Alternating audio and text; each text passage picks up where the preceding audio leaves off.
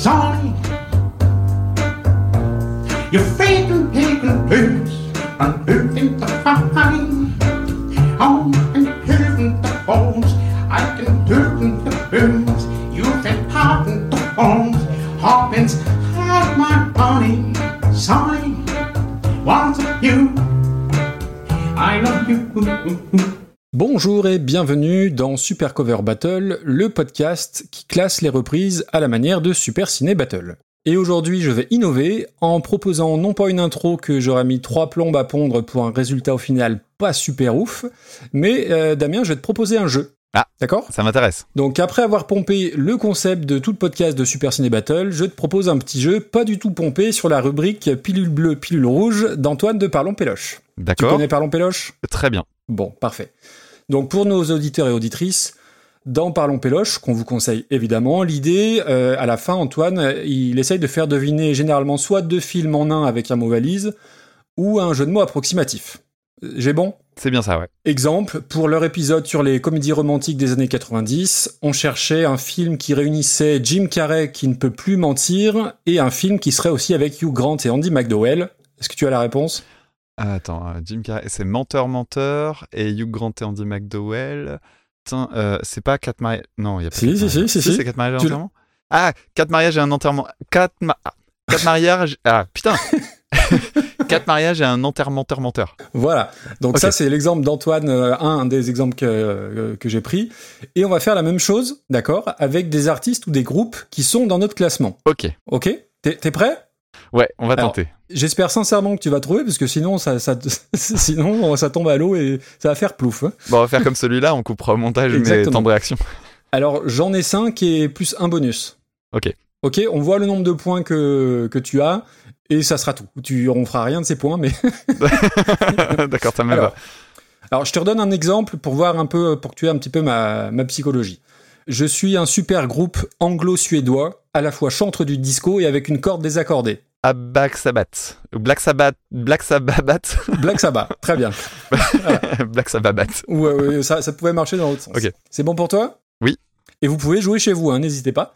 Alors, je suis un super groupe anglo-suédois avec une corde désaccordée et qui chante des chansons sur la guerre avec beaucoup de subtilité. Ah, c'est. euh, Ah, putain, comment il s'appelle ce groupe? Euh, Sabaton, donc ça Oh. fait Black Sabaton. Euh, très bien, un point, ouais, t'es fort. hein. Mhm. Alors, le deuxième. Je suis un super groupe algéro-anglais, mes cordes sont très bien accordées et je chante Stairway to Heaven mais en rail. Groupe. Attends. Je suis... J'avais alors- pas Led Zeppelin. Attends, Led Zeppelin. Oui, t'as la moitié. Ça, c'est le groupe euh, algéro et anglais. Bah, euh, Euh, juste anglais qui pour le, pour le coup. Qui est-ce qui chante euh, Stairway to Heaven en rail. déjà Alors, ah, si je te dis Aïcha, C'est Khaled. Ouais, mais Oui. attends. Khaled Zeppelin. bah oui, Khaled Zeppelin, tout simplement. Excellent. Pourquoi faire, euh, faire non, mais parce que je cherchais un super. Ouais, mais parce qu'en fait, je me suis mélangé les pinceaux. Je cherchais un super groupe algéro-anglais. Je me disais quoi? Mais non, c'est moi Bon, qui ai bah merdé sur le concept. point, hein, si Non, je te non. l'ai donné. Oui. Alors, euh, celui-là, je l'aime bien.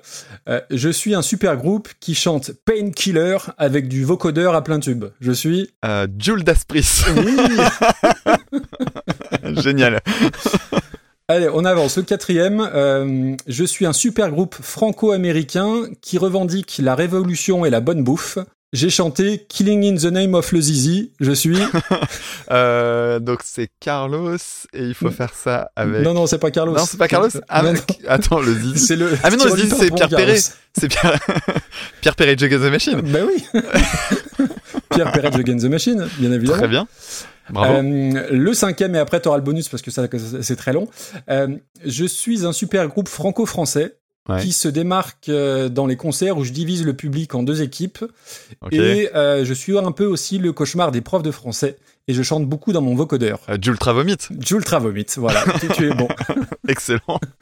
Et ben Ah. ça te fait 4 points et je pense, j'espère sincèrement que tu vas marquer le point bonus où là je vais carrément te faire une imitation. Oh, je suis gâté ce soir. Alors, j'ai pas répété. Hein. D'accord. Is to me, you live your life like a candle in the wind. Ok. Know if you cling when the rain set in. Je l'ai. Elton. John Martin. Elton John Martin, fantastique. Bravo.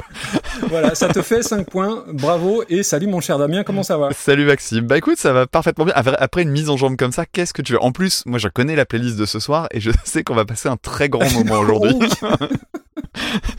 donc, euh, donc je vais plutôt bien. Je suis plus enthousiaste encore que d'habitude, alors que d'habitude je suis déjà plutôt enthousiaste. Eh ben c'est parce qu'on n'a pas enregistré aussi depuis très très longtemps, et on s- est-ce qu'on sait encore faire? Ah oui, c'est vrai, c'est vrai ça. En plus, il faut se souvenir de tout et on rajoute même des trucs aujourd'hui. Alors vas-y, c'est là où je t'explique. Alors aujourd'hui, euh, bah d'abord on va rappeler les règles, on va rappeler le Oui, pour nos, les personnes bien, qui nous rejoindraient. Donc nous avons un classement des de reprises qui aujourd'hui compte combien de morceaux, Maxime? Je ne me souviens Alors, plus. si mes calculs sont bons et le temps que je retourne, 290 morceaux. Oh, on arrive au 300e alors ah oui, on aujourd'hui. a classé le 300e, Ah mais c'est beau. pas mal. Donc on a, on va avoir 300 morceaux qui seront classés donc euh, comme étant de la meilleure reprise à la pire reprise et donc on fait ça avec des critères tout à fait objectifs et en plus aujourd'hui on a vraiment, on a vraiment des trucs. Alors oui, il y aura plein de lexique et de jargon qui va revenir aujourd'hui donc si c'est votre premier épisode, vous inquiétez pas, on va vous C'est normal. Et on a des pins, donc c'est-à-dire que euh, dans les 10 morceaux qu'on va classer aujourd'hui, qu'on a reçus par des auditeurs et auditrices, on a un morceau qu'on va laisser de côté pour gar- à garder pour la fin. C'est toi, Maxime, qui a cet tour. euh, honneur aujourd'hui. Et euh, si je devine de quel il s'agit dans l'introduction, j'aurai la chance de pouvoir reclasser un morceau euh, la semaine prochaine, ou en tout cas Exactement. le, le déplacer dans le classement, ce qui va t'arriver aujourd'hui puisque tu as gagné la dernière fois. Tout à fait, et je sais quel titre je vais retoucher, donc ça, c'est tout bon. Ok, parfait. Et nous avons un deuxième pins qui est donc le pins auditeur. À la fin de l'épisode, je vous jouerai une reprise moi-même avec un instrument que je vous cache pour l'instant, enfin que je te cache à toi en particulier. Tout à fait. Donc si vous reconnaissez la reprise, vous pourrez envoyer un mail à Maxime pour imposer votre reprise. Ce qui nous est arrivé aujourd'hui avec énormément de bonheur. On a, on a des On auditeurs et des... Voilà, nos auditeurs et auditrices ont du talent, comme on dit. Ne vous, euh, vous, vous allez voir, c'est bien. Ne zappez pas, comme on Ah, dit. ouais, voilà. Et donc la petite nouveauté d'aujourd'hui, eh ben, on va faire du teasing, Oui. puisque on va vous dire de quoi on parle aujourd'hui. Alors Maxime, je te propose euh, de faire un chacun. Ok, Aujourd'hui, on va vous parler notamment d'urine. t'as le même que moi, merde. Ah merde Euh, non, mais c'est pas grave. Euh, je vais vous parler de mon cul, On va parler également de Nicolas Sarkozy je vais vous parler de Nelson Montfort, et on va parler de faute de français. et je terminerai par un imbroglio. Très bien, ça va être beau. Euh, t'as Sarkozy, je l'ai pas. Ah. Très bien. Ok. T'as Nelson Montfort? Euh, non, Non? Ah, super, parfait. mais le son moins fort, comme dirait mon père. Ils vont rien comprendre, les gens. Ils vont rien comprendre, laisse tomber. bah, faut écouter la suite de l'épisode, quoi. C'est une très bonne idée. J'avoue, ça, tu vois, ça relance un peu le truc, ça, ça ravive la flamme. Je trouve que c'est très très bien. Euh, Il faut que tu Est-ce que c'est reclasses maintenant ton que je morceau. choisis quel titre je, je reclasse? Oui. On touche pas au top 10 Mhm. et au flop 10. J'ai bon? ça. Ouais. Rien n'entre ou ne sort. Un chiffre entre 1 et 10 qui nous est donné par random.org. Alors, c'était entre 1 et 100 chez moi, donc c'est 76, on arrondit, ça fait 8. T'as de la chance. Hein. Eh bien, tu vas remonter Dorp de 8 places, s'il te plaît. Ah Eh ben, tu sais quoi? Ça me fait plaisir, en fait. C'est vrai? Bah oui, parce que l'autre fois, je voulais voulu le monter. Alors, il est où, euh, Ed Dorp Il est 24e. C'est peut-être un peu beaucoup, finalement. Ben, c'est random à, à parler. Hein. Sachant que la dernière fois, j'avais fait bouger, évidemment, euh, le fabuleux John Martin et que je peux plus le bouger. donc, il devient 16e. C'est pas mal. Donc Ed Dorp passe devant Glory Box par John Martin. Et c'est une très bonne nouvelle. C'est peut-être une console. On rappelle le top 10, euh, flop 10 Allez, c'est parti. Je peux m'occuper du top pour changer? Eh ben, c'est ce que j'allais te proposer. Putain, on est connecté, c'est bon. Oh, C'est magnifique. Alors, la dixième... euh, on, on faisait top 5, je crois. Top 5, ouais, t'as raison. Alors, le cinquième morceau de notre liste, c'est Nothing Compares to You par Sinead O'Connor, originellement par Prince, qui a été classé dans le quatorzième épisode. En quatrième position, très belle quatrième position d'ailleurs, Everybody's Oh Got oui. to Learn Sometimes par euh, Beck, qui était euh, au départ une chanson des Corgis, classée dans l'épisode 19. Ensuite, Imagine par Upper Third Circle, à l'origine par John Lennon, ça va sans dire, en septième épisode. Numéro 2, Hurt par Johnny Cash, à l'origine par Nine Inch Nails, qui a été classé il y a un petit moment aussi, c'était l'épisode 19. Et enfin, le number one, la meilleure reprise de tous les temps pour le moment, bien qu'on ait un énorme contestant aujourd'hui. Euh, c'est I Will Survive par Cake, à l'origine par Gloria Gaynor, dans l'épisode 21. Et dans le bas du classement, en 286e place, euh, Video Kill de Radio Star par Ringo, qui est devenu le grand corbeau noir. La chanson était des Buggles. Ensuite, on a Hotel California euh, massacré par Eddie Fitzroy and the Bigastar, donc la version originale des Eagles. Entrée fracassante lors du dernier épisode, le fameux Ali Be Good par euh, Patrick Topalov. La version originale était de Chuck Berry. On a fait un espèce de mindset où à la base c'était pas du tout cette chanson, mais euh, voilà, vous avez écouté l'épisode. On a été fortement critiqué d'ailleurs. Oui, oui, oui, il y, a eu, y a eu une levée de bouclier assez, assez intense. Avant-dernière position, les corons, l'emblème. Allez commenter le titre, euh, le CD de titre sur Amazon. Hein. on a mis plein plein de commentaires, c'est très rigolo. Donc par le collectif métissé. Et enfin, le dernier, euh, la dernière pire reprise, Into the Groove, par les légendaires Furious Zoo. Et ça, ça remonte à l'épisode 18.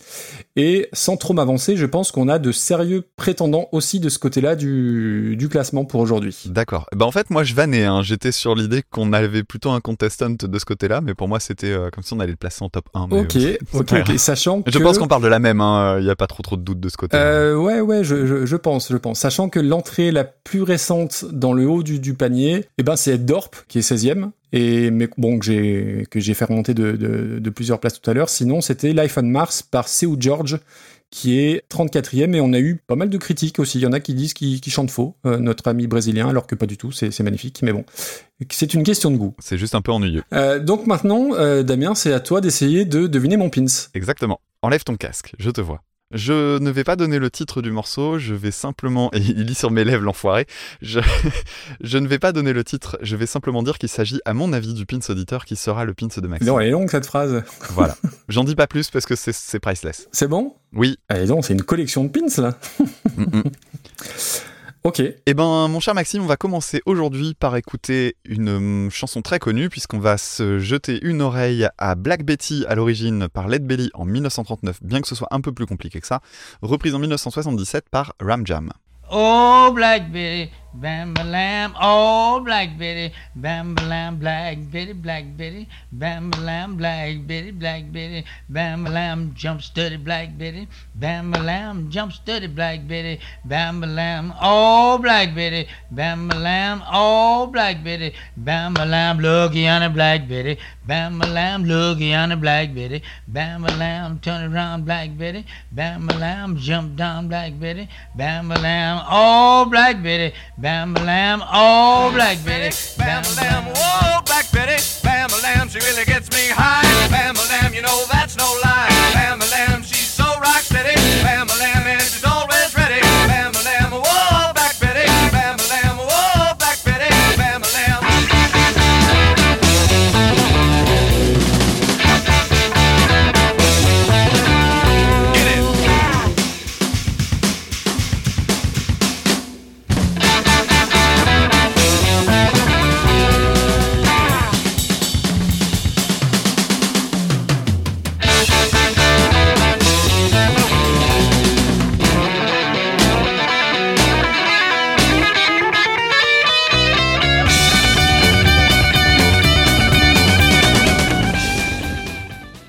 alors, Black Betty, on avait déjà parlé de Led Belly, donc je vais aller très très vite, euh, puisque je vais simplement pas vraiment parler de lui.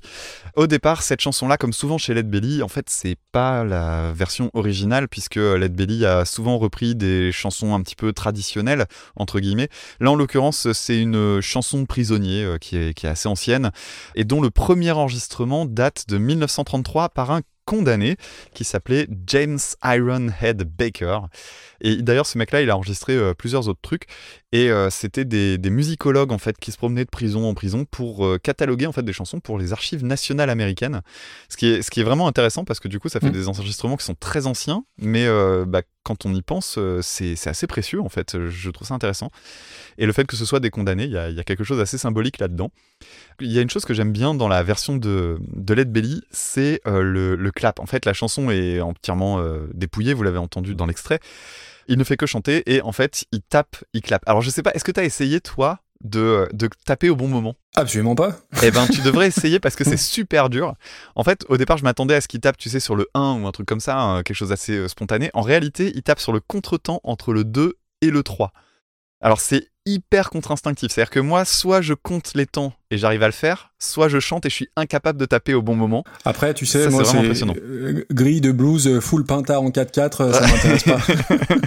bah, du coup, tu vois, et comme il n'y a pas, euh, il y a pas d'instrumental, etc., moi, j'ai trouvé, je me suis dit, Eh, il y a quand même un truc à dire, quoi. En plus, euh, il paraît que j'ai fait un petit épisode sur le rythme euh, Ah, pendant alors, l'été. Cette passe décisive que je t'ai fait. là, oh là, Donc voilà. Euh, non, puis il y a un autre truc aussi, c'est le fameux Bambalamb, qui est une, une structure syllabique qui est en fait très très rythmique et euh, qui apparemment serait tirée d'une marche. Mais en fait, les origines de cette chanson sont super dures à dénouer. Euh, Le, le Ah, mot. ça remonte tellement loin. Ouais, et puis le Black Betty, il y a 50 hypothèses, aucune n'est vérifiable, alors chacun a son truc, sa préférence. Il y a une vidéo de une chanson l'addition euh, qui fait des vidéos YouTube Ok. euh, assez sympas, qui, qui traite de ce morceau-là justement. Alors on passe à Ram Jam. Alors euh, Ram Jam, alors au départ c'est même pas Ram Jam en fait, c'est un, un autre groupe qui s'appelle, alors j'ai noté mais je le retrouve plus, tu vas me le dire. Starstruck. Starstruck, ouais, c'est ça.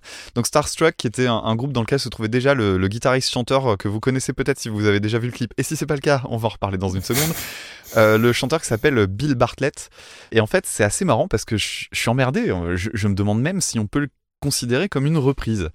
Parce que la chanson de Ram Jam, en fait, euh, bah, Ram Jam l'a pas jouée. C'est pas du tout Ram Jam qui joue Mm. cette chanson-là, puisque c'est vraiment Starstruck. Euh, la chanson Starstruck, en fait, elle a été remixée. C'est-à-dire que ce qu'on entend, c'est la chanson par Starstruck euh, découpée et collée euh, pour retirer en plus des morceaux. Il y a un- notamment un riff bluesy euh, qui est assez sympa qui a été enlevé. Et en fait, euh, les cuts, on les entend à mort. Une fois qu'on le sait, c'est même plutôt maladroit. En fait, le fait de le savoir, ça a un peu abîmé la chanson pour moi. Parce que du coup, je trouve qu'à certains endroits, c'est un peu trop flagrant. Euh, en ce qui me concerne, moi, c'est une chanson d'enfance. mais ce que j'aime bien, c'est qu'elle a vachement bien vieilli, en fait. Et d'ailleurs, quand Ah tu oui, regardes oui. sur Internet, c'est une chanson très euh, courante dans les, les, les trucs de réaction directe, etc. C'est un truc qui est souvent fait parce que bah, c'est une chanson qui a marqué. Et je voulais revenir sur le clip avec toi parce que tu l'as regardé, j'imagine, ou tu le connaissais déjà? Euh, je le connaissais, je t'avoue que non, je l'ai pas re-regardé pour l'occasion. Alors, J'aurais dû. je- oui, je, bah, Quand tu je peux- vois ta- tête. tu peux regarder un petit peu. Je vous le recommande ce clip. Alors d'abord la tête de Bill Bartlett qui est assez unique. Il a une grosse moustache, il a les cheveux euh, nuque longue euh, et tout ça, type années Enfin vraiment c'est on est en, en pleine période euh, beatnik. euh, c'est- assez chouette. Et euh, surtout il y a un bassiste. euh, je t'invite à regarder. Le bassiste c'est- Jean-Claude Duss quoi. Sur la version de Black Betty ou de, de, Ram, de Ram Jam ou euh, De Ram Starstruck Jam, ouais. Ram Jam, le clip de Ram Jam. Et euh, sur le côté gauche, surtout, il y a un gars qui passe tout le clip à juste taper des mains dans- avec une veste en, avec une veste en Ah, cuir ouverte. tu peux jeter un œil, tu vas voir, c'est rigolo. Et le, le bassiste Ah a ouais, vraiment une pure tête. Oh, le look, ouais, c'est bon. Ouais, C'est pas mal, hein Ouais, c'est pas ouais. Voilà, les fringues en lycra. Ouais. Ah, c'est pas une espèce de. Oh là là. Ah oui, Jean-Claude Duss, le bassiste. oui. c'est un mélange entre Gérard Jugnot et Jean-Claude Duss, ouais. Ouais, ouais. Et, et du coup, la question, c'est euh, le clip, tu, tu vois où est-ce qu'il est filmé? Parce que c'est quand même un sacré décor. Oh là là, ouais, la touche du bassiste. Eh ben écoute, euh, euh, ouais, non. C'est le clip le plus con du monde. En fait, à l'époque, il n'y avait pas eu, euh, il y avait pas encore beaucoup de clips. Hein, c'est euh, vraiment les tout débuts. Et, et là, euh, bah, en fait, c'est juste filmé dans le jardin de la mère du bassiste. Ok. Alors, ce qui est marrant, c'est que en fait, le donc c'était euh, Bill Bartlett euh, reçoit un coup de fil un matin en disant euh, prépare tes affaires et va à tel endroit, on filme. Et donc, il est parti filmer le truc. Alors, j'ai même une, une autre anecdote, si tu veux. La maison se trouve au 295 Jérusalem Avenue à Hicksville, dans l'État de New York. Voilà. Et ouais, Très bien. Parce que dans Super Cover Battle, on fait les choses à fond. On cherche, on investigue. voilà.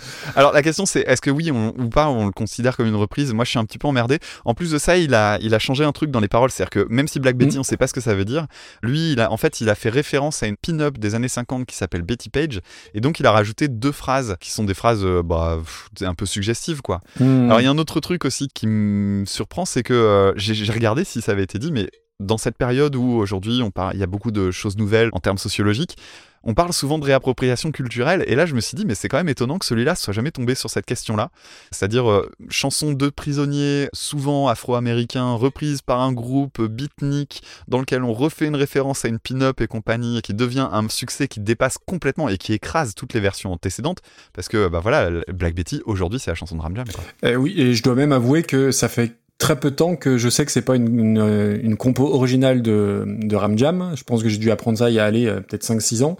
Et euh, j'ai appris pour l'occasion l'histoire de Starstruck. Je, je, Ah, j'ignorais totalement. Alors après, euh, euh, on, on peut quand même classifier ça sous Ram Jam dans le sens où Bill Bartlett était déjà dans Starstruck. Donc euh, Tout à fait. ça aurait été quelqu'un de complètement différent. Peut-être qu'on aurait vu les choses autrement, mais je pense qu'on peut considérer, puis dans l'inconscient collectif, c'est une chanson, en tout cas reprise par Ram Jam, certes de Led Belly, mais c'est associé à Ram Jam. Donc c'est PodFab qui nous a envoyé ça, donc on le remercie PodFab, qui nous suit pas mal sur Twitter et sur Discord, qui a lancé en plus son, son format de, de, podcast musical qui s'appelle Succès éphémère. Donc allez, allez jeter une oreille aussi. Et euh, je, je, crois qu'on a notre petite responsabilité dans le fait qu'il soit lancé dans le podcast parce que parce qu'il nous écoute tout simplement. Donc euh, bah euh, merci déjà. Euh, donc je reviens vite fait sur Led Belly. Alors t'as fait ta promo sur sur tes épisodes sur le rythme. Moi je vais faire mon auto promo aussi puisque Led Belly j'en avais parlé très vite fait dans, mon, dans mes épisodes sur Mark Lanegan, puisque Mark Lanegan a été euh, le premier, en tout cas avant Nirvana, à reprendre oui. Where Did You Sleep Last Night, qu'on avait abordé dans le tout premier épisode ou le deuxième, je crois. Et Mark Lanegan avait le, le projet dans les années 90 de, d'avoir un groupe avec que des reprises de Led Belly, groupe qui souhaitait monter avec Kurt Cobain et Chris Novoselic de Nirvana. Et ça s'est pas fait pour tout un tas de raisons, mais voilà, je l'explique dans, dans l'épisode. Donc Led Belly, voilà, t'en as parlé, bluesman un peu, un peu légendaire, et il y a pas mal de, d'histoires tout aussi légendaires qui tournent autour de lui un peu comme Robert Johnson, euh, bluesman, je crois qu'il est peut-être contemporain de contemporain de Led Belly, j'arrive plus à situer, mais en gros Robert Johnson, il aurait vendu son âme au diable pour savoir jouer de la guitare, on va dire ça comme ça. Led Belly, il est emprisonné supposément pour un meurtre et il va être libéré et la légende dit que sa libération serait due à une chanson qu'il a écrite à l'époque pour le gouverneur du Texas. Alors évidemment, euh, c'est les années 30 donc on n'a aucun euh, témoignage de ça. Et euh, voilà, il a sorti beaucoup beaucoup de matériel. Alors des compos originales mais on sait jamais si elles sont réellement originales parce que comme tu en as parlé, c'est des des chants traditionnels, mais tous les standards du, blues américain, House of the Rising Sun, CC Rider, tous ces morceaux-là ont été repris à un moment donné par par Led Belly. Alors la chanson, les, origines, tu en as parlé. Juste Black Betty, dans ce que j'ai pu chercher, ça peut désigner plusieurs choses. Un fusil, un fouet, un wagon de transfert pénitentiaire. Et on va dire que la définition euh, presque usuelle et commune, c'est euh, une bouteille de whisky. Ah oui, c'est vrai. C'est le plus ancien sens recensé, attesté. Alors je l'ai noté pour dire d'avoir une date euh, dès 1827. Voilà pour la petite histoire. Et c'est une chanson qui a été reprise par Tom Jones, par Meatloaf, par Ministry, oh. euh, par les Melvins. J'ai écouté leur version par euh, Nick Cave et donc par Ram Jam. Je redis pas tout ce que tu as dit sur euh, la paternité ou pas de la chanson. Moi, c'est une chanson, alors j'allais dire un one hit wonder, mais c'est un one hit cover presque. Ouais. Et je, alors, je, je, pensais que je l'avais sur une, une, compilation, mais je crois que c'était, tu sais, les fameuses compilations en CD dans, pendant les années 90, Rockline ou tous ces trucs-là où tu avais euh, ZZ Top, Dire Straits, Ram Jam, tu avais toujours Black Betty de Ram Jam. Je pensais qu'elle était dans une pub Levis parce qu'ils avaient toujours des super musiques et j'ai cherché sur euh, YouTube et j'ai pas trouvé, donc je pense que je confonds mes compiles Rockline avec la, la, la compile de, de, la pub, des pubs Levis. Moi, c'est une chanson que je trouve absolument dingue et je trouve que ça vieillit très très bien. Le son de batterie euh, absolument dantesque c'est un truc, c'est un morceau qui a 45 ans hein, quand même, donc faut, ouais. faut, faut, faut, quand même imaginer ça. C'est incroyable. Et euh, surtout à l'époque à la radio, c'était une version édite qu'on entendait, c'est-à-dire qu'il n'y avait pas toute la partie centrale avec les petites variations de rythme, l'espèce de, de, de, de petits solos. Et ce, et ce passage-là, moi, me rend complètement dingue. Vraiment, je trouve que ça fait partie des, ouais, des gros standards. Alors après, je sais pas si je mets ça au niveau d'un Highway to Hell ou ce genre de truc, mais euh, pour moi, c'est classique de chez, de chez classique et qui vieillissent bien. Ça va être compliqué de, de classer ça dans le sens où euh, on est évidemment très très loin de la version de Led Belly. En plus, c'est pas tout à fait Ram Jam, tu en as parlé, c'est Starstruck. Mais quand même, il fallait avoir, euh, je sais pas, ils ont créé quelque chose quand même, même s'il y avait un, truc à la base. Bah déjà, ils ont mis des paroles, et puis surtout, hein, musicalement, euh, bah, ça envoie du lourd, quoi. Ouais, ouais, ouais carrément. Est-ce que c'était pas à celle-là que tu pensais quand on disait qu'il y avait un contestant pour le, pour le très très haut de classement? Non. parce, que ça, parce que clairement, elle aurait sa place, quoi. Je pense surtout à la question de la, de la postérité du truc. Quoi. Ouais, ouais, non, non, mais je, maintenant que tu, ouais, ouais, que tu le précises, c'est vrai que j'ai pas réfléchi en, en sens parce qu'il y avait cette histoire de Starstruck et, et Ram Jam, mais euh, quand tu fais un petit peu l'histoire, euh, l'impact euh, musical et tout, oui, ça a du sens. Ça a du sens. Écoute, c'est toi qui as commencé, fais-moi une proposition. Alors, je suis vraiment emmerdé par l'écart avec la version de départ parce qu'il n'y a pas de. L'aspect instrumental est vraiment tellement éloigné.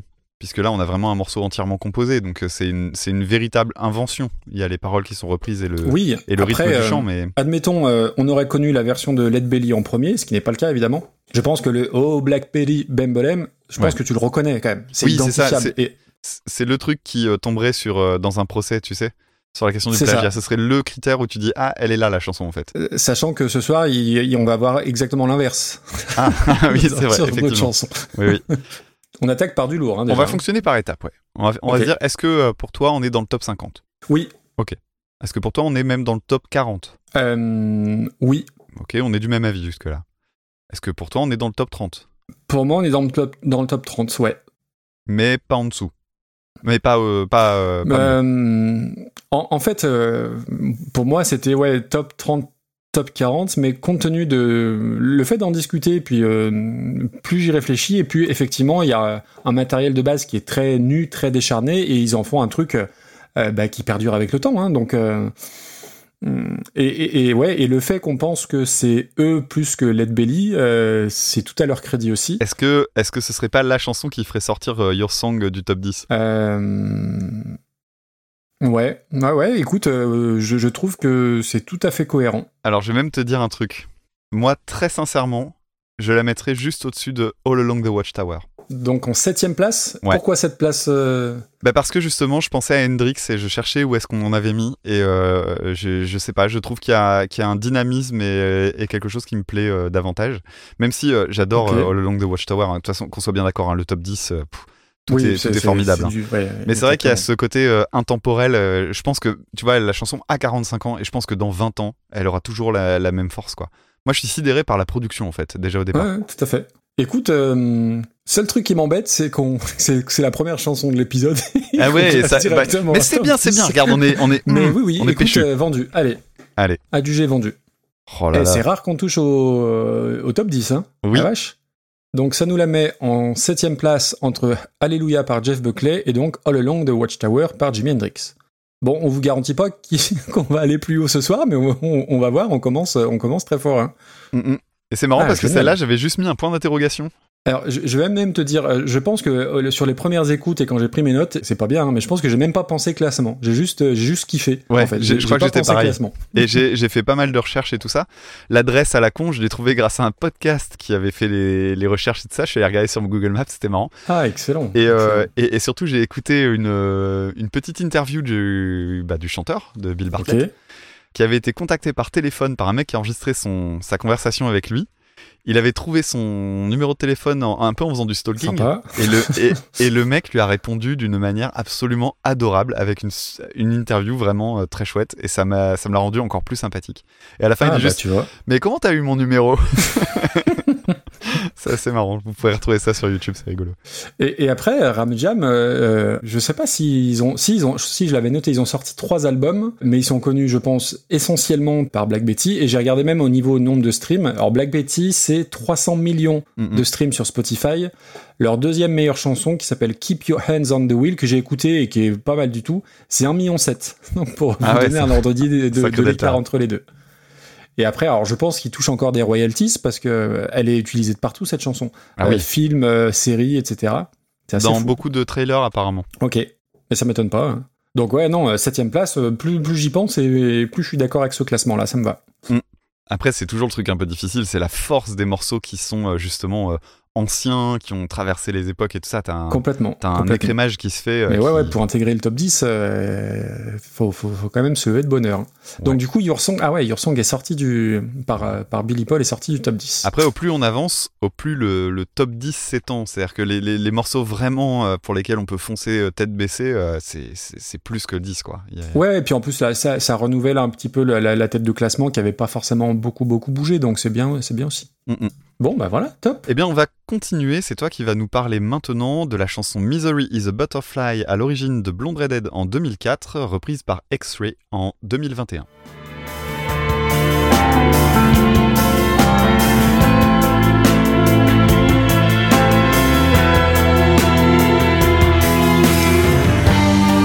With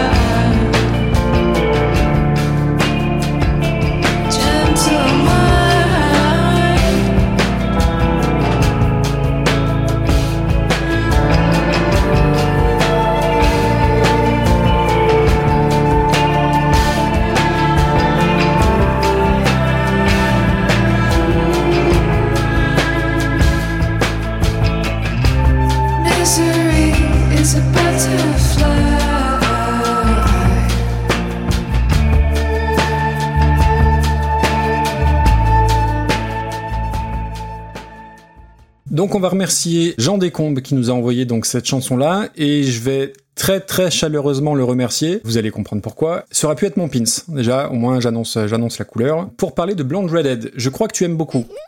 Ah ouais. Et je suis content de, ça, de voir que c'est ça qui te fait plaisir aussi. Euh, Parce que Blonde Redhead, je ne connaissais que de nom, j'avais lu ça quelque part, mais je n'avais jamais entendu de ma vie. Euh, pour schématiser, alors vous l'avez entendu un petit peu dans l'extrait, on va dire que c'est un groupe de rock américain euh, indie rock, tendance shoegaze avec une voix féminine, donc sur le papier, tout à fait ma cam, hein, évidemment. Et c'est un trio avec une chanteuse d'origine japonaise, si je dis pas de bêtises, et des jumeaux d'origine italienne à la guitare et à la batterie. Et c'est pas les perdreaux de l'année, hein, parce qu'ils ont sorti une dizaine d'albums depuis, euh, depuis leur début, je crois que c'est euh, milieu des années 90.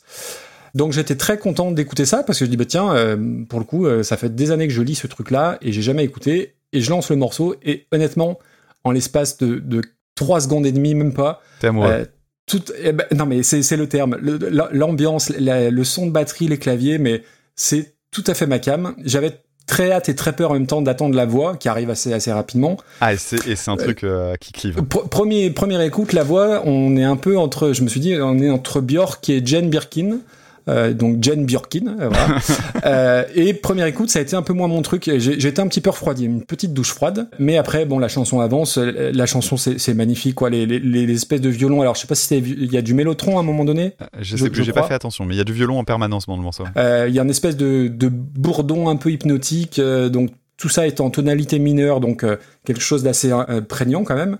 Et surtout, je pense que c'est un groupe que, que Warpaint a dû beaucoup écouter. Alors War- Warpaint, c'est un groupe de, de, de, de dream pop américain, c'est que des nanas. Euh, il faut absolument que vous écoutiez ça. Elles ont sorti un album cet été, Radiate Like This, qui est fantastique. Je reviens sur la chanson. Le petit pont avec la petite variation, euh, c'est du, c'est du miel en charentaise. La batterie qui reprend aux trois quarts, c'est parfait. Vraiment, je suis tombé amoureux de cette chanson, du- Ah. du, thème de la chanson. Je suis tellement heureux. J'ai écouté tout l'album. Alors après, c'est- pas parfait, c'est pas. euh, Il y, a, y y des passages un petit peu plus creux. Le, petit bémol que, que je mettrais sur cette chanson, c'est qu'elle est un peu longue, à mon sens. Mais je l'ai écoutée en pas en boucle, mais pas loin. Vraiment euh, fantastique. Euh, donc voilà pour euh, Blonde Redhead. Donc euh, c'est pour ça que j'adore faire ce podcast, de tomber sur des sur des pépites pareilles, c'est fantastique. Donc ensuite X3, j'ai eu très peur parce que quand j'ai vu un petit nom comme ça, je me suis dit oulala, ça sent le truc. électro-allemand très martelé. Tu sais comme on avait eu, alors j'ai noté le nom, on a eu un truc Die Anarchistische Abendunterhaltung. Je me suis dit, oula, ça va être un truc, laisse tomber. Et j'ai d'abord écouté avant d'aller faire mes recherches, et en fait, pas du tout. C'est le projet d'une artiste qui s'appelle Elena Tonra, qui est euh, dans le groupe Daughter, que je connaissais pas, un groupe anglais et qu'il faut que je creuse. Je lance le, le truc, et là, en l'espace de... Alors, tout à l'heure, c'était 3 secondes, là, c'est une seconde et demie, où je dis, ah, ah, j'adore. Je m'en Euh, doutais. parce que voilà, il y a une espèce de boucle trip-hop, euh, des petits violons, et, et- et je pense qu'au niveau des voix, c'est peut-être un peu plus ma cam que Blonde Redhead. Ça ressemble encore plus à Warpaint dans le, dans le fait qu'elle double les voix, donc il y a un côté euh, un peu vaporeux qui se met en place. Le même bémol, la longueur, parce que je crois, j'ai pas regardé le, le timing, mais je crois que c'est aussi long que Quasiment l'original. Mais c'est le genre de morceau qu'il faut écouter au casque, euh, en marchant dans la brume, on y est complètement. Le vrai problème que j'ai, c'est que je sais pas quelle version je préfère. Et je, elles sont relativement proches dans les tonalités, dans l'esprit, dans l'atmosphère, dans l'ambiance. Donc pour moi c'est inclassable, je vais te laisser faire. Euh, mais euh, et X3, c'est euh, j'ai écouté l'album, c'est très très beau. Je comprends pas que ça soit pas plus euh, connu que ça, mais comme plein plein de trucs. Vraiment, c'est une double découverte absolument fantastique. Et j'ai très très longtemps hésité jusqu'à au dernier moment à, à- à mettre ça en pin. Et, et voilà, c'est magnifique. Alors, je trouve que cet épisode commence tellement bien que, euh, que- non non que je, je pense que peu importe le pins que t'as pris, il va falloir qu'on fasse un truc pour que une ch- certaine chanson arrive vraiment en dernier, quitte à faire ton pins en neuvième si c'est pas celle-là, parce que là ça démarre vraiment trop fort. Faut, Ah oui, oui, oui, tu vois, faut qu'on ait un, un équilibre avec les deux opposés qui sont euh, voilà. c'est son teasing. euh, partons sur Misery Ouais. the Butterfly. On est parti trop vite. Ouais. Alors Misery the Butterfly, C'est euh, un album dont j'ai parlé dans les tout débuts d'écoute ça. Euh, À l'époque où je faisais le podcast avec euh, Tom. Donc oui, t'es grillé, t'as pas tout écouté. Je te... et, et en fait, moi, je suis très client de Blonde Redhead depuis euh, depuis vraiment très longtemps. Et euh, j'avais j'ai eu la chance de, de parler d'eux il y a pas longtemps puisque j'avais enregistré un épisode avec Dr Zaius. Dont on a déjà parlé puisqu'il nous a déjà envoyé pas mal de musique pour Oui. son podcast. euh, donc c'est Cornelius Enzira. Et donc j'ai été invité euh, par, par lui pour euh, parler de, de mon rapport avec le roman de la planète des singes.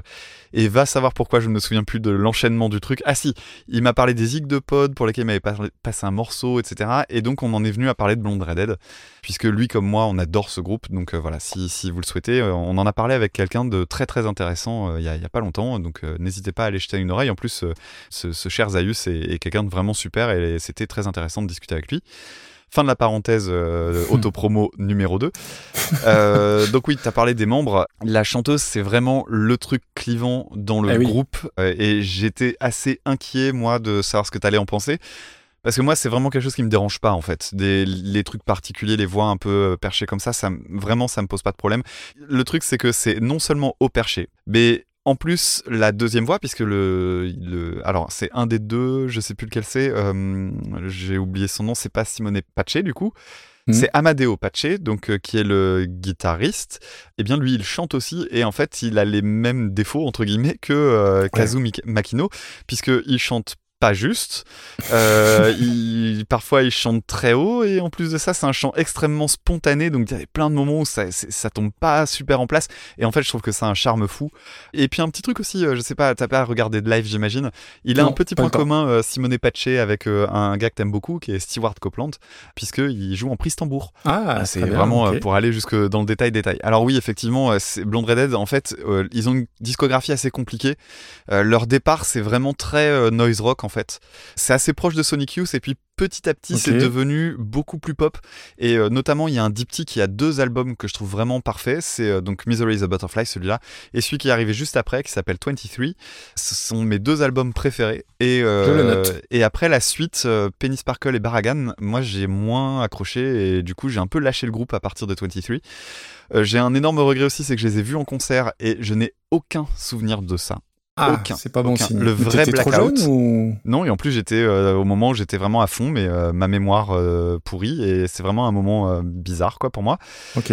Et puis en fait, bah, pour te dire à quel point j'aime ce groupe. Je suis pas du tout émotif moi quand j'écoute de la musique. Je, suis extrêmement froid. Je pense que ça, ça se sait Bah oui, maintenant. t'as t'as pas de cœur, on le sait. Voilà. Et, euh, et en fait, euh, Blonde Redhead est un des seuls groupes qui a écrit plusieurs chansons qui me font chialer quasiment instantanément. Tellement je trouve ça beau et il y a- il y a- il se passe un truc, quoi. Un syndrome, tu sais, euh, c'est quoi déjà le syndrome où t'es devant un tableau et, et tu m'as Je sais pas. Bref, c'est pas très grave. Euh, moi, j'ai ça avec euh, plusieurs chansons, je vais t'en donner, tu, tu pourras noter. Il y a la chanson Falling Man que j'adore. La chanson Futurism versus Spatialism Part 2, dans laquelle on entend le chanteur de Fugazi. C'est d'ailleurs euh, Ah Zaius oui, qui me ah l'a bah appris. oui, Zaius, oui, j'imagine. oui. For the Damaged Coda, qui est donc une chanson au piano que vous connaissez peut-être parce que en fait, elle est devenue un mème sur internet qui est tirée de la série Rick and Morty, donc qui est extrêmement euh, célèbre et donc maintenant on l'entend partout et tout le temps. Une autre chanson qui s'appelle Pink Love, une autre qui s'appelle Publisher. Il y a vraiment des, des merveilles chez Blonde Redhead. Euh, Moi, ça me. pff, bref. Et donc, euh, cette chanson-là, bah ouais, très mélancolique. L'ostinato de violon. Alors, il y a que deux motifs pendant tout le morceau et c'est en boucle comme ça. Le son de synthé qui est très joli. Alors, je sais plus lequel c'est, mais bon, peu importe. L'élégance des arrangements, enfin bref. Moi, c'est vraiment un truc que, que je trouve euh, fantastique. Et on n'a pas parlé de l'artwork, mais en plus, il y a un très bel artwork avec une espèce de photo euh, un Tout peu vieillie et tout. C'est c'est superbe. C'est vraiment un écrin, ce truc. Et pour X3, alors j'ai aucune info sur eux. Effectivement, j'ai vu comme toi, euh, d'auteur et de ça. Je me suis demandé si j'allais euh, euh, creuser un petit peu. Je crois que j'ai écouté du X3 et que c'était pas mal. Alors moi, je suis un petit peu emmerdé pour cette chanson-là parce que la reprise est extrêmement fidèle. C'est-à-dire que c'est vraiment du quasi, euh, c'est quasiment une photocopie. Si ce n'est que les arrangements sont un peu différents. C'est plus électro, effectivement, tu l'as dit. Alors moi, ce que je trouve dommage, c'est du côté de la batterie, parce que la batterie chez Blonde Redhead est vraiment superbe. Et il y a des trucs en plus du côté de la guitare électrique, chose que j'aime vraiment bien. Ce que je trouve intéressant, c'est surtout que par rapport au chant qui est un petit peu difficile d'accès chez, euh, chez Blonde Redhead, là c'est carrément effacé parce que le chant est vachement plus accessible, c'est plus conventionnel entre guillemets. Mm. Et je trouve que c'est presque une porte d'entrée pour aller vers Blonde Redhead d'une certaine manière. Ouais, ouais, Euh, Il c'est y a des choses que j'aime bien, c'est que euh, c'est aussi une reprise d'un titre pas connu par un groupe pas connu. Voilà, moi je trouve que c'est le genre de reprise qui me plaît forcément parce qu'il y a un côté, euh, ça, ça peut pas être euh, une démarche euh, euh, malhonnête ou autre. C'est Mmh, euh, là ça sent vraiment l'hommage. J'adorerais savoir faire des, des, des reprises de cette qualité, même si c'est un peu trop proche pour moi. Donc en fait, moi je suis un peu emmerdé parce que si on s'il s'agissait de classer la chanson en elle-même, elle irait méga haut, Très haut. mais on classe une reprise. Et là, je trouve Eh que oui. l'intérêt est plus discutable. Ouais, je suis complètement d'accord.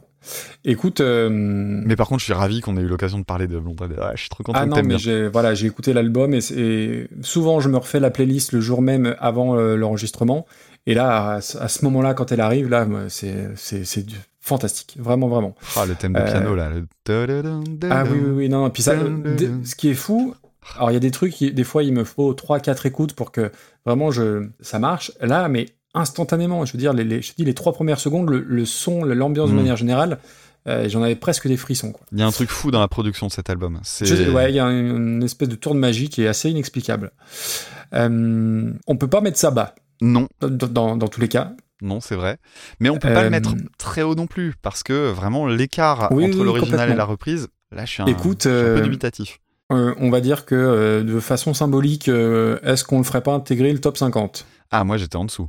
T'étais en dessous. Ouais. Euh, que tu, tu vois, je regardais la, la, la 50e place, c'est Jenny in a Bottle par Scott Bradley's Postmodern Jukebox. Ouais, moi, alors pour être tout à fait honnête, je suis en train de regarder la place 63 avec Enjoy the Silence par Failure et je peux Mhm. pas le voir au-dessus.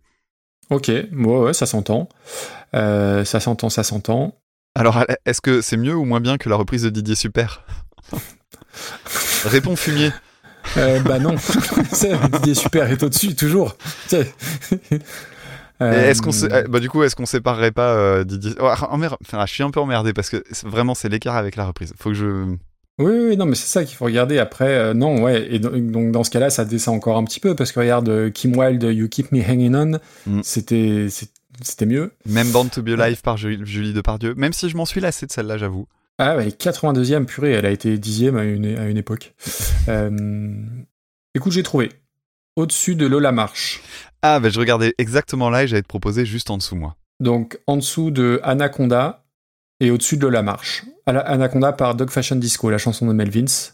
Allez, je te la laisse au-dessus. Ouais, ça me paraît pas mal. Donc ça nous fait une 94e place, mais qui rend pas justice à la beauté de ce morceau. Mais encore une fois, hein, le classement, c'est classer les, les reprises. Hein, c'est toujours pas super version d'origine battle, c'est super cover. donc on, on est, on, on- on- faut qu'on essaye d'être d'être un minimum cohérent dans, dans notre classement. En fait, depuis le début du podcast, on aurait dû faire un on aurait dû faire deux classements. Oui, classer toutes les chansons du monde. Mais euh, ouais, non, ça, ah, 94e, purée, c'est c'est dur. hein. Quand, quand je vois les daubes qu'il y a parfois au-dessus, mais écoute, c'est comme ça. L'alu a parlé, l'alu a tranché, 94e. Alors, on va continuer maintenant avec un morceau qui date de 1994, à savoir Bring the Pain par Method Man, repris en 2011 par Mindless Self-Indulgence. Yo, I listen to some champion, champion. I always wonder, wonder when I will be the number one. Yeah. now you listen to the doggone, doggone, and the doggone sun or rain. And in the gun come test me, test me. Me I gonna lick out them brains. But it's down by. Brothers wanna hang with the map, bring the rope. The only way you hang is by the neck, nigga. Rope off set. Come into your projects, take it as a threat. Better yet, it's a promise. Coming from a vet on some old Vietnam shit. Nigga, you can bet your bottom dollar, hey, I bomb shit. And it's gonna get even worse for the God. It's the woo coming through, thinking niggas for they garment. Moving on your last out for Mr. Meth. Came to represent and call my name in your chest. You can come test, realize you're no contest. Son, I'm the gun that when that old out. West. Quick on the draw with my hands on the floor. Love it or not. Monkey rhymes galore.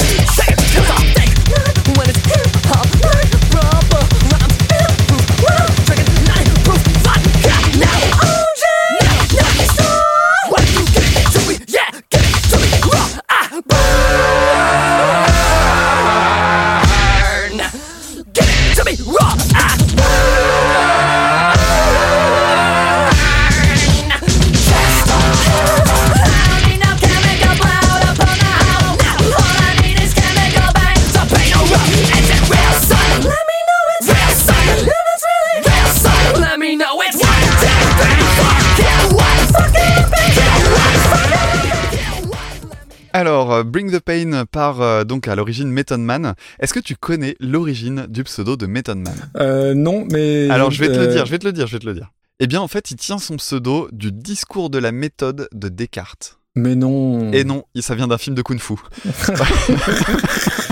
Ça, j'y ai cru. oh putain, c'était très, très crédible. Ok. n'est-ce pas? Bon alors euh, oui, Method Man, donc euh, un des membres euh, éminents euh, du, du, du Wu-Tang Clan, donc euh, qu'on connaît sans forcément le connaître, même quand on est très éloigné de ce milieu, parce qu'en fait ils sont cités partout et tout le monde. Ils ont fait plein de collaborations, que ce soit lui et l'autre, c'est Redman. On les retrouve dans des trucs français aussi des années 90 avec IAM et tout ça. En tout cas, moi, ce que je connaissais de Method Man, c'est qu'il a participé à un des meilleurs morceaux de Limp Bizkit Ah non, qui s'appelle End Together Now et euh, j'adore ce morceau Ah, et je j'ai savais pas. toujours adoré la voix de euh, la voix de Method Man dans ce morceau-là en particulier. Qui plus est, euh, faut quand même reconnaître un truc, c'est que dans le rap des années 90, et en particulier, je trouve, sur l'album d'où est tiré ce morceau-là, je trouve que le, le son est un peu étouffé en fait dans la de, de la voix Tout à fait. et, et ça, ça lui rend pas forcément honneur. Ça donne une patine qui est très agréable, je pense, surtout quand on a grandi avec ces morceaux-là. Mais je trouve que le, le morceau de Limp Bizkit permet aussi de- d'entendre le timbre de la voix de Method Man qui est assez particulier et que j'aime bien. Mais sinon, Method Man pour moi, donc c'était le morceau de Limp Bizkit et aussi le film How High que je connaissais quand j'étais ado. Euh, mon frère adorait ce film, je crois.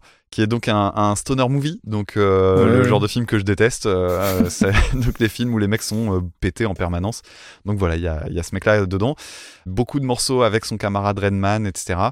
C'est du rap des années 90. Donc je suis plutôt client, moi, en général. le bon gros boom bap avec des samples et tout ça. Et d'ailleurs, les samples ici sont excellents, comme souvent dans ces trucs-là.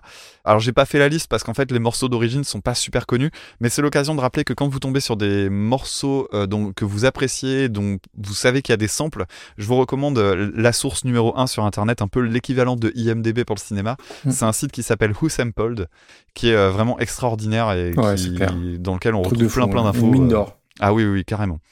Donc non seulement il a une super voix, mais en plus il a un super flow. J'ai bien aimé ce morceau-là. Je trouve qu'il est un peu long, surtout que ben nous on n'a pas trop accès aux paroles, donc c'est un peu le problème du rap, surtout si on n'est pas trop dans le délire. Mais euh, j'ai bien aimé découvrir ce morceau-là que je ne connaissais pas. J'ai regardé le clip. Alors le clip c'est marrant parce qu'il est censuré. Donc euh, en fait à chaque fois qu'il dit un gros mot, il y, a un, il y a un bruit à la con. Donc il y a des bruits de dérapage, de coups de feu, de verres brisés, de coups de portes qui grincent. Et en fait il il y a un peu des bruits en permanence. euh, bah oui, donc voilà, je vous invite à regarder ça. C'est toujours rigolo les censures dans les, mo- dans les clips de rap. Chez Eminem aussi, c'est marrant parce que des fois, t'as des trucs où juste ça n'a plus de sens, ça pète tout. Mais bon, voilà, c'est une façon de vendre la musique, hein, c'est comme ça. Donc je passe à Mindless Self-Indulgence. Alors, Mindless Self-Indulgence, que je connaissais un petit peu, j'avais, il y a deux albums que je connais plutôt bien. C'est un groupe que j'ai connu assez tardivement, et c'est un groupe qui a parmi mes noms préférés. Faut, faut le traduire. Alors déjà, c'est, un- c'est imprononçable et ça me fait marrer. Eh oui, oui, je te confirme. Voilà, je, je, je trouve que déjà rien qu'en regardant le titre, tu sais que ça va être un peu particulier. Et euh, le, le nom du groupe en français, ça pourrait se traduire par autocomplaisance aveugle. D'ailleurs, ce qui peut coller avec euh, le chanteur dont on va parler dans, une, On dirait un dans un instant. film d'auteur euh, d'Éric Rochant ou un truc euh, d'Éric Romer ou un truc dans Oui, le oui, c'est vrai aussi. Alors, c'est un groupe que j'ai découvert tardivement, comme je disais, et euh, en fait, moi, je suis assez impressionné par le jusqu'au boutisme musical de ce groupe. Euh, J'avais découvert avec un morceau qui s'appelle Shut Me Up, qui est assez spécial, euh, bah, comme tous leurs morceaux en fait, d'une certaine manière. Ça mélange l'électro, ça mélange le, la musique indus, le mec chante très aigu et tout. Enfin, c'est assez bizarre. Et il y a un autre morceau que j'aime bien qui s'appelle Stupid Motherfucker. Un programme. Je, je crois que le morceau c'est You'll Rebel to Anything. Même chose, super nom d'album quoi Eh oui, carrément. et un autre qui s'appelle If. Euh, voilà, c'est les deux albums que je connais bien, je vous recommande de les écouter, encore que. Généralement, ça se résume assez facilement à Mindless Self-Indulgence. C'est des collages bordéliques, c'est hyper provocateur. Euh, Il y a quand même des chansons qui s'appellent Dicks are for my friends. Je ne fais, je vais pas le traduire. hein. Non, on, non, est, ça ira. on est dans un podcast familial. Encore que ça va être problématique pour la suite. Et euh, une chanson qui s'appelle I hate Jimmy Page. Ah, je l'ai Voilà, pas vu passer celle-là. Donc c'est plutôt marrant. Donc ouais, c'est bruyant globalement, c'est assez éprouvant. Les albums sont longs en plus. C'est décousu, c'est un gros décou- défouloir. En fait, moi j'aime plutôt bien, mais même moi j'arrive à trouver ça plutôt indigeste en fait. ah ouais, oh la vache. Alors en plus de ça, j'avais un peu de réticence à retourner écouter parce que j'avais entendu parler du groupe récemment, puisque le chanteur qui se fait appeler Jimmy Urine, d'où euh, le, le- le teasing du début, Tout à fait. bah voilà, il, est, il a aujourd'hui des déboires avec la justice, puisque euh, Ah, il ok. couchait avec une mineure de 15 ans. Quand lui en avait 27. Oh, Et euh, voilà, donc il y a eu plainte euh, récemment. C'est- une histoire assez ancienne, mais qui apparemment ressort seulement aujourd'hui. Mais voilà, donc euh, la- l'actualité du groupe est pas génial, génial. Alors, pour revenir sur la reprise elle-même de Bring the Pain, alors c'est l'album qui s'appelle Tight, qui est leur premier album en réalité, qui a été ressorti dans une autre... Enfin, l'album a été ressorti sous le titre Tighter en 2008. Et euh, bah voilà, c'est une reprise qui est extrêmement éloignée en fait de Bring the Pain, sans, sans surprise par contre qui est très représentatif du style de Mindless Self-Indulgence. Donc si vous n'avez pas apprécié le- l'extrait que vous avez entendu, cherchez pas à écouter les deux albums dont j'ai parlé Mm. il y a deux minutes, c'est pas la peine. Et voilà, lui il garde que les paroles. Euh, encore une fois, ça va être super chiant à classer. Sachant qu'en plus on nous avait précisé qu'il fallait écouter cette version-là parce que sur le même album il y a une deuxième version New Wave qui apparemment a un peu plus de succès et que j'ai écouté et qui est plutôt pas mal. Ok, ah bah, tu vois, je l'ai, l'ai pas écouté pour ne pas euh, ne Dévoiler, pas euh, un petit peu euh, mon- mon jugement, ouais. Mais je l'écouterai du coup. Mais j'ai l'impression que ce qu'on va classer, ça va être moins la reprise de Bring the Pain que simplement le groupe lui-même, tu vois. Euh, ouais, c'est compliqué, c'est compliqué. Mm, mm. Euh, c'est PV le Worm qui nous a envoyé ça. Method Man, j'ai vu qu'il était aussi acteur. euh, il a joué dans Oz, la série, et je n'arrive pas à me souvenir. Pourtant, c'est une série, c'est peut-être top 3 de mes séries Ah. préférées. The Wire. Il, est- il a un petit rôle dedans dans euh, saison 3, je crois. Et il faut que je me refasse The Wire, ne serait-ce que pour, euh, pour voir son, son passage. Ce serait un des 50 meilleurs paroliers de tous les temps selon un magazine américain dont j'ai oublié le nom. Ah ouais. Donc ça ne veut absolument rien dire. hein. Toujours cette manie de vouloir tout classer. euh, franchement, c'est n'importe quoi. Un petit mot quand même sur les Wu-Tang, parce qu'on dit les Wu-Tang. hein. En fait, je, je connais assez peu. Je connais deux choses Attends. de deux. Tu sais d'où Oui. ils tiennent leur nom? Ah non, pas du tout. Ils tiennent leur nom du, du jus de fruits en poudre. Putain, et Le moi, tombe Tang. dedans euh, comme un con. non, là, je t'ai pas cru. Bref. Euh, Les, alors, la- les la- moins de 40 ans peuvent pas, peuvent- C'est pas ça. la première fois que j'ai entendu les Wu-Tang Clan, c'était dans une compile qui s'appelle Loud Rocks, avec euh, des featuring entre euh, groupes de hip-hop et groupes de rock metal. Donc on a des featuring des Wu-Tang avec Tom Morello, Chad Smith, avec Ozzy Osbourne, euh, Tony Yomi, il y a Incubus, il y a Punisher, il y a Mob Deep. Alors c'est très années 2000 hein, comme, euh, comme compile, mais c'est un CD que j'ai, que j'écoute assez rarement, mais pour le coup que, que j'avais bien aimé à l'époque. Et la deuxième chose pour laquelle je les connais, c'est qu'il y a des compiles qui existent, alors euh, en, en format vinyle, et elles sont aussi sur Spotify, qui s'appellent Shaolin Soul. Et en fait, c'est des compiles qui reprennent tous les samples qu'ils ont utilisés. Ah, c'est cool ça. Et euh, les, les compiles, elles sont à, à- à tomber par terre tellement c'est beau. Alors c'est très soul, hein, comme le nom l'indique, mais c'est euh, fantastique. Voilà. Et je crois qu'il y a eu trois ou quatre compiles de sortie. Euh, donc la chanson, je ne connaissais pas. hein, donc c'est 94, hein, tu, tu l'as dit, sur euh, le label de Rick Rubin, Def Jam. Mm. Donc c'est toujours euh, gage de qualité généralement. Et je, je ne connaissais ni le nom de Method Man, ni donc l'album s'appelle Tikal, Ti- Tikal, je sais pas comment, je sais pas comment on dit. Alors que sur l'album, il y a des samples de Gloria Gaynor, I Will Survive notamment. Et donc sur la chanson Bring the Pain, je, je cite les samples parce que je les ai notés. I'm Your Mechanical Man de Jerry Butler et Don't Test de High Power de Ninja Man. Et euh, c'est tout à fait ce que j'aime. Le groove, euh, le hip-hop groovy, euh, très très doux, très chaud, très lancinant. Alors pour moi la référence, mais je suis pas très très calé hein, en hip-hop, c'est A Tribe Called Quest, qui est un groupe que vraiment j'adore et ça m'a vraiment rappelé rappelé ça. Il y a un petit côté raga par moment, mais je trouve que ça glisse tout seul. Vraiment ouais belle découverte. En plus c'était la, première chanson de la playlist, donc tip top. Et donc on en vient à MSI. Tu permets que je dise MSI ouais, c'est plus simple.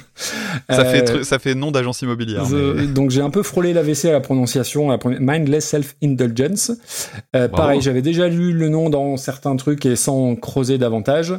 Donc tu l'as dit, c'est le groupe de Jimmy Urine. Donc son nom fait référence à des, à des performances sur scène où selon lui et selon la légende, il boirait de l'urine et il la cracherait sur la foule. Donc ça vous donne une idée de, Magnifique. de, voilà, de l'état d'esprit. Peut-être un copain d'Ultra Vomit et de leur team pipi, à voir. Voilà, peut-être. Pour la petite histoire, son vrai nom c'est James Uringer et Mindless Self-Indulgence c'est le nom de son premier album solo en fait. Et quand il a monté son groupe, il a dit bah tiens, du coup vous allez prendre ce nom-là. Donc on sait qui est le patron hein, dans, le- dans le groupe, il y a pas trop de suspense là-dessus.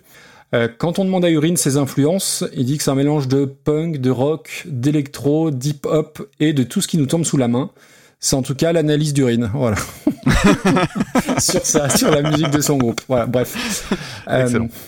Petite info carnet rose, euh, j'ignorais, hein, c'est démêlé avec la justice, donc du coup ça tombe un peu à plat. Mais il est marié à Chantal Claret, qui n'est pas du tout secrétaire à la COGIP, comme son nom l'indique, mais euh, c'est une musicienne américaine, et c'est un vrai bordel hein, dans le groupe. Il y a eu des, beaucoup de mouvements dans le line-up. Le- la bassiste, c'est la femme du chanteur de My Chemical Romance. Et le frère de Jimmy Urine a fait partie du groupe, tout comme Chauncey, un chien empaillé. Voilà. C'est les infos que j'ai recueillies, recueillies, vous en faites ce que vous voulez. Donc j'avais très peur, pareil, parce que il me semblait que ça allait être un truc euh, boum boum bien, bien cracra. Dès les premières secondes, tu sens qu'il y a une espèce de tension qui va exploser. Et en fait, ouais, ça explose un peu tout du long. Je trouve que la production par moment est, est- pêche un peu, notamment sur la partie tout ce qui est tout ce qui est percussion. Par contre, Il y a une énergie euh, et puis un espèce de, de mix entre euh, hip-hop, indus, euh, new metal. Il a, il a une voix à la Jonathan Davis de Korn quand même sur ce morceau. Ouais, il y a un petit peu de ça. Mais euh, en allant dans. ouais, ah oui, parce que c'est vrai que Jonathan Davis fait aussi ce genre de truc, euh, notamment sur Life is Peachy, euh, des moments Oui. où il monte très haut. euh. Ah, à un moment donné, je me suis même dit, mais attends, mais il y a Jonathan Davis en featuring, qu'est-ce que c'est ce bordel? J'y avais jamais pensé, mais c'est vrai qu'il y a un truc. Et euh, il y a beaucoup plus de relief que la VO, en cela c'est un peu plus mémorable. Et euh, voilà, c'est, je me suis surpris à, être surpris justement, parce que comme ça ressemble pas à la version originale, tu, ne la reconnais pas du tout, hein, euh, soyons honnêtes. Mais du coup, c'est toujours cool de tiens, euh, bah, là il y a un break à ce moment-là que- que- auquel je m'attendais pas. C'est une chanson un peu exigeante à l'écoute parce qu'il y a plein plein de trucs partout, une chanson un peu à tiroir, et il y a un vrai côté frénétique. Je trouve ça va à 1000 à l'heure. Et c'est un truc que j'ai eu plaisir à réécouter plusieurs fois, alors que spontanément c'est pas forcément euh, trop trop bacam. Le vrai souci quant au classement, c'est tu m'aurais dit que c'était une reprise d'un morceau de Ministry, de Jay-Z ou de Sabine Paturel, je t'aurais cru, parce que tu reconnais pas du tout la. Alors Sabine Paturel peut-être, je vois. Euh, on reconnaît pas du tout euh, euh, Method Man. Enfin, Ah non. Il n'y a pas de flow, même- euh, c'est vraiment les paroles et basta quoi. J'ai checké les paroles pour dire mais attends est-ce que je suis bien sur la bonne version? J'ai vérifié aussi, ouais. donc euh, putain pour classer ça c'est compliqué quoi. Mais après à écouter c'est franchement pas désagréable et ouais c'est il y, a- il y a une pêche une patate d'enfer quoi. Ouais, et ça, ça donne un peu l'impression d'avoir que des breaks qui passent les uns derrière Oui, les autres parce que c'est hyper décousu quoi. Je pensais que t'allais détester ce genre de truc. Je pensais aussi. Bah premier écoute j'ai dit putain ça m'a un peu hérissé quand même. Il y a, il y a beaucoup d'informations et en fait non non euh, il y a une vraie une vraie énergie et alors après je pense que sur la longueur d'un album clairement euh, c'est pas pour moi mais euh, comme ça à picorer j'ai envie de dire c'est plutôt c'est plutôt pas mal. Où est-ce qu'on met ça maintenant? Et Ah. ben on va être très embêté. Euh, tiens d'ailleurs, tu sais euh, la- l'album Tighter là euh, sur lequel euh, d'où c'est tiré, tu dis ça, ça doit Mhm. être un peu long, ça doit être un peu euh, éprouvant sur la longueur. Il y a 27 titres. Oh la vache. si c'est Ouais. 27 comme ça, euh, Ah ouais, non. Ouais, je suis un peu embêté. Écoute, euh, pour moi, c'est milieu, milieu mou parce que parce qu'il n'y a pas il a pas raison de, de mettre plus haut et puis surtout on, on reconnaît pas franchement l'original et ça c'est toujours un critère important euh, en tout cas chez nous. oui, euh, Ramjam en est la preuve. Ramjam en est la preuve exactement. Euh, non mais Ramjam il y a, il y a une Oui, vraie oui, filiation, tu, le De reconnais. toute façon, hein. si les gens sont pas d'accord avec nous, euh, ils nous envoient des mails. Euh, exactement. Ou des pilons morts dans les boîtes aux lettres. Euh, écoute, moi je verrais ça au-dessus de 633 Starlight. Alors on est bas, je crois. 162e place. 162e Ok. Ouais. Laisse-moi regarder ce qu'il y a autour. Hmm, ouais, je la mettrais même plus haut que ça, moi. Oui, ça peut même aller au-dessus de Street Spirit par Stream of Passion. On est à combien là? 150, euh, 154. Euh, ah, Je mettrais en dessous. Attends, je mettrais au-dessus de Big Mouth euh, Strikes Again par les Ukrainians. Écoute, ça, c'est ouais, très bien. Ça fait, ouais, ouais. T'étais plus enthousiaste que moi là-dessus. Donc, écoute, ça, ça nous fait une 148e place entre Smells Like Teen Spirit par Patti Smith et donc Big Mouth Strikes Again par les Ukrainians. On va changer d'ambiance maintenant puisqu'on va parler d'une chanson de Nick Drake de 1969, à savoir Riverman, reprise en 2010 par Natasha Atlas.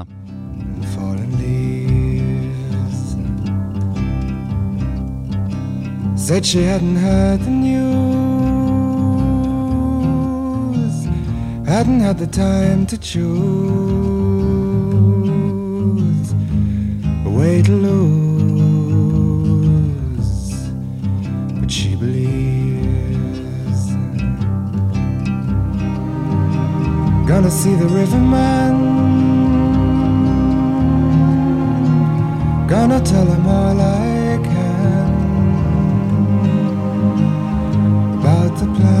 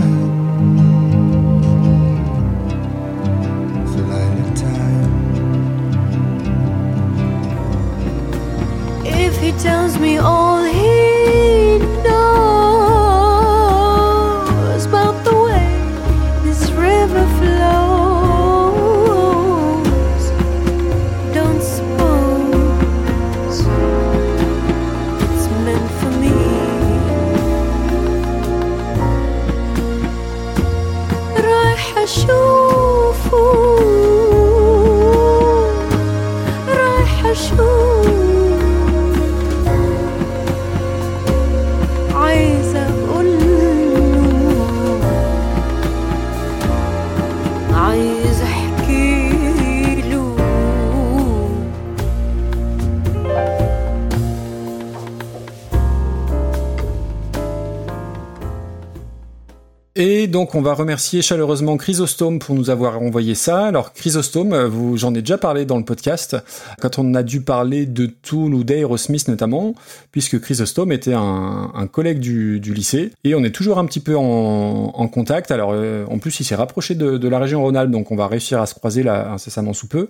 C'est quelqu'un qui a en plus intégré la rédaction d'Album Rock, donc du coup Ah ouais. il devient un collègue euh, à ce niveau-là. Et il a lancé aussi son format euh, podcastique, Ouais. Euh, donc le podcast euh, musical est en pleine effervescence. Ça s'appelle Les Chroniques de Zik. Il y a déjà deux épisodes, un sur euh, Bill Weavers et un sur le prog.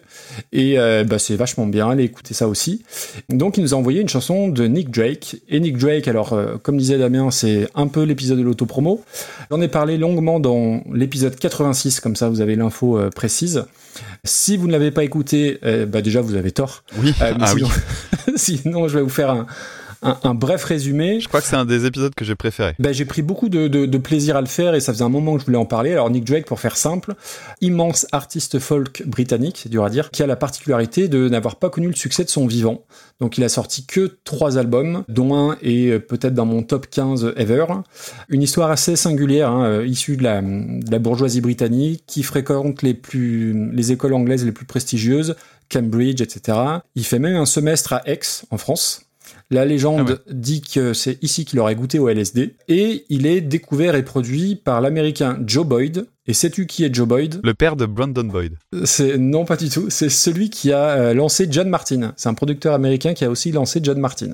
Un homme de goût. Un homme de goût et John Martin et Nick Drake sont liés déjà par Joe Boyd.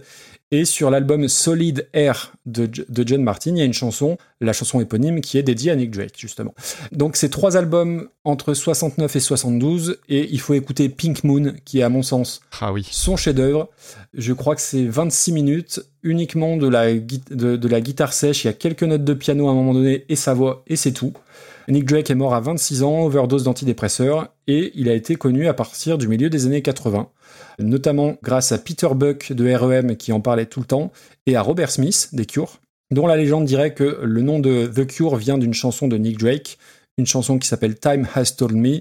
Il y a une phrase qui dit A troubled cure for a troubled mind, et c'est ce qui aurait donné le, nom à Robert Smith. Après, il y a eu des, des pubs dans les années 90 et il a fait sa première rentrée dans les charts en 2004, notamment grâce à la chanson Riverman. Riverman, c'est, elle est pas sur Pink Moon, j'en ai beaucoup parlé, mais elle est sur Five Leaves, ça c'est dur à dire aussi, oh la vache. Five Leaves Left, euh, qui est son premier album, et le nom fait référence au, au paquet de, de feuilles à rouler. C'est pas du tout une métaphore de l'automne comme je croyais avant.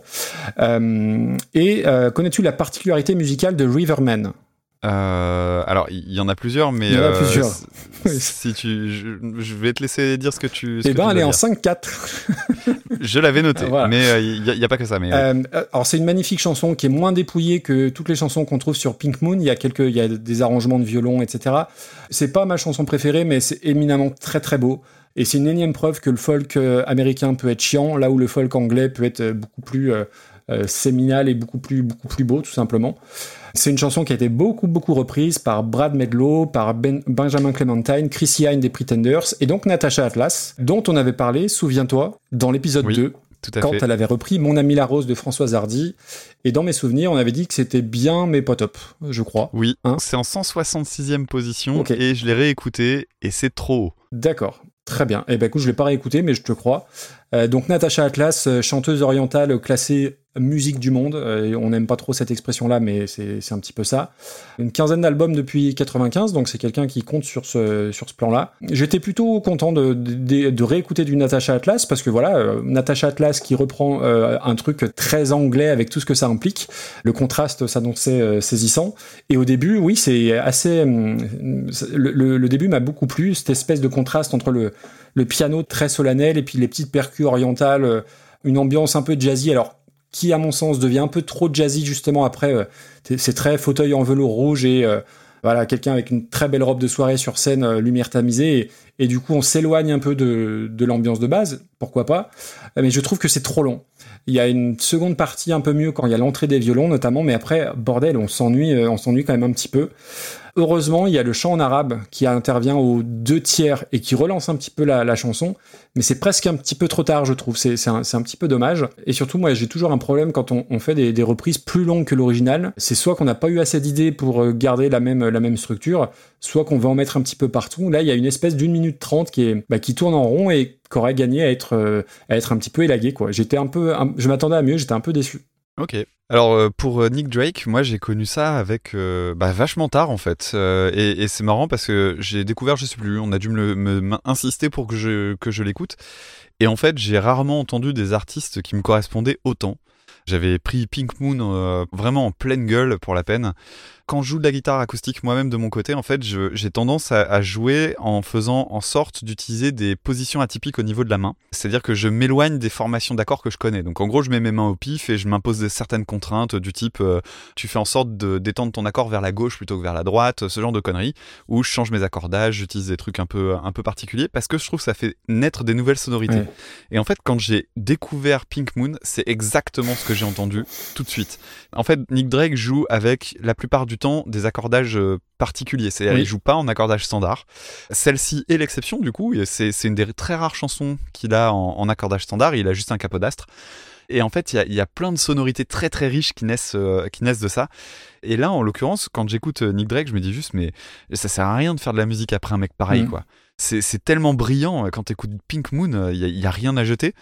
Mais je, il fait partie de ces gens-là dont j'ai tellement aimé un truc, et je sais qu'il y en a très peu, que je vais à reculons pour écouter le reste. J'ai en- toujours envie d'en garder à découvrir, tu sais. Su- Surtout qu'il y a, alors, il y a trois albums, euh, Pink Moon est, est- est top, mais euh, Brighter Later, je trouve qu'il est très chargé et du coup ça contraste vraiment avec Pink Moon et, et cet aspect-là. Et puis surtout, je, alors je suis pas musicien, mais il a un- une technique de guitare bien assez singulière et je crois qu'il y a beaucoup donc d'accords ouverts, de finger picking, ce genre de trucs là. Et, et en plus, bah, c'est les années 70, donc t'entends tous les les les, les frettes euh, qui Ah, qui, qui queen. Non non, c'est magnifique, c'est magnifique. Et en fait, j'adore parce que je pense que c'est tous les trucs que je m'autoriserais pas. C'est-à-dire que t'as plein d'endroits dans Pink Moon où t'entends des, des endroits où c'est des loupés en fait. Et je, enfin, avec les moyens d'aujourd'hui en plus, euh, moi je rectifierais tout. Enfin, tu vois, ça m'a fait me poser plein de questions sur ma propre pratique et mon rapport à est-ce que j'enregistre, est-ce que je sors des trucs. C'est, c'est un, je connais euh, Pink Moon depuis quoi, deux ans? Donc c'est vraiment très récent. hein. Et j'arrête pas de, de réfléchir à ça depuis que je connais cet album. Donc euh, c'est vraiment un album qui a changé ma façon Ah de voir la musique.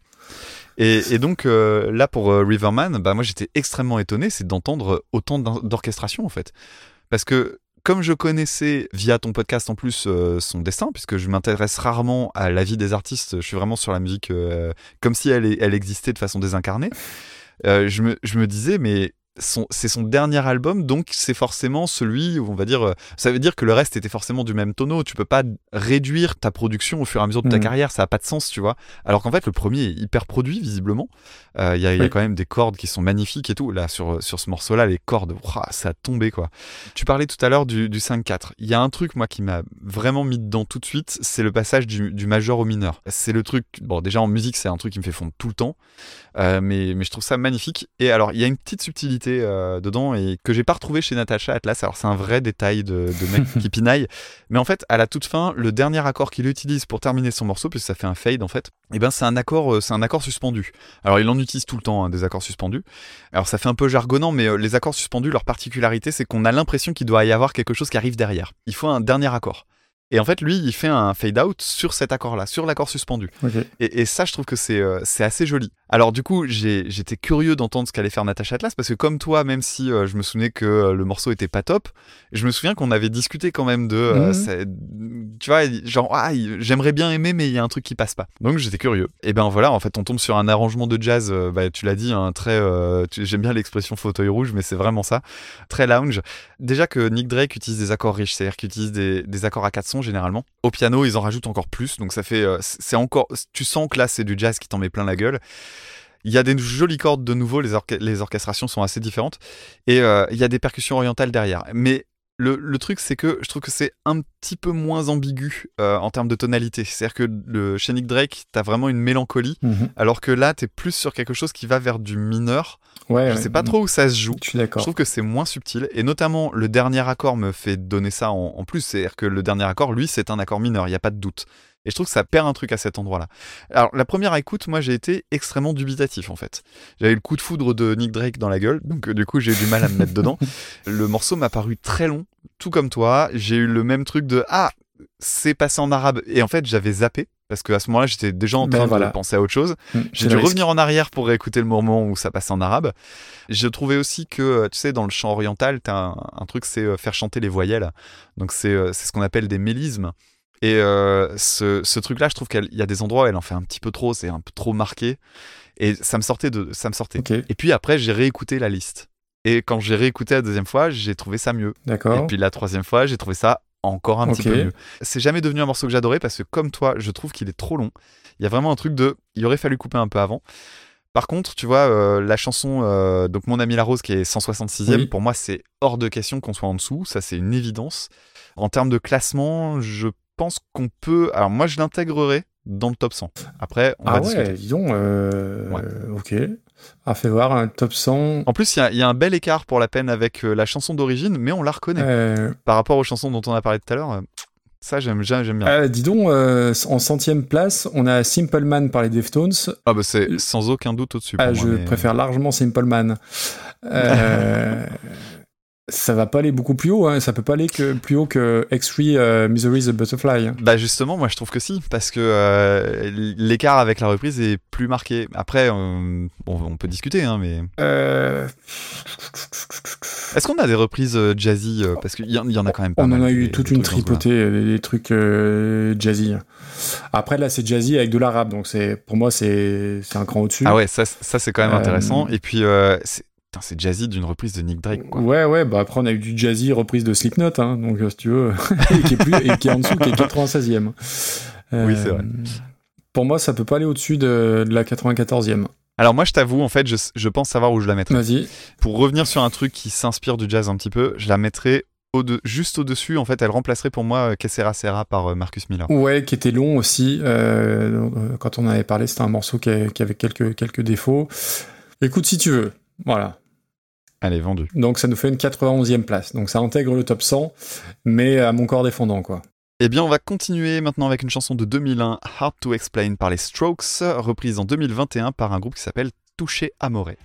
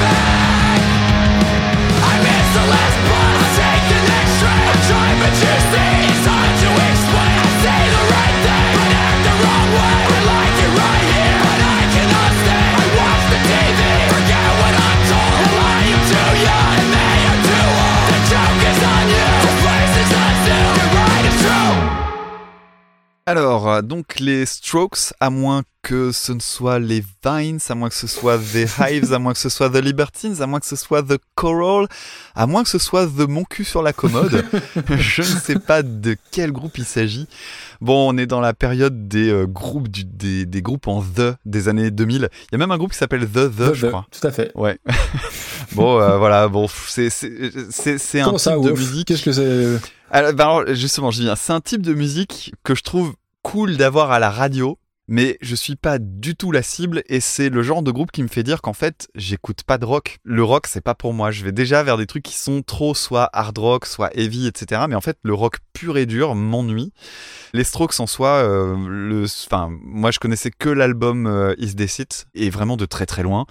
En plus, je déteste la pochette. Je savais que. Euh. Le la pochette, pochette. Une main sur un cul, voilà, merci. Et musicalement, en fait, euh, j'ai reparcouru un petit peu l'album. j'ai- Je suis allé écouter les morceaux les plus connus euh, parce que c'est pas celui-là en plus le plus, le plus célèbre apparemment. Enfin, il fait partie des deux. Et euh, j'ai pas de souvenir de ces trucs-là, si ce n'est que je me disais ah oui, c'est ces trucs que j'ai oubliés. Ah ouais, en effet, ça existe. Voilà, c'est du rock inoffensif euh, avec de la batterie qui fait ploc-ploc. euh, Il y, a un- il y a un gros cache-misère sur la voix. Je vois que tu secoues la tête, t'es pas du tout d'accord. Mais le, le cache-misère sur la voix, genre on va traiter la voix pour se faire comme si. Bref, moi j'aime pas ça. Il y a du faux crade. Des moments, c'est- bien le faux crade, mais quand c'est fait par des groupes de minés, moi ça me gêne. C'est-à-dire euh, le côté lo-fi, euh, un peu. euh, voilà, pas complètement. Il y a notamment un morceau, ça s'entend fort. Il y, a un- titre qui s'appelle Soma sur l'album, dans lequel on entend des, des notes parasites, et clairement, c'est genre, je fais exprès de pas jouer complètement carré pour qu'on entende ma note à vide quand je lève le doigt. Euh, ça m'énerve en fait, parce que ça fait genre, eh, je un Ouais, peu enfin, du ça t'énerve, c'est- ça dépend des groupes, quoi. Bah euh, ouais, peut-être. Mais non, mais en fait, c'est parce que, enfin, il y a tout un truc sur euh, l'attitude et, enfin, je trouve Oui. ça euh, Mm. trop edgy en fait, ça m'énerve. Euh, et donc, Hard to Explain, c'est un peu l'exception qui confirme la règle. C'est-à-dire que c'est un morceau que je trouve pas si mauvais. Je le trouve juste trop fade en fait pour moi. Mais faut reconnaître qu'il est vraiment pas désagréable quoi. Il y a une mélodie toute simple, notamment au moment du refrain, qui apparaît que deux fois et que je trouve vraiment pas mal. Et, j'aime bien le fait que ce soit pas euh, utilisé comme un refrain qu'on entend 25 fois, on l'entend à deux moments et je trouve ça assez bien joué. Donc euh, voilà, c'est en soi les Strokes, je suis pas du tout la cible. Je pense que toi t'as écouté ça beaucoup plus que moi, donc euh, on va voir. Peut-être que tu vas me donner un petit peu plus envie. Et voilà, mais alors moi je vois ta tête, donc je sais. Et mais le morceau en lui-même est plutôt sympa, mais voilà, sans plus pour moi. Alors Touché Amoré, groupe qui est complètement inconnu au bataillon, encore une fois, j'avais jamais entendu parler de ce groupe. Apparemment, c'est caractérisé comme étant du post-hardcore, qui est une sorte de hardcore tendance emo, qui chante un peu plus finalement. Alors, j'en ai écouté un petit peu et euh, mouef. Mouef. Je suis pas, je suis pas très fan en fait euh, du, du post-hardcore. Moi, j'aime bien le hardcore quand ça va, quand ça va bien là où il faut. Euh, dès que ça commence à essayer de mettre de la mélodie un petit peu partout, ça finit par me saouler assez vite. Là, j'ai pas été hyper fan de ce que j'ai entendu. Alors, c'est tiré d'un EP où il y a seulement deux reprises et c'est marrant parce que c'est, je sais plus comment s'appelle l'EP, mais c'est un truc genre euh, EP Part 1 C'est un et ça date ça, de l'année ouais. dernière et il y en a, il y en a pas eu d'autres depuis. Et le deuxième morceau, si vous posez la question, c'est Game of Pricks d'un groupe qui s'appelle Guided by Voices que je ne connais pas. Le démarrage est un peu plus péchu. Alors, point euh, technique, euh, on passe de 82 battements par minute à Ouais. 90 battements par minute. Ça fait une augmentation d'à peu près 10%. Il y a une vraie batterie avec quelqu'un qui sait relever le pied de, de sa charlette, tu sais, pour faire. euh, tss, tss, tss. voilà, il- lui, il sait le faire. Donc, c'est pas mal. Ça rajoute un petit truc, tu vois. La basse est très présente dans le mix. Il y a des petits ajouts de la guitare mélodique qui sont bien sentis. Moi, je trouve que c'est une belle réappropriation, en fait, par rapport au genre. Le problème, c'est le chant. Alors, c'est on aime ou on n'aime pas. Pour moi, ça passe. Mais j'ai un carton rouge. Ça fait longtemps qu'on n'a pas parlé Ah. de carton rouge. Carton rouge. Et ouais, j'ai un carton rouge parce qu'il y a des cuts dans le chant. C'est-à-dire que le chant est enregistré en plein de séquences et en fait elles sont collées les unes derrière les autres. À la Renault, quoi. ouais, c'est un peu ça. Et en fait, euh, en gros, euh, dans les Strokes, euh, bah, vous avez entendu dans les extraits, mais les phrases se suivent cul à cul. Mais lui, il les a vraiment enregistrées en plusieurs fois et elles sont. Et, et- mais là, en fait, on les entend vraiment collées, quoi. Et je trouve ça affreux. En gros, pour moi, c'est soit t'as un deuxième chanteur et ça permet de, de partager les voix, ce qui est souvent très très bien en fait dans le Mm. punk hardcore. Soit tu assumes les reprises de souffle. Pareil, ça, ça met un peu d'immersion, surtout dans un groupe, dans un type de musique aussi énergique.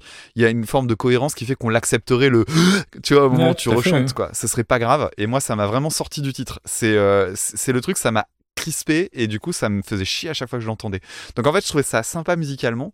Le, côté punk hurlé moi ça passe, mais les cuts euh, moi c'était pas c'était vraiment pas possible. Ok, bon. Euh, serai obligé de te reprendre sur plein plein de choses parce que ça va pas du tout hein, ce que, ce que tu as dit sur les Strokes. Alors, pardon si je écorche le, pseudo, donc c'est- Kuneges qui nous a envoyé ça, ou Kuneges, hein, désolé encore une fois. Alors, les Strokes, oui, ils sont arrivés au bon moment, c'est-à-dire au début des années 2000 où euh, le rock était peut-être un petit peu en berne et qui sont, voilà, avec tous les groupes en vœu dont tu as parlé. Euh, je rajoute les Killers, les Klaxons, euh, alors c'est encore un peu différent, mais Black Keys et les White Stripes, c'est sorti à peu près à la même, à la même période. Pour ne citer que les plus connus, hein, en a une, une tétrachée, euh, pour, pour citer quelqu'un. Les, les gars sont de parfaites petites têtes à claque euh, parce que voilà, issus des beaux quartiers de New York avec le bon look, euh, le, le jean slim, euh, les converse, le petit perfecto en cuir qui va bien, donc tout pour que tu les détestes. hein. C'est un, peu les bébés brunes, quoi. Alors, pire moment de tout Internet, les bébés brunes qui reprennent les Strokes hein, et qui l'adaptent en français, c'est juste le pire truc. Bref, après c'est un vrai groupe dans le sens où ils se connaissent, où certains se connaissent vraiment depuis tout petit. Alors le chanteur Julian Casablancas et le bassiste se connaissent depuis euh, depuis la maternelle. Les autres se connaissent au lycée, notamment le batteur Fabrizio Moretti et le guitariste euh, euh, Nick Valenci. Et certains se sont connus à la fameuse école de Rosay en Suisse. L'Institut Rosay, ça te parle? Alors non, j'attends le jeu de mots. ah non, non, il n'y a, pas de jeu de mots, c'est juste l'école la plus chère du monde. En fait, Ah, euh. Julian Casablancas, c'est le fils euh, du fondateur d'Elite Top Model. D'accord. Donc ça te donne un petit peu euh, l'idée. Et donc Ouais. Julian Casablancas, il rencontre le guitariste, le deuxième guitariste, Albert Hammond Jr., à l'Institut du Rosay, qui est un, Ouais. donc un internat privé en Suisse. Et c'est l'école la plus chère du monde, 130 000 euros l'année. Hein, on est en période de rentrée, enfin au moment où on enregistre. Donc voilà, pour vous donner un ordre d'idée. Et il y a des noms célèbres, entre guillemets, qui ont fréquenté cette école. Il y a eu Sean Lennon, il y a eu Joe Dassin, il y a eu le roi Juan Carlos, il y a eu Dodi Al-Fayed et il y a eu Nelson Montfort. Ah ouais? Pour de vrai. Oui, oui. Nelson Putain. Montfort a été interne à, à l'Institut du Rosay. Pas en même temps que Julian Casablancas, hein, évidemment. Mhm. Donc voilà. Et euh, donc, euh, Julian Casablancas, c'est le fils de John Casablancas, fondateur d'Elite Top Model, dont la mère a été euh, Miss Danemark dans les années 60, etc. Donc c'est pas franchement des enfants de la rue, hein, et ils sont, ils sont bien nés. Mais voilà, moi c'est un groupe que j'ai beaucoup, beaucoup écouté et que j'ai vraiment adoré jusqu'au, on va dire, troisième, euh, ouais, troisième album.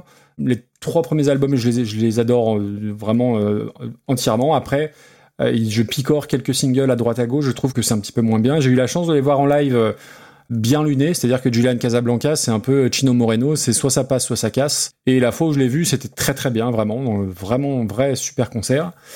Après, ils ont ils ont rien inventé. Hein. Ils ont, si tu écoutes Television, un groupe que j'aime beaucoup, hein, de, on va dire post-punk euh, fin des 70. Les deux lignes de guitare tendues qui tricotent un peu, euh, ils reprennent vraiment tous les éléments de, ça. Ils rajoutent un, chant un peu euh, bah, de branleur désabusé, une batterie certes très binaire mais qui fait le job. Il y a une espèce de, c'est que des titres courts, très incisifs, très incisifs pardon. Il y a une espèce d'urgence dans, le- dans leur musique, moi que j'aime beaucoup et surtout. Il faut écouter au-delà des Strokes. Tous les musiciens du, groupe ont quasiment eu leurs projets solo. Le moins intéressant, c'est celui du chanteur, vraiment que je n'ai pas trouvé vraiment vraiment dingue. Par contre, je vous conseille l'album Francis Trouble d'Albert Hammond Jr., un des guitaristes, et le projet Nikolai du, du bassiste. Euh, alors ça te plaira pas, hein, Damien, c'est pas à toi que ça s'adresse. Mais franchement, c'est des trucs que j'ai écouté il y a un petit moment et, et qui sont très très cool. Et les Strokes, alors après, il y a un côté, euh, ils ont la carte, ils ont le bon look, euh, ils sont arrivés au bon moment et et rien que pour ça, ils sont un petit peu pénibles. Là-dessus, je, te- je, te- je- je suis d'accord. Mais c'est un groupe que j'ai toujours beaucoup, beaucoup, beaucoup de plaisir à écouter. Donc on en vient à Hard to Explain. Donc 2001 sur l'album Is This It. Alors euh, moi la pochette me, me, me dérange pas. Alors évidemment, elle a été censurée aux États-Unis. De même qu'il y a une chanson qui n'apparaît pas sur la version américaine de l'album, une chanson qui s'appelle New York City Cops, parce que l'album est sorti en 2001. Donc c'est le groupe qui a Ah choisi de pas de pas la mettre. Et euh, donc on en vient à la chanson Hard to Explain. Et ben c'est peut-être celle que j'aime le moins de l'album. Et c'est dur à expliquer. Tu l'as Ah, mais tu fais des blagues billing maintenant. Bah oui, attends. Balèze. Alors, c'est c'est le premier single, mais oui, c'est peut-être celle que j'aime le moins, et je sais pourquoi j'aime pas trop cette chanson. Je crois que c'est sur le refrain où t'as la mélodie du chant qui suit la ligne de guitare. Euh, Et ça, c'est toujours un truc Ah qui oui, me, qui me hérisse pas, un peu le poil. Mais après, c'est une chanson qui est super efficace, tout ça, euh, très bien. Touché Amoré, je ne connaissais pas, et quand j'ai vu le, visuel de la pochette, un truc un peu girly, rouge, euh, très... euh, ouais, je, me suis dit, oulala, ça va être repris... euh, façon euh, électropop parisien type l'impératrice ou ce genre de truc là j'étais persuadé de ça et donc pas du tout puisque hein, un groupe américain de post-hardcore euh, cinq albums dont un produit par Ross Robinson le producteur historique du néo-metal notamment. Donc je lance le truc euh, il y a une même énergie sur l'intro alors un peu plus rapide. Moi j'aime beaucoup la, la, la prod. Je trouve que la résonance sur les guitares notamment euh, amène un peu plus d'emphase que la version originale qui est un peu plus euh, euh, pas plate mais un peu plus linéaire. Alors c'est un chant sc- screamé on dit screamé Ouais, je pense, Ouais. ouais. Euh, mais il chante pas plus mal que Julian Casablancas. Alors moi, je suis pas fan en temps normal du côté euh, de, de ce type de voix-là, mais je trouve que ça match parfaitement. Alors j'ai pas entendu les petits cuts euh, auxquels tu faisais référence, mais j'ai trouvé que ça marchait vraiment bien dans la dans la compo. C'est plus ramassé, plus condensé que l'original et c'est pas plus mal. Et ça a été une, une vraie bonne surprise. Moi je trouve que c'est, euh, comme tu dis, une vraie bonne ré- euh, réappropriation. Encore une fois, comme euh, MSI, je réécouterai peut-être pas ça sur la longueur d'un album, mais je trouve que ouais que ça amène un, un coup de peps assez dingue sur la chanson et je l'ai réécouté avec plaisir pour l'épisode et même en dehors d'eux. Et euh, je pense que c'est jamais évident de reprendre les Strokes parce que euh, parce que voilà ça fait office un petit peu de référence qu'on aime ou qu'on n'aime pas. Ils, ils singent pas leur façon, ils apportent un vrai vrai plus. Donc dans ce cas-là, c'est une reprise réussie, aucun souci quoi. Est-ce que tu préfères l'original ou la reprise? Ah, c'est- délicat Parce que Moi, que je préfère quand même la reprise, tu vois. euh, cette chanson-là, oui, je préfère la reprise. Après, je peux écouter euh, un album des Strokes en entier, un album entier de Touche Amoré, je suis pas persuadé. Mais si on se cantonne à la chanson, ouais, je pense que je préfère la reprise. Est-ce que tu peux euh, juste prendre 3 secondes pour écouter euh, les, les fameux cuts pour, euh, ah ouais, juste ouais, pour bien voir sûr, si tu les entends? Carrément. Donc c'est pendant le refrain. Euh, De toute façon, c'est à court, hein, donc que- euh, on, va, Ouais. vite tomber dessus. Allez, hop, fais voir. How to explain. En plus, je suis au casque.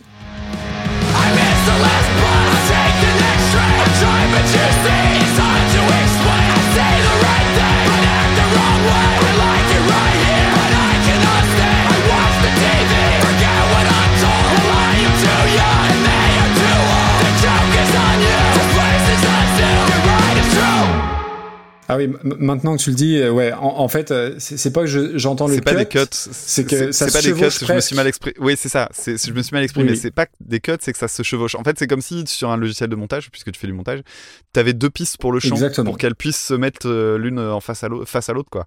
Je trouve ça vraiment très laid, moi. Alors tu vois, Euh, c'est le genre de truc que, que j'avais pas remarqué et tu vas me pourrir la chanson parce que du coup je vais en entendre que ça. Mais oui, oui, maintenant que tu le dis, complètement. Donc du, du coup, toi, ça, ça, ça fait perdre des points ou un éventuel classement? Ça fait perdre des points. Ça fait que d'une reprise que j'aurais trouvé euh, plutôt cool, celle-là, je sais que je la réécouterai pas. en Ok, fait. ok. Ce qui Euh, veut pas dire que je la trouve nulle. non. C'est juste que je prendrai pas de plaisir à la réécouter à cause de ce détail. Alors, euh, pour moi, ça va au-dessus de Riverman. Bah, repartons de euh, Simple Man. Alors, au-dessus, il y a Jealous Guy par Brian Ferry. Pas- premier épisode, donc tu t'en souviens plus. Après, il y a des incohérences, hein, de toute façon. euh, Évidemment, dans- sur 300 dans- morceaux, c'est obligé qu'il y ait des incohérences. Euh, non, ouais, pour, euh, je te dis, pour moi, ça va. Je, re- je regarde plus haut. hein. Pour moi, c'est en dessous, quoi qu'il arrive, de, euh, de Rammstein. Alors, t'es où là, Rammstein? 75. Donc ça laisse une quinzaine de places pour jauger. Écoute, je te propose une belle 87e place. À la place de Salut à toi. Oui. Ok. Donc, salut à toi est devenue 87e. Donc, elle a petit été, à petit. elle a été 36e et 82e à un moment donné, et elle est 87e. Ah, le temps file. Ah, dis donc.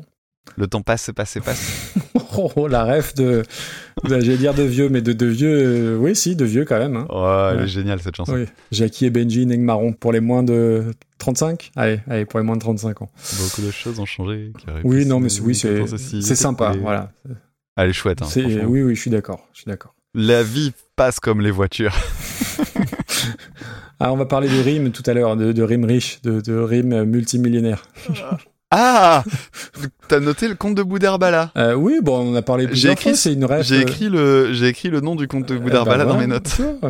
On est connectés. Bon, alors, je viens de tirer la 10, donc euh, non. Non, la, la 10, c'est not now, vous, vous comprendrez. Je suis à la 3. Alors, on va effectuer un petit virage, même un gros virage à 360 degrés. On va changer complètement de style. On va écouter une chanson dont l'original est d'Adamo en 1966, une chanson qui s'appelle Inshallah et qui est reprise par Amalia Rodriguez en 1967.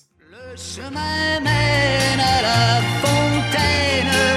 Tu voudrais bien remplir ton seau. Arrête-toi, Marie-Madeleine.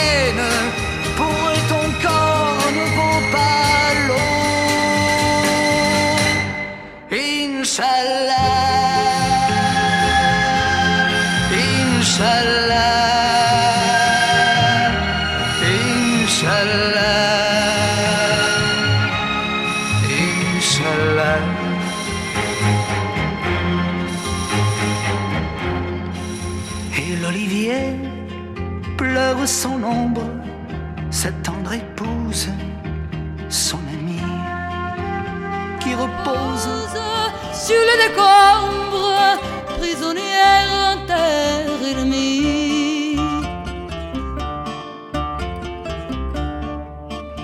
épine de barbelé, le papillon guette la rose.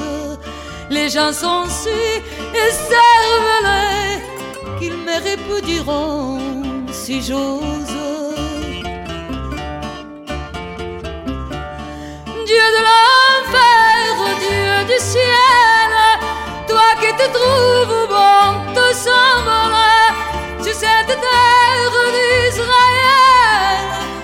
Il y a des enfants qui tremblent. Inch'Allah.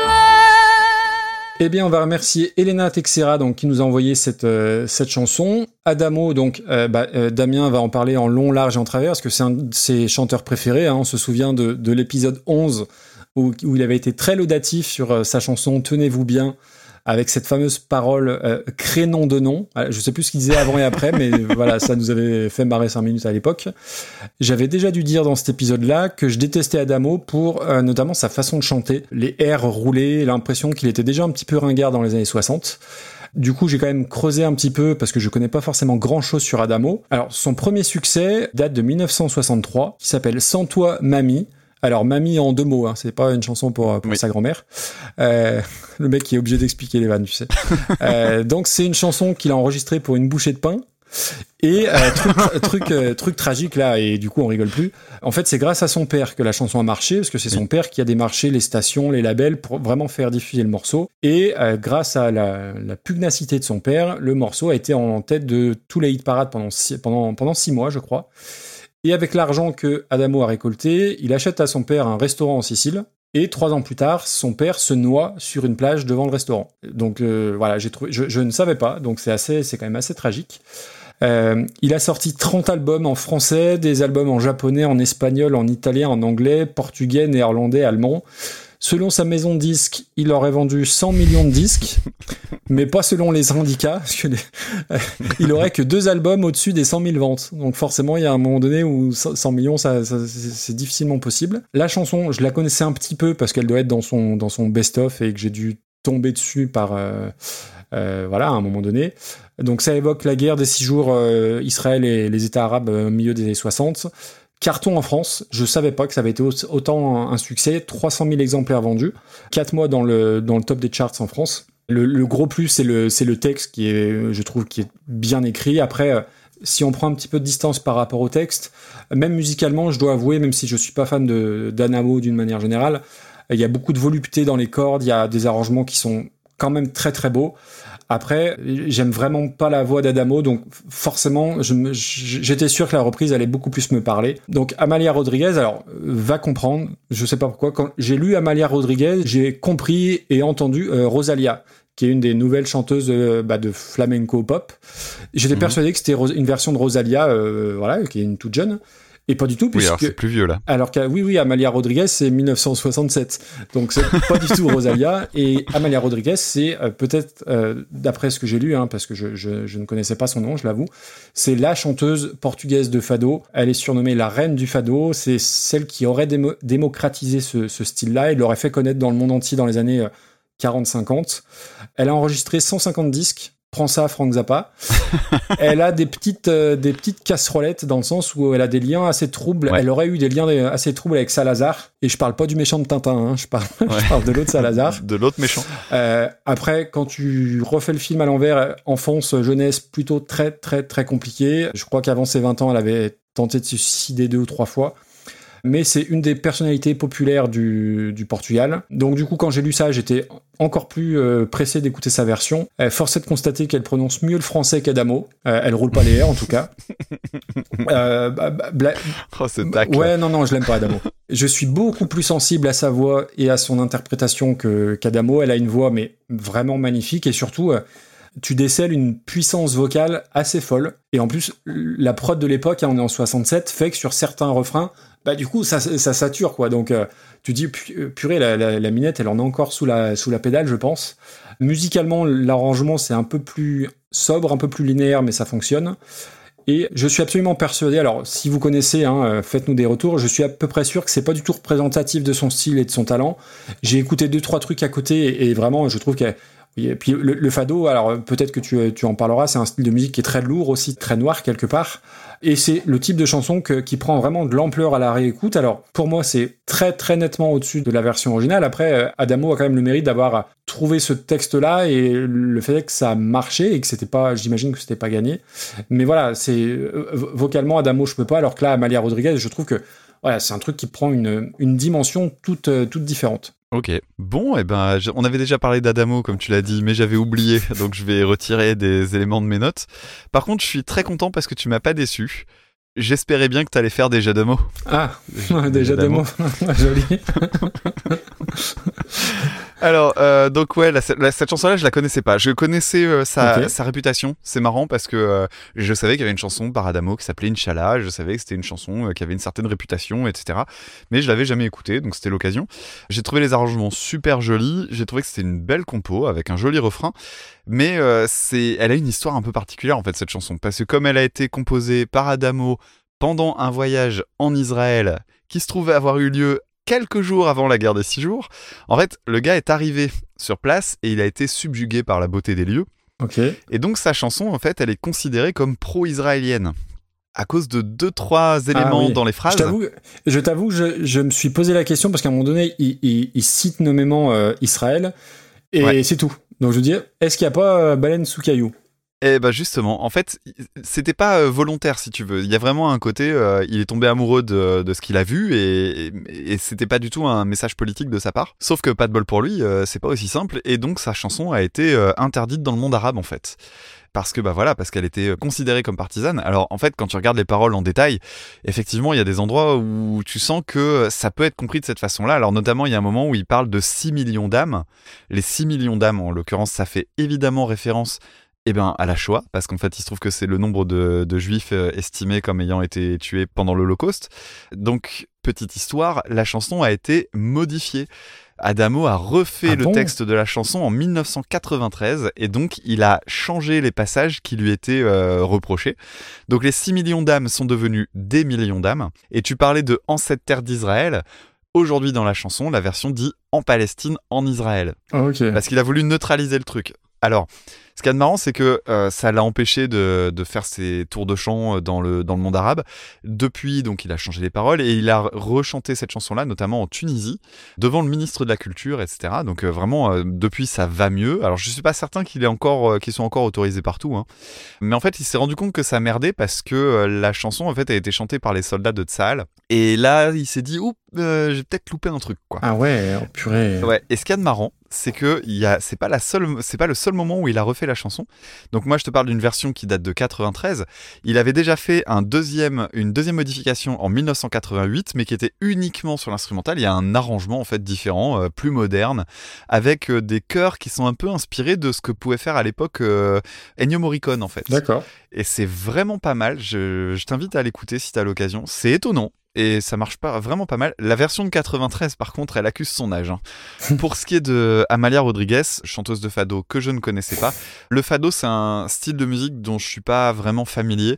Alors j'ai eu la chance de me rendre au Portugal une fois, donc du coup j'avais euh, j'avais cherché à écouter du fado euh, et, et coup de bol, bah j'étais à Lisbonne et bah le fado ça se fait très très très fréquemment.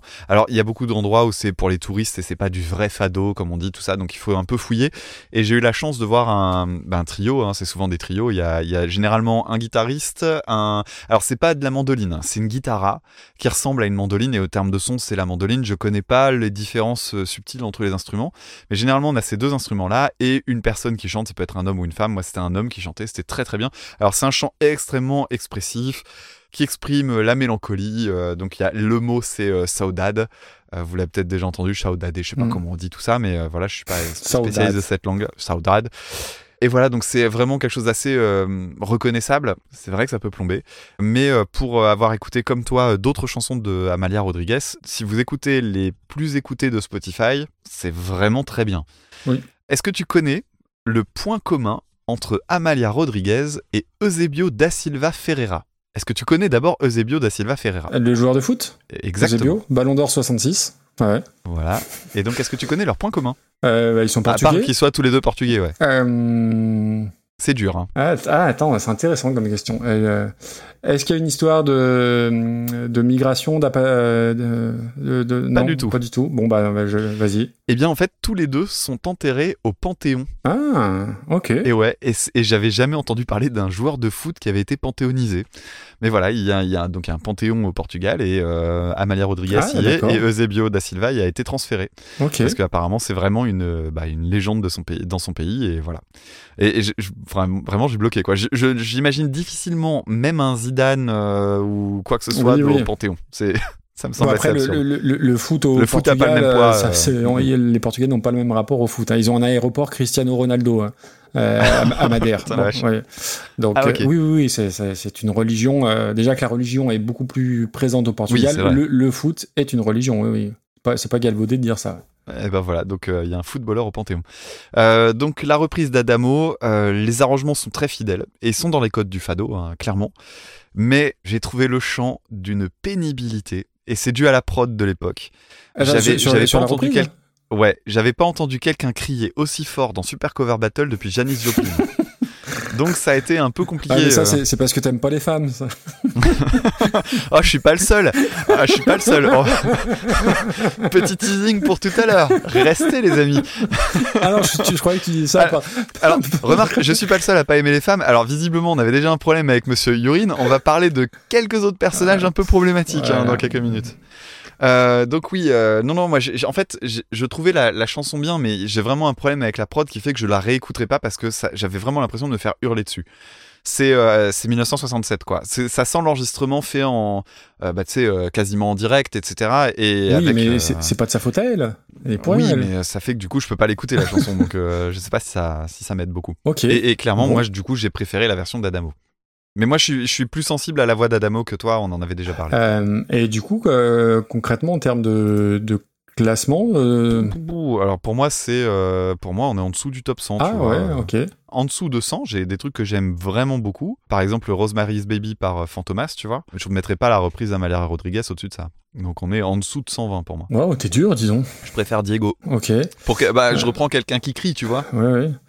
Ah, je préfère euh, Cinnamon Girl quand même par typo, c'était c'était classe. C'est- trop bas, ça 127ème. Qui c'est qui a mis ça là Et tu préfères sans doute euh, Fortunate Son par Clutch. Oui, alors après il y avait moins d'écart avec la version originale. C'était pas très très différent des, des Creedence. Ouais, ouais, il y a beaucoup d'incohérences quand même. mais, euh, Est-ce que c'est mieux ou est-ce que c'est moins bien que Cotton Eye Joe? Ah, ça, ça me fait penser, j'avais un dans mon intro avec mes, mes, mes jeux à la con là, j'avais un truc avec Cotton Eye Joe. Je te le garde pour euh, pour plus tard. Simply Rednecks Euh, on n'a jamais parlé de Simply Red, donc ça marche pas, mais bien joué.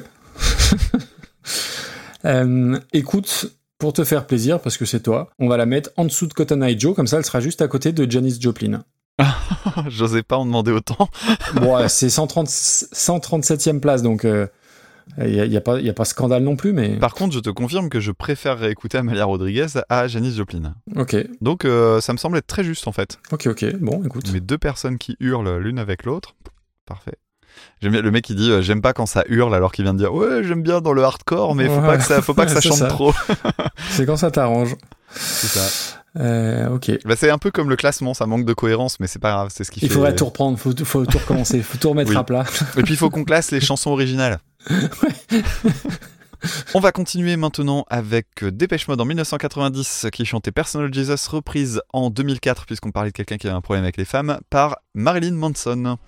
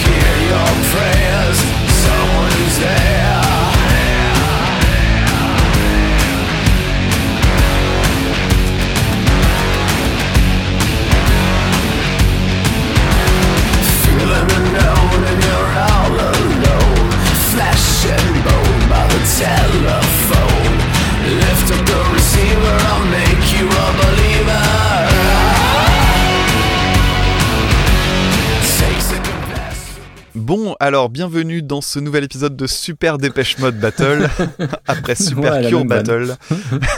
bah oui, je m'en doute bien. Alors euh, bon, bah cette chanson-là, l'album Violator, machin, sur lequel il y a Enjoy the Silence, euh, c'est le titre que je trouve le moins marqué stylistiquement en termes de période, euh, ce, ce morceau Personal Jesus. Je trouve que c'est celui qui vieillit peut-être le mieux, Hum, Je suis d'accord. enfin qui semble le plus intemporel en tout cas. En deux mots, riff bluesy euh, de malade. C'est un, un riff cultissime euh, de chez Cultissime. J'adore ce riff. Alors, il y a une légende euh, sur ce morceau-là, comme quoi le sample de. Enfin, le, le moment où, dans le break, on entend des trucs faire en souffle, le. Il y aurait un- une légende qui dit euh, c'est un sample qui vient de Kate Bush et tout ça. Et en fait, ben non, c'est bullshit. D'abord, ça ressemble pas. C'est juste qu'à un moment, ça a été dit par quelqu'un sur internet qui s'est dit Ah ouais Donc, du coup, les autres n'ont pas vérifié, mais ça ressemble pas. Et surtout, euh, en fouillant un petit peu, en fait, on tombe sur des interviews du producteur euh, qui euh, dit clairement comment ça a été fait. Et ça a été fait en studio par eux-mêmes, c'est très bien. Comme le dirait Victor Hugo, faut pas croire tout ce qu'on lit sur internet. Euh, je, je trouve que c'est un morceau chouette, euh, les, les arrangements sont intéressants, il y a plein de détails dedans. Alors, il y a les biou biou Ah oui, il y a des côtés euh, synthés, etc. Quand même un, un peu marqués pour la peine, mais en fait, on les entend pas trop, mais quand tu y fais attention, ils, oui, ils sont là. C'est vrai. Il y a des accords slidés de guitare qui arrivent toujours juste quand il faut. Je trouve ça super élégant. On n'en met jamais trop, mais en même temps, ils sont là. Et puis euh, surtout, il y a la note de piano pendant la descente du refrain. C'est vraiment un, un petit bijou. C'est pas une chanson que j'écoute très souvent, cela dit, parce que euh, bah, je pense que je l'ai trop entendue, tout simplement. Mais euh, c'était plaisant de la, de la réécouter. Donc je vais pas m'attarder beaucoup plus. On, on va parler de, de Marilyn Manson. Bon, Marilyn Manson, c'est un sujet compliqué. Il y a, il y a des personnes qu'on n'a pas très envie d'aborder dans le podcast. Alors, celle, lui, en l'occurrence, c'est très emmerdant parce que ça fait quand même longtemps qu'on le repousse. Il y a, il y a- il y a un morceau, je sais bien qu'à un moment donné, il va falloir qu'on en parle. Euh, le Sweet Dreams, il a dû, Mhm. ça doit être un des morceaux qu'on a le plus reçu dans les listes, en tout cas au début. Depuis, on, je trouve Oui, qu'on le reçoit oui, de moins en moins. Euh, comme si les gens ne l'attendaient pas, finalement. C'est assez marrant, parce que pour moi, c'était un des premiers qu'on risquait de traiter. On a un peu repoussé les choses, je te laisserai peut-être expliquer euh, pourquoi. Bon, euh, Marilyn Manson, c'est un, mec assez incontournable pour notre génération. En France, on n'a pas tout à fait le même regard sur lui qu'aux USA. C'est-à-dire que nous, on le voit un petit peu comme un clown, ce qui, franchement, il devient de plus en plus. Euh, bien qu'il ne soit pas très marrant depuis un certain article Mm. d'un certain magazine, mais je vais y revenir. Euh, aux États-Unis, c'est vraiment, il faut le considérer vraiment comme un poil à gratter, quoi. C'est que aux États-Unis, par contre, il choque. Il choque vraiment. Alors, il n'y a pas grand-chose à faire visiblement pour choquer à certains endroits, mais euh, bon, comme je disais, il y, y a cet article de Rolling Stone qui est paru en décembre dernier. Si vous l'avez jamais lu, il est accessible gratuitement. Donc, tapez euh, Rolling Stone Magazine euh, Marilyn Manson, vous allez tomber dessus. Il y a un énorme article vraiment qui doit, je crois qu'il prend pas loin de 25 minutes à lire en, en- en entier. Je sais pas si tu l'as lu euh, entièrement ou pas. Euh, pas, entièrement, j'ai lu les, euh, dans les grandes lignes, ouais. C'est extrêmement pénible à lire. En gros, Ah oui, euh, oui, oui. Marilyn Manson, pour faire simple, il a cette image de mec sulfureux, etc. En fait, il joue sur cette espèce d'ambiguïté. Je suis un méchant, machin bidule. Alors lui-même, il était euh, bizuté quand il était gamin, machin. C'est un peu le mec qui, finalement, une fois qu'il a pu prendre du pouvoir, est devenu le pire des salopards. Et euh, en l'occurrence, quand même, ce dont il est accusé, c'est d'avoir eu une espèce de, de pièce de torture dans, sa, dans son chez lui, une espèce de boui-boui dans lequel il enfermait des meufs. euh, et puis, euh, bah, je crois qu'il y a des histoires de viol, évidemment, euh, des sévices de tout ordre. Bref, c'est vraiment une méga ordure. Et en fait, le truc, et c'est ce que je trouve vraiment affreux, c'est que euh, ça, ça jouait sur son personnage. C'est-à-dire que, en fait, les gens finissaient par pas le croire ou, ou croire à une espèce de folklore, genre ouais, mais c'est parce que c'est Manson, quoi. Non, mais c'est juste affreux, en fait. Mhm. Et vraiment, je vous invite à le lire parce que vous êtes très très loin d'imaginer à quel point ça allait loin. C'est vraiment épouvantable. Marilyn Manson est une grosse merde. Alors, c'est vrai que euh, en plus de ça, euh, moi, j'avoue, hein, je me suis laissé balader parce que euh, Manson, il a aussi un truc, c'est que il y a, euh, pendant le- les années 2000, il y avait le documentaire donc de Michael Moore, Ah euh, ouais. Bowling for Columbine, dans lequel il intervenait et il avait une prise de parole qui était vraiment, ben, plutôt intelligente, quoi. Qui, il faisait vraiment preuve de hauteur de vue et tout ça. C'est pas un mec qui est idiot, il a, un, il a, un- il a un discours, quoi. Mais en même temps, purée, euh, bah, du coup, tu te fais balader parce que tu te dis, bah, il est pas crétin et en fait, euh, euh, ben, en fait, s'il est aussi ça, euh, c'est pas toujours aussi simple. Je vais revenir quand même sur sa musique parce qu'il faut qu'on en discute un petit peu. Euh, dans les années, fin des années 90, euh, il y a eu deux immenses succès que sont Antichrist Superstar, qui est l'album où vraiment il met en avant son tout l'aspect religieux. Alors au- au- chez nous, euh, on s'en fout un peu, euh, l'état séculier, tout ça, mais aux États-Unis, c'est le sujet euh, très touchy et super facile à, en Eh plus oui. à bousculer. Et il y a le deuxième album aussi, c'est Mechanical Animals, qui est vraiment un album euh, très important dans tout ce qui est indus, etc. Et surtout dans l'explosion, on va dire, euh, commerciale de ce, de ce genre en l'occurrence. C'est des albums intéressants. Moi, je, je les aime. Il y a aucun des deux que j'aime vraiment beaucoup. C'est-à-dire que j'aime bien des morceaux sur ces deux albums-là, mais j'ai vraiment beaucoup de mal à les écouter entièrement. Je trouve qu'il y a énormément de déchets sur l'un comme sur l'autre. Mm. En ce qui me concerne, le meilleur album de Marilyn Manson, et je le pense Je encore aujourd'hui, On a le même en plus. et ouais, c'est Hollywood. Je- lui, Ouais. pour la peine, je crois vraiment qu'il n'y a pas de déchets. C'est un extraordinairement bon album. En fait, je crois que c'est son vrai album rock absolu. C'est-à-dire qu'il y a très peu d'indus. Il y a un côté un peu poisseux. En plus, la- l'artwork est chouette et tout. Il y a, Ah, oui, oui, oui, oui. il y a vraiment un- une ambiance de malade. Et euh, c'est la période que moi je préfère de Manson parce que c'est la période John Five en fait. Euh, parce que Manson il a, une, il, a, il a des périodes dans sa musique et en fait faut bien comprendre un truc c'est que sa musique est forcément est très très imprégnée par les personnes qui l'entourent. C'est marrant pour Il a été bien entouré. Ouais. Et c'est un mec qui euh, tient le groupe sur son nom. Alors qu'il a eu des, des, des, des gens en fait qui ont fait sa musique quoi. Je pense au début par exemple le- la musique c'est Twiggy Ramirez. Twiggy Ramirez qu'on a retrouvé dans d'autres groupes, euh, t'en parleras peut-être. Et puis euh, bah, John Five euh, qu'aujourd'hui on connaît un petit peu aussi pour sa carrière solo où il pompe de façon complètement éhontée Buckethead mais bon bref euh, voilà je vous laisse, écouter c'est assez hallucinant. Euh, mais voilà, donc euh, moi j'aime beaucoup la- l'album Hollywood et donc la reprise de Personal Jesus, elle date d'un peu après, c'est-à-dire c'est le moment où John Five s'est barré et c'est un peu le creux de la vague. Alors dernièrement, il y a eu des albums qui sont ressortis et qui ont pas l'air d'être trop trop mauvais. J'avoue, je me suis tellement désintéressé du bonhomme que je suis pas retourné et j'ai écouté donc Personal Jesus. Alors, je trouve que cette reprise est absolument sans aucun intérêt. Euh, musicalement, euh, c'est la même. C'est juste lui qui la reprend. Alors, c'est pas déconnant parce que euh, c'est un peu comme Jonathan Davis dont on avait déjà parlé. Il a grandi avec euh, les Dépêche Mode et autres, et donc euh, ça se Ah ressent même dans sa musique. Donc, c'est hyper cohérent qu'il la reprenne. Par contre, il en fait une reprise euh, vraiment. euh, c'est un copier-coller. Et je trouve que. Il y a un truc qui me gêne, c'est qu'en plus de ça, il essaie d'en faire un truc sulfureux. C'est-à-dire qu'il y a un clip qui accompagne ça. Le clip est d'un ridicule. Euh, je sais pas si tu as eu l'occasion de le regarder. Non, non. Alors, non, je t'invite à le faire, mais pour, pour voir à quel point le, le, le mec est tombé. Alors, du coup, euh, le côté Rolling Stone et tout ça, tant mieux, parce qu'à la limite, tu te dis, bon, bah, allez, euh, c'est bon, maintenant que t'es faible, on, va, on- dégage, on peut peut-être y aller. En fait, ça fait franchement rire. En, en gros, euh, il essaie de faire peur, tu sais, en, en- c'est un truc très Manson, ça. En ouvrant la bouche avec un, ridicule, avec un maquillage de merde. Avec une caméra, tu sais, qui filme flou et de façon débulée, euh, en faisant un montage cut et tout. Et, et lui, tu sens qu'il essaie de faire peur en faisant. C'est, c'est, c'est Bah, c'est une vraiment- recette éculée euh, Ah. déjà, déjà par lui. Enfin, ouais. En fait, en gros, il essaie de faire peur et il a juste une gueule de lendemain de cuite. hein. C'est c'est juste ça. Pour moi, c'est une reprise parfaitement inintéressante. Mais c'est cool qu'on ait l'occasion de parler de Manson un petit peu pour remettre un peu l'église au milieu du village. On va remercier Frédéric Roustit donc qui nous a envoyé ça. Alors, je vais parler de Manson euh, un, un, peu après, mais juste bon, Dépêche Mode. Bon bah voilà, t'en as parlé, euh, on a beaucoup beaucoup parlé dans, dans le podcast. Ils ont été dans l'actu récemment parce que Andrew Fletcher, le troisième membre, euh, alors hum, on sait jamais trop ce qu'il faisait, mais Bichette il est mort. Mais le, le- groupe continue. Hein, il y a une photo qui a été partagée euh, il y a- pas très longtemps de, de Dave et Martin Gore qui travaillaient sur le prochain album. Je continue de dire que c'est, je pense, le plus grand groupe en activité en termes d'influence, en termes de, de, succès, de, classiques. Voilà, c'est euh, Dépêche Mode, c'est la base. Et, et c'est encore une fois, c'est la force de ce groupe-là, c'est d'arriver à concilier et réconcilier fans d'électro, de pop, de rock, de métal. C'est, il y en a pas beaucoup hein, dans, dans, ce cas-là. hein. Je pense que, en tout cas, c'est les tauliers de, de, de ce genre-là.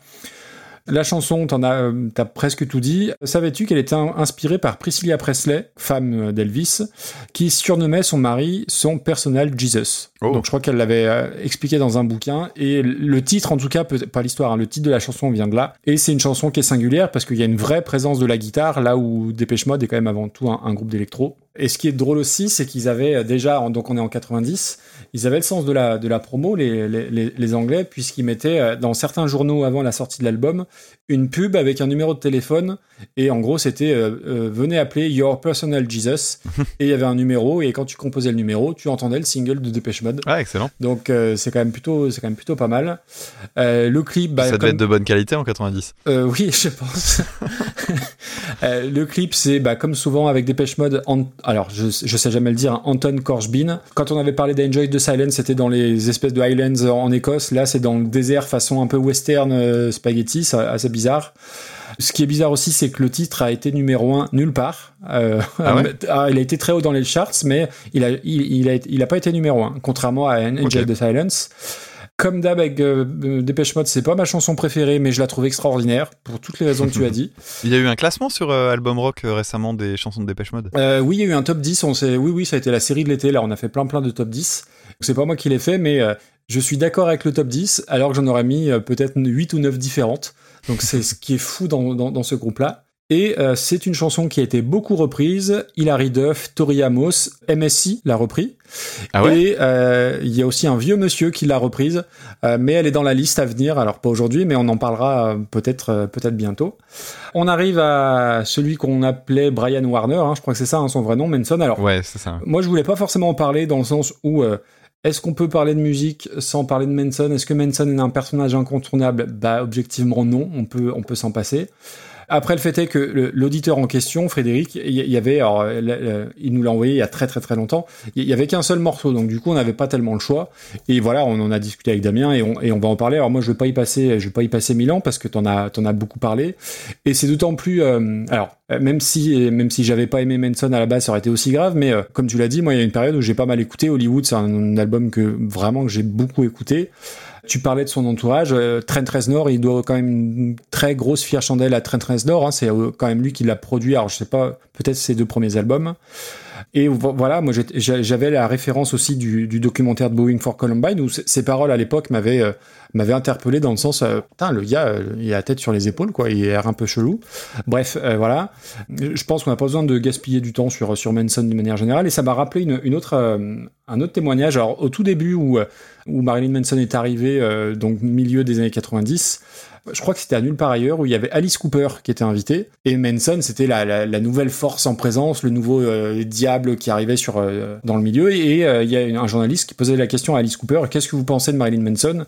Et Alice Cooper avait alors j'ai pas retrouvé j'ai pas eu le temps de rechercher la vidéo mais il disait ah oui donc c'est un musicien hard rock qui est très maquillé avec un prénom féminin. C'est vraiment très très original et j'avais trouvé ça vraiment très très drôle Ah, Euh, fort, donc je préfère rester sur ce, sur ce, sur l'idée d'A- d'Alice Cooper Vincent Furnier de son nom? Vincent Furnier, exactement. En fait, il a un template, il a un espèce de modèle, Marilyn Manson. Là, il dit tac, euh, donc Dépêche Mode, il glisse le morceau original dans, dans le fichier 1. Là, il dit attention, on va rajouter un peu de la saturation, un son de guitare un peu plus métal. euh, Je vais faire ma voix euh, qui part comme ça pour faire un petit peu peur. Tac, je pousse les potards à 10, euh, pas 11 parce que la ref elle est trop pointue pour lui, ça m'énerve. Donc c'est la même recette, tout pareil. Et alors j'ai écouté hein, du Manson, hein, on en a parlé, et je trouve que c'est caricatural au possible et ça fait vraiment tiens euh, ça, ça- ça marche un petit peu moins en ce moment je vais aller draguer au large les RTL2 alors euh, à l'échelle du monde hein. En plus ça tourne en rond euh, le, le, le pont là où sur Dépêche Mode euh, ça dégouline de classe de partout. Là ça fait vraiment truc putassier ça n'a aucun intérêt. Je te rejoins à, à 200% Et est-ce qu'on n'a pas un petit carton rouge, euh, bah, comme tu dis, stratégie de retour un peu merdique hein? Ah bah à fond. À fond. Alors euh, souvent c'est dans nos critères. On n'a jamais trouvé tant de de- de- d'exemples en fait au bout de 300 Bah oui, 300 morceaux. assez peu finalement. Mais là, là on est en plein dedans. C'est vraiment le, le, le- truc putassier au possible. Et, je veux dire, avant même de mettre play, ça se sent. C'est quand même dingue. Donc voilà. Alors, j'ai une idée, Dis-moi. du coup, qui peut coller avec ça. Ouais. Moi, je vois ça autour de 242. C'est là où se trouve euh, Smell Like Teen Spirit par Chaka Ponk. Euh, ouais, ouais, En ouais. fait, en gros, c'est peut-être un peu dur parce que la reprise finalement elle est assez euh, inoffensive, mais, mais euh, Mm. je, je trouve vraiment que, par, en plus par rapport à ce qu'il est censé être, Ouais. euh, c'est un, eff- c'est un truc d'une fainéantise ahurissante. Je vais juste te demander de mettre ça en dessous de To Die For, de la 245e place. Oh, il y a aucun problème. Voilà. Parce que les Last Shadow Puppets seront au-dessus, Freddie Mercury sera au-dessus, et Sandra, qu'on avait beaucoup aimé dans l'épisode 4, sera, sera au-dessus. Voilà. Ok. Allez. Ah, Dépêche Mode, j'adore Dépêche Mode, hein, mais il y en a marre. hein. mais quel groupe, c'est fa- fantastique Dépêche Mode, fantastique. Et encore, moi je connais une, une reprise que j'aime beaucoup de Enjoy the Silence. Euh, alors attends, par euh, Nada Surf, la version de Nada Surf, Non. non, Il y en a beaucoup, hein. Tu veux que je te dise laquelle ou- Ouais, ouais, euh, tu mettras ou pas, mais... Par Moriarty. Ah, je la connais pas. Ah, mais je pense que ça c'est susceptible de me plaire. Ah, ah. Est-ce qu'elle est dans la liste? Non, elle n'y est pas. Donc je vais le laisser. Comme ça, euh, si, si ça attend de quelqu'un. Eh ben voilà, ça- appel à, appel à l'aide. Ça va pas non plus devenir mon nouveau ghost euh, absolument à, à réclamer par mail. hein. J'ai eu ce que je voulais. It's a sin. Ouais, je me rappelle plus, mais remets la pète dans la tête. Non, non, non. Et ben de nouveau, on va changer d'ambiance très très radicalement puisqu'on va parler d'un tube, un, un méga tube euh, qui remonte à 2007. La chanson s'appelle Umbrella, donc par Rihanna, et la reprise est de Mechanical Bride. For the rainy day.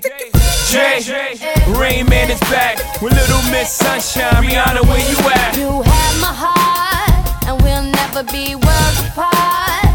Maybe in magazines, but you still be my star. Baby, cause in the dark, you can't see shiny cars. And that's when you need me there. With you, I'll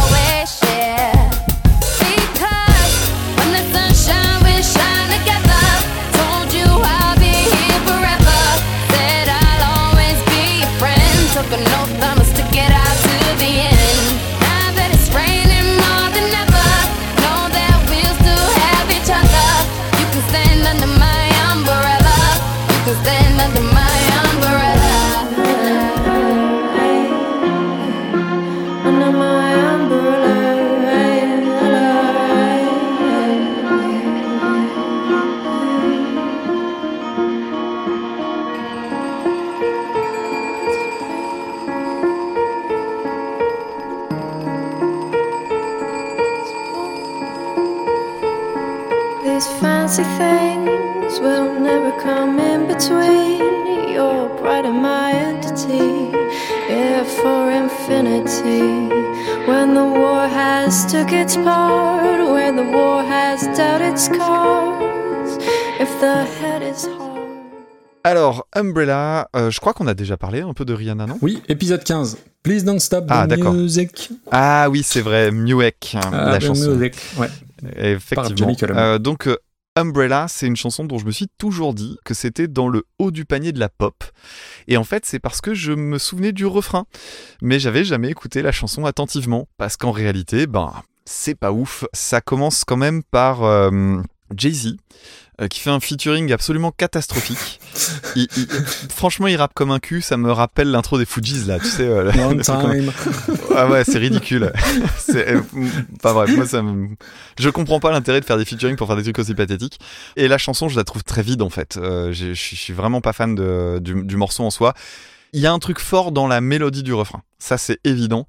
Mais voilà, quoi, ça s'arrête là. Et, et en fait, euh, pas de bol pour moi. Je suis allé regarder le clip parce que de temps en temps, quand je trouve pas trop de Bah notes, je vais regarder du coup les vidéos. Et en fait, ça m'a agacé encore plus parce que le clip est d'une, enfin, d'un sexisme que je trouve ahurissant. Euh, euh, à ce moment-là, euh, Rihanna, c'est une nana de 21 ans et elle est à poil en permanence dans le clip, mais vraiment, vraiment. Il y a que les mecs qui sont habillés. Ça, ça va. Euh, même quand tu compares la fin et le début, tu vois Jay-Z, il est là avec un, à limite, il a, il aurait Kawe, Anorak, machin et et, Et pas elle. l'extrême inverse de l'autre côté, ouais. moi ça, ça me fout euh, dans, dans un malaise euh, assez profond. C'est en plus c'est hyper suggestif et quand tu sais l'âge qu'elle avait, enfin moi je trouve qu'il y a vraiment un malaise là-dedans et, et je vois pas du tout qu'on me sorte pas les conneries d'empowerment et compagnie. Non, non, non, c'est voilà, bref ça me ça, ça m'agace. Euh, bien sûr la prod et tout ça et puis bon bah j'aime pas non plus aussi qu'on se dise oui mais c'est la prod qui fait ça. Rihanna elle vend son corps aussi et moi j'ai un problème avec ça. Et la musique, en l'occurrence, ben, en plus de ça, je trouve que la musique, ben, elle est pas ouf quand on l'écoute avec du détail, en fait. En dehors de la mélodie principale, il y a rien. Il y a, un sample de vraie batterie. Alors ça, je trouve que c'est pas trop trop pourri. Et en plus, il y a des trucs dans son chant que j'aime pas non plus. Euh, les mini trémolos qui sont quand même très caractéristiques de ce qu'elle fait habituellement. Il y a un break qui est d'un d'un balourd qui arrive, mais comme un cheveu sur la soupe. euh, c'est pour en faire un, quoi. Il y, a, il y a quand même un détail que j'ai aimé. Ah. Il y a un détail, il y a un truc. À la toute fin, il y a une note de synthé, en fait, qui est, qui est posée et c'est la tierce majeure, alors que pendant le reste du morceau, c'est la tierce mineure. Donc, en fait, à un seul moment, tu as une petite modulation. Ça n'arrive qu'à un moment et c'est ça que j'aime bien parce que bah voilà ça, ça donne un petit truc à la fin et ça c'est le petit truc joli. Je vais franchement pas me taper les 4 minutes de chanson juste pour écouter ce truc là. Donc voilà, c'est Ok, bon, terminé. Maintenant je sais que j'avais une mauvaise j'avais une mauvaise idée de Umbrella, j'aime pas. Donc on arrive à c'est quand Mechanical Bride, Yes. groupe inconnu au bataillon, aucune info, pas de trouver de page sur Et eux. c'est pas très voilà. grave. Et- Alors, c'est leur titre le plus populaire euh, sur, euh, sur Spotify. Il y a un, un autre morceau qui s'appelle Color of Fire. J'ai essayé d'écouter quand même d'autres trucs parce que quand on a vraiment aucune info, je me dis, bah écoutons la musique. J'ai repéré dans Color of Fire un problème d'accordage sur l'instrument euh, à cordes. Alors, je me suis demandé si c'était euh, volontaire ou pas parce que je trouvais que ça s'entendait un peu trop. Euh, bon, j'ai pas eu ma réponse, donc euh, je me suis dit, oh, on s'en fout. Euh, voilà. Donc, alors la chanson, elle a été, elle, elle a quand même du succès, alors que le groupe, on sait pas qui c'est. Pourquoi? Bah, Parce qu'en fait, elle a été utilisée dans une pub pour Ah. euh, les glaces Magnum. Et cette pub pour les glaces Magnum a elle-même été connue grâce à un certain William Bailey, qui est en fait une drag queen qui est connue pour sa participation à l'émission RuPaul's Drag Race, qui, a, qui a énormément de succès, qui est très connue. Ah, je ne l'avais pas, ça. Et du coup, je vais en profiter, je vais faire un bisou à, à Fanny de, Pagnon- de Passion Médiéviste parce que je sais qu'elle aime beaucoup cette émission. Bon, la première note de la reprise, j'ai eu un, un côté, le plaisir d'entendre du, du réel. Euh, C'est-à-dire qu'il y a un bruit de fauteuil, on sent que les notes sont pas quantisées, c'est-à-dire qu'elles sont pas euh, foutues sur une grille dans un logiciel pour que ça soit tout égal, tu sens que c'est quelqu'un qui joue derrière. Il y a une jolie voix avec un petit écho, il y a xylo, violon, enfin bref, tout ça, ça donne un petit côté un peu féerique et mélancolique. Puis en fait, euh, au bout d'un moment, je finis par m'ennuyer un peu. euh, le, le break est pas ouf. À ce moment-là, je sors complètement parce qu'en fait, le break qui était déjà pas ouf chez Rihanna, il est pas ouf chez eux non plus. Le problème, c'est qu'à ce moment-là, moi, j'ai eu comme toi tout à l'heure avec, euh, je sais plus quelle chanson, Natasha avec Natasha oui. Atlas. C'est le moment où, paf, ça y est, je décroche et ça Mm. devient trop linéaire. Et quand ça reprend, en fait, ben, je m'emmerde. Ça manque d'intensité. En fait, ce qu'il y a de con, c'est que ça, ça commençait bien parce qu'au départ, ils mettent pas tout. Et du coup, quand le, le xylo et le violon arrivent, tu dis, ah, ça va devenir un petit peu orchestral et tout. Et en fait, non. Ils ont déjà grillé toutes les cartouches au bout de 40 secondes. Et c'est un peu dommage. Je trouve que, bah, effectivement, c'est parfait pour une pub ou pour un passage dans un film. Mais c'est c'est pas vraiment une chanson en soi. C'est un truc d'illustration. Ok. Pas trouvé ça génial. Bon. Donc on va remercier Jean-Baptiste Chelmerdine qui nous a envoyé ce, ce morceau-là. Rihanna, donc on en avait parlé effectivement dans l'épisode 15. Je t'avais déjà fait la vanne, je vais la refaire. Tu connais sa boisson préférée, son cocktail préféré? Ah bah non, j'ai oublié, tu vois. C'est euh, le rhum popopom, rhum popopom, voilà. Excellent. Et c'était déjà très mauvais à l'épisode 15. Ça allait pas beaucoup- C'est pas beaucoup mieux à l'épisode 29. Bref. Euh, après, j'avais- euh, perdu euh, de vue que en fait, elle a, euh, elle a été connue. C'est presque une enfant star. Elle, euh, son premier album, je crois que c'est 17 ans. Ouais. Et à 17 ans, elle signe un contrat avec, je crois, 6 albums dans la foulée. Donc, elle a été starifiée très, très, très jeune. Et, et j'imagine que euh, ça doit être compliqué à, à gérer autant de notoriété, autant d'argent, parce que c'est fortune estimée. à- attends, je l'ai noté parce que c'est d'un- six- 600 millions de dollars. Pas mal. Euh, premier artiste à franchir les 100 millions de ventes numériques. Euh, Enfin, c'est c'est colossal. Elle a, elle a fait des films. Bon, euh, je crois qu'ils ont pas marqué euh, Hollywood. Hein. des clips, euh, une marque de cosmétiques, une marque de sous-vêtements. c'est la World Company à elle toute seule. Et en fait, je connais pas tant que ça. Je connais les énormes tubes comme tout un chacun. Mais euh, autant, tu vois, il y a dans le côté énorme star, Britney Spears, il y a des morceaux que je peux, et qu'on en a déjà parlé longuement aussi, que je peux, que je peux apprécier. Euh, Rihanna, il y a un- je sais pas, il y a, ça, ça ne me parle pas. Alors après, elle a, elle a collaboré avec à peu près tout le monde. Hein. Euh, bah, Jay-Z t'en a parlé, Eminem, Coldplay, Shakira. Et elle a eu des clips réalisés par Woodkid, qui Oh. est de chez moi. Woodkid, il est Tassin la demi-lune, qui est à 10 km de chez moi, pour la petite histoire. Ok. Donc je ne suis séparé de Rihanna que de 10 km indirectement. Bravo. Et dans la catégorie Fun Facts, est-ce que tu sais qui a été son guitariste sur, euh, alors, sur même, peut-être même un peu plus d'une tournée? Non. Nuno Betancourt, le guitariste d'Extreme. Oh la Oui. vache. Euh, alors, je, je, je suis tombé sur. Il y a des gens qui savent s'entourer. Ouais, quand ouais, il y a des gens qui savent s'entourer. Et en gros, euh, lui, au début, il voulait pas forcément y aller. Et le, un des producteurs de Rihanna a dit, Ah, mais franchement, viens et tu pourras jouer de la, guitare. euh, Tu pourras vraiment euh, faire les morceaux à, à ta sauce. Et lui, il a répondu, attends, j'ai noté la, j'ai noté la phrase.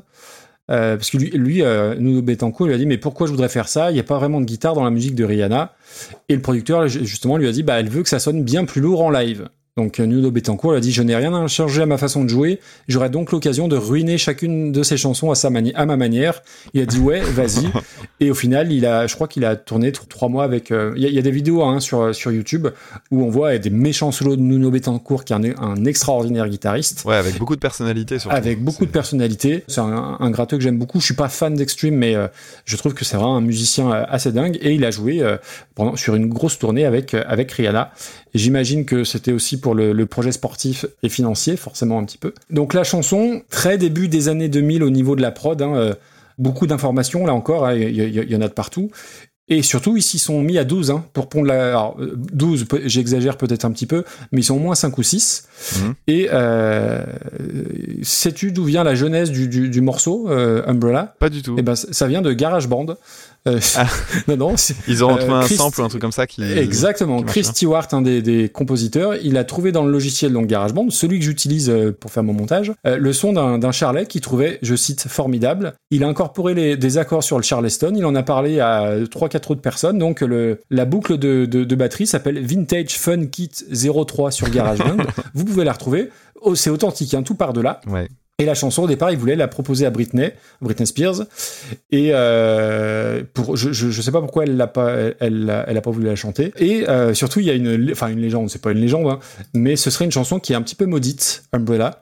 Alors pareil, alors là c'est Wikipédia, hein, j'ai pas grand chose à dire sur la chanson que j'aime pas, que j'aime pas des masses, donc je, je brode un peu. Mais elle aurait provoqué des inondations en Angleterre et en Irlande.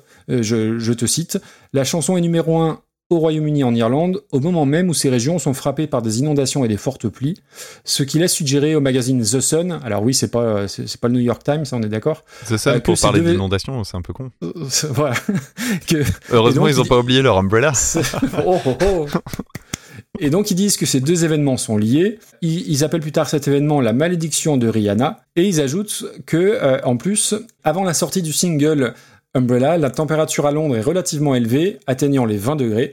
Un jour après la sortie du morceau, des avertissements annoncent un temps violent et font la une des journaux. Et truc quand même, c'est un hasard, on est bien d'accord. hein. En Nouvelle-Zélande, au moment où la chanson est numéro 1, donc en début 2007, le pays connaît une des plus fortes tempêtes de son histoire. Donc n'écoutez pas trop Umbrella, ça a l'air d'être une chanson assez maudite. Chanson maudite, mais qui est reprise par plus de 70 artistes, hein, de Biffy Clyro à Taylor Swift, et donc en passant par Mechanical Bride. Juste, je termine, ils s'y sont mis à 12 pour pondre une chanson comme Umbrella, pas foutu de faire autre chose qu'un fade-out pour la fin. Je trouve que c'est quand même ballot. Ah oui. Euh, Donc Mechanical Bride, euh, truc confidentiel, euh, sur Spotify, ils ont même pas la petite coche bleue, artiste vérifié. non, c'est vrai. Pourtant, euh, avec euh, avec euh, les épisodes de change de disque, euh, je vois beaucoup d'artistes qui ont, tu vois, entre allez, parfois même une dizaine d'auditeurs par mois, etc., ou 70 ou 100, et la plupart ont leur petite coche. hein. Bah là, ils ont pas la coche bleue, mais ils ont 1800 auditeurs mensuels. Pas mal. Donc, euh, et effectivement, euh, leur premier morceau qui, qui remonte, c'est Umbrella avec 770 000 streams. Là où la version de, de Rihanna, elle en a 900 millions. Voilà, pour donner un petit ordre d'idée. Euh, donc, groupe anglais de chill folk autour de Lauryn Doss qui est au chant et à la guitare. Zéro info sur le web. Je pense qu'il faut aller sur la PQR anglaise pour avoir des infos. Donc, il faut lire 20 minutes. Euh, euh, ouais, moi au début j'ai bien aimé Et le, le petit. Alors moi j'avais marqué Glockenspiel, mais parce que je suis parce que je suis de la partie, tu connais. C'est peut-être un xylophone, je sais pas. Ah, je, je t'avoue, c'est peut-être un Glockenspiel, Ok. j'ai juste peut-être, euh, ça me, ça a peut-être échappé. Euh, Il y a une petite note de, de piano dissonante. euh, Je suis étonné que t'en aies t'en aies pas parlé. Il y a euh, ça t'a pas plu ça? C'est- le piano qui joue faux, c'est ça? Non, il y a une note qui est un peu, euh, je sais pas comment l'expliquer, qui est un peu à côté, Ah, c'est probable. mais qui est, qui est euh, vo- volontairement. hein. Je vais réécouter. Après, il y a un- dans l'ambiance générale, il y a un petit côté Tim Burton, mais qui ferait ses courses chez Nature et Découverte. Il y a vraiment une espèce d'ambivalence euh, comme ça. C'est super bien fait, hein, c'est original, mais on, on s'ennuie quand même un peu, euh, un peu beaucoup et à un certain moment. Après, c'est un univers, tu reconnais la version de Rihanna, hein, il y a pas, y a pas de problème. Mais euh, ouais, non, c'est mollasson. Voilà, c'est mollasson et c'est pas très intéressant. En tout cas, de, de, de mon point de vue, bien évidemment. Euh, oui, effectivement, en fait, il y, a- il y a une petite note dissonante parce qu'en fait, il y a un, un écart d'un demi-ton à un endroit et ça. du coup, ça, ça, ça frise un peu. Donc, euh, pas ouf sur 20. Donc, Pas ouf sur 20, ouais, c'est une bonne note. Voilà. Où où qu'on met ça, où qu'on met ça. Après, c'est pas, c'est pas raté. Voilà, faut pas, faut être, faut être clair. Écoute, je te propose de mettre ça à la 214e place. Alors, il y a une raison pour que ce soit si précis. Alors, 214e Ah, place, ça ferait... 280 pa- tu veux dire qu'on ferait descendre euh, attends ah mince Je- non je me souviens pas de la chanson parce que je crois que c'était pas bien c'est Oliphone Oh, c'est oh, ça? Oliphone, c'est ça. Oliphone bon je sais plus ce que c'est donc je trouve que c'est bien de mettre par un autre Voilà, truc, très euh, bien. qu'on va oublier aussi Allez. vite Un truc random à la place d'un truc random. c'est parfait Donc, entre In the Army Now par Status Quo et donc The Maze par Oliphone, qui était une reprise, rappelons-le, de Manchester Orchestra. tout à fait et on embrasse très fort Léo qui nous l'avait Exactement. proposé Tout à fait. Léo qui fait lui aussi du podcast. Qu'il est dans Dark Side of the Prog et euh, aussi il écrit des chroniques chez euh, Granny Smith et Soundbather, Soundbather. ouais. Voilà, tout à fait. Et on l'entend aussi euh, dans le podcast Expédition. Euh, bah du coup c'est parti hein. Alors, Bon, j'ai échoué comme une grosse merde. que tu es. Je n'ai ça fait toujours plaisir. Je n'ai pas trouvé ton pins. Non. Alors j'avais c'était mes deux euh, c'était mes deux une chance sur trois. alors, euh, ouais. Il y avait une chance sur trois mais ça je le découvre Euh, pour moi c'était une chance sur deux et c'était soit celle dont on va parler à la fin soit celle qu'on va aborder maintenant à savoir Torn qui n'est pas une chanson de Nathalie Imbruglia reprise par quelqu'un d'autre puisque justement et je l'ai découvert grâce à toi la chanson Torn est une chanson à la base de Edna Swap en 1997, reprise justement par Nathalie Imbruglia la même année.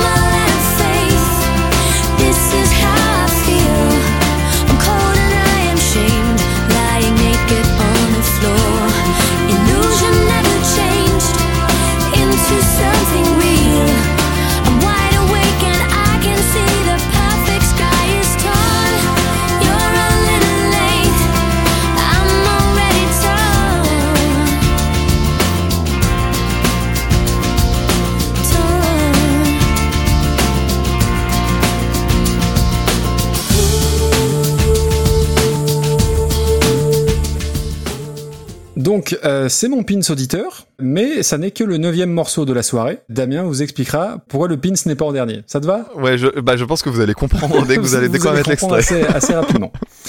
Euh, déjà, première chose, on va remercier très chaleureusement Greg. Alors, Greg, c'est euh, l'auditeur assez dingue de, de Super Cover Ah oui. Battle.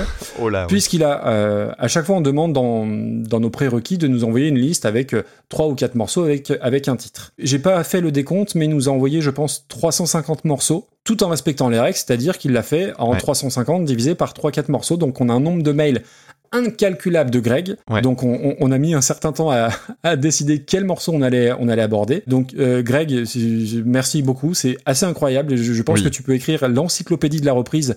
Tu nous as sorti des trucs, mais que on n'a même pas encore eu le temps de tout, de tout décortiquer.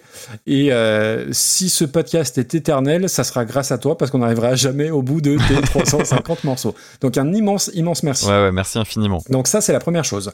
J'ai une deuxième personne à remercier, c'est la personne sur Twitter qui, il y a un an ou deux ans, m'a dit, euh, alors, je- et du coup, je me rappelle plus qui, qui c'est, donc si tu te reconnais, fais, fais, fais-moi signe, qui euh, m'a appris que Torn était simplement une reprise, que l'original n'était pas de Nathalie Imbruglia, parce que je, bah, comme tout le monde, je pense, ou euh, on va dire 98% des gens, on pense tous que c'est Nathalie Imbruglia et c'est beaucoup plus compliqué que ça, beaucoup, beaucoup plus compliqué. Alors, c'est en partie pour ça que c'est mon pins, parce que je trouve que la chanson elle a une histoire assez, euh, assez Ouais. particulière. J'aurais dû m'en douter. Et c'est essentiellement pour ça que j'ai choisi le pins. En fait, t'aurais pu faire un épisode, toi, là-dessus. Clairement. complètement. Bah, c'est complètement recover- recoversion compatible.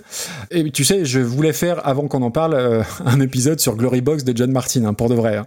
Donc, je- je- bref. Pour faire simple. Donc, Edna Swap, donc c'est un groupe américain. Alors, c'est même pas un One Hit Wonder parce que personne ne les connaît, hein, euh, clairement. Mhm.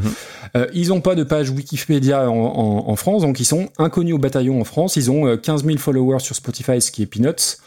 Pour résumer, on va dire que c'est un groupe de rock euh, milieu des années 90, de post-grunge, ça veut pas forcément dire grand-chose, mais c'est pour situer. Il y a une chanteuse qui s'appelle Anne Preven et un guitariste qui s'appelle Scott Cutler.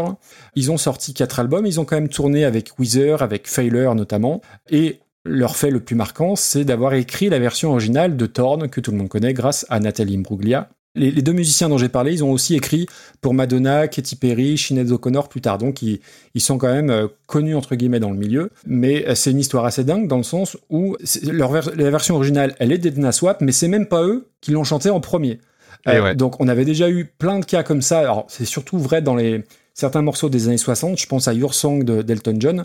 Il y a une reprise qui est sortie avant sa version à lui. Bah là, c'est Mhm. exactement la même chose, puisqu'en 1993, Lise Sorensen, une chanteuse danoise, qui sort une reprise en, en danois. Ça s'appelle Brent, Burnt en danois. Et c'est euh, la version de Nathalie Imbruglia, mais qu'on fait marche arrière parce que c'est la version d'Edna Swap. C'est, c'est, Star Wars l'épisode 1 sorti après l'épisode 6 et j'ai envie de dire c'est un drôle d'im- d'imbroglio. Mais c'est pas tout. Euh, parce que la chanson euh, d'Edna Swap elle est pas écrite que par le groupe elle est aussi coécrite par Phil Tornalet et quand je, je regarde les notes je fais putain Phil Tornalet putain, je Ça connais me dit quelque chose. ça me dit quelque chose je vois compositeur machin producteur anglais et il a juste été euh, bassiste de Cure pendant 8 mois et c'est lui qui a produit Pornographie l- un des ça. albums que, que je que je vénère de, de The Cure et c'est lui aussi qui a produit le morceau Love Cats, qui est très, qui est très sympa aussi. Et donc voilà, c'est un- une histoire de, une histoire de fou. Alors, euh, il a pas fait que ça, lui, euh, euh, Phil Tornalet. Après, il a, euh, il a écrit pour Brian Adams, il a produit Duran Duran, Blur, Cyndi Lauper, etc., etc. Et donc le morceau Edna Swap, ils l'écrivent en 91, mais il ne sort qu'en 95 sur leur premier album. Donc c'est une histoire qui est absolument rocambolesque.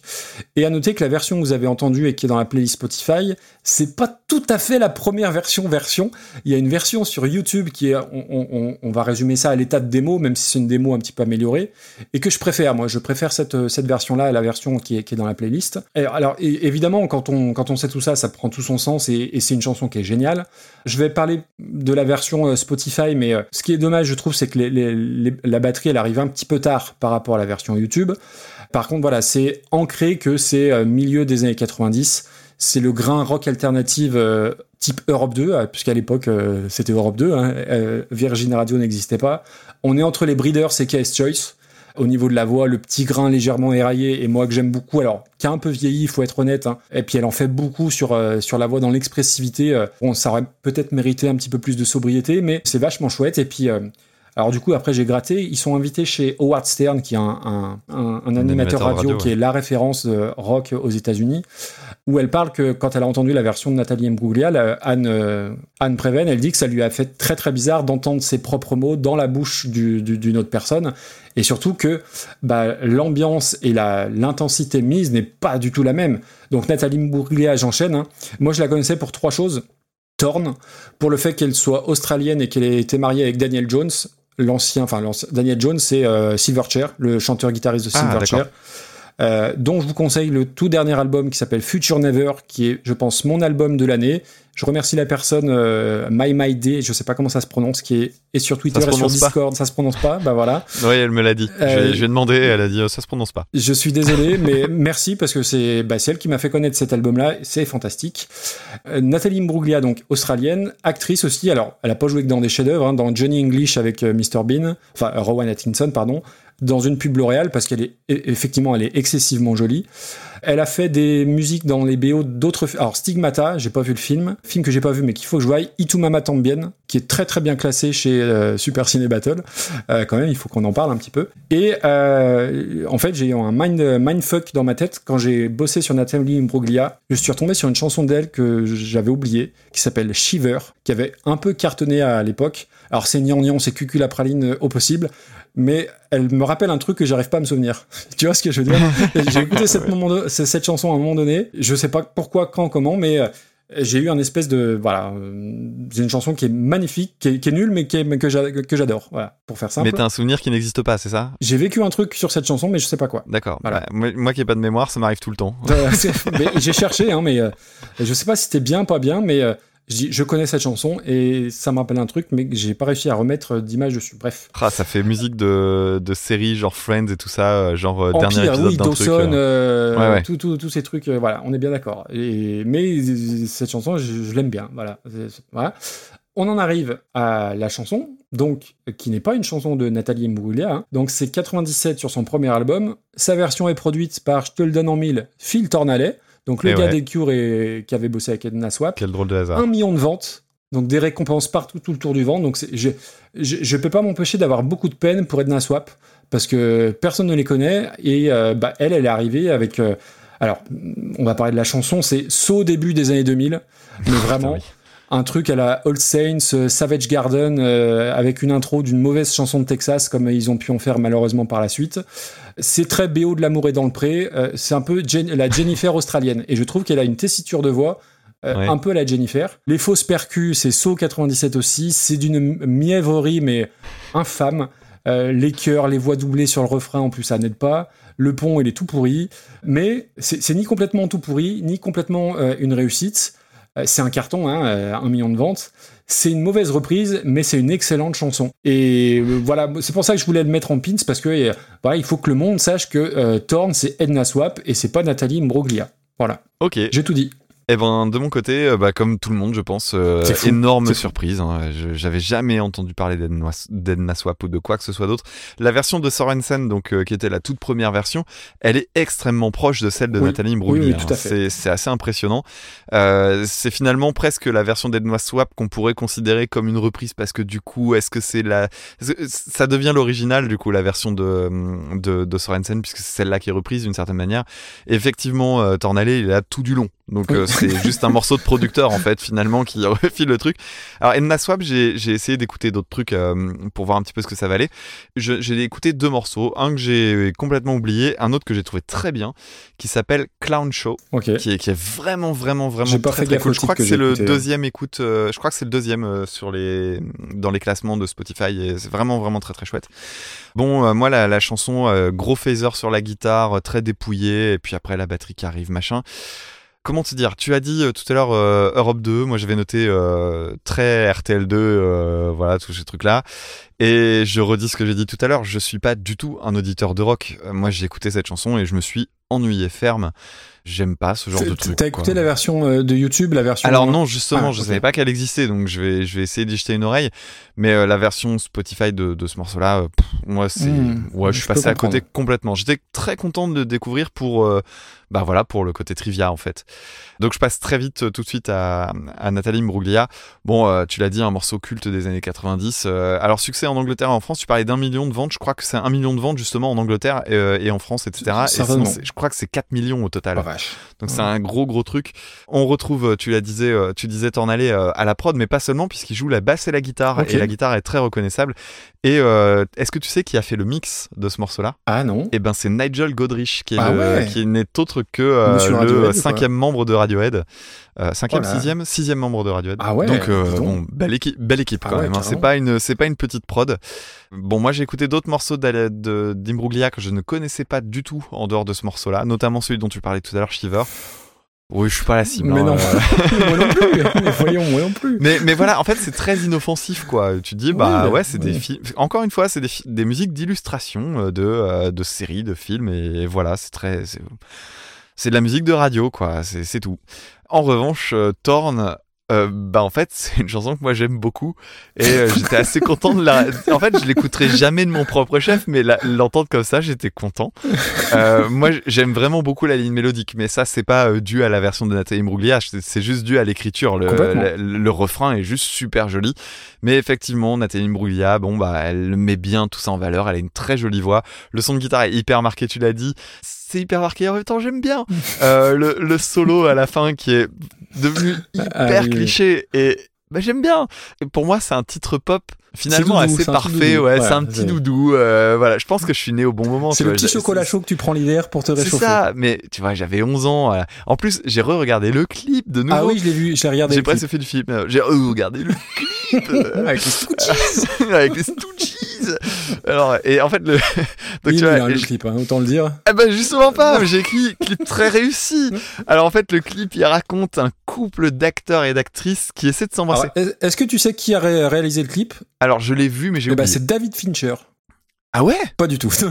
Non, c'est bien ce qui me semblait, je l'aurais pas oublié. Euh, non non, donc c'est un- donc c'est un couple d'acteurs, donc euh, elle avec un gars, qui euh, joue une scène de baiser.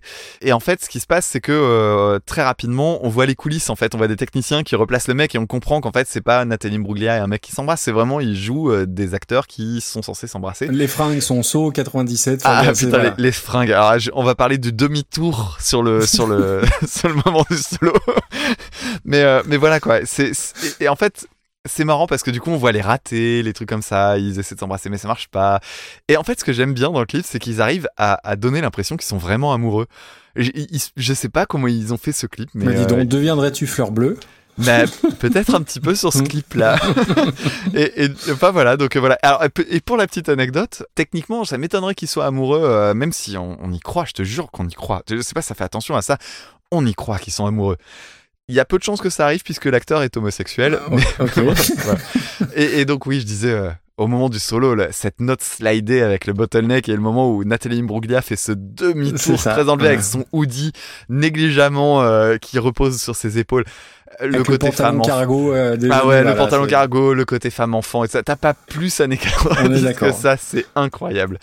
Bon bref, du coup, bah voilà, c'est quasiment à, réinterpré- à considérer comme une réinterprétation plutôt qu'une reprise finalement, parce que bah Oui, c'est mais un, du coup, c'est un euh, producteur qui force, c'est un mec qui dit, elle va marcher ma chanson, je vous le jure, et ça Après, marche. encore une fois, euh, là, pour le, on devrait limite classer les trois, euh, les trois versions, parce que la version de la, de la Ouais. danoise, elle est, elle est très, elle est très particulière aussi. Et Nathalie Ouais, c'est plus de celle-ci qu'elle s'inspire. Mm, mm.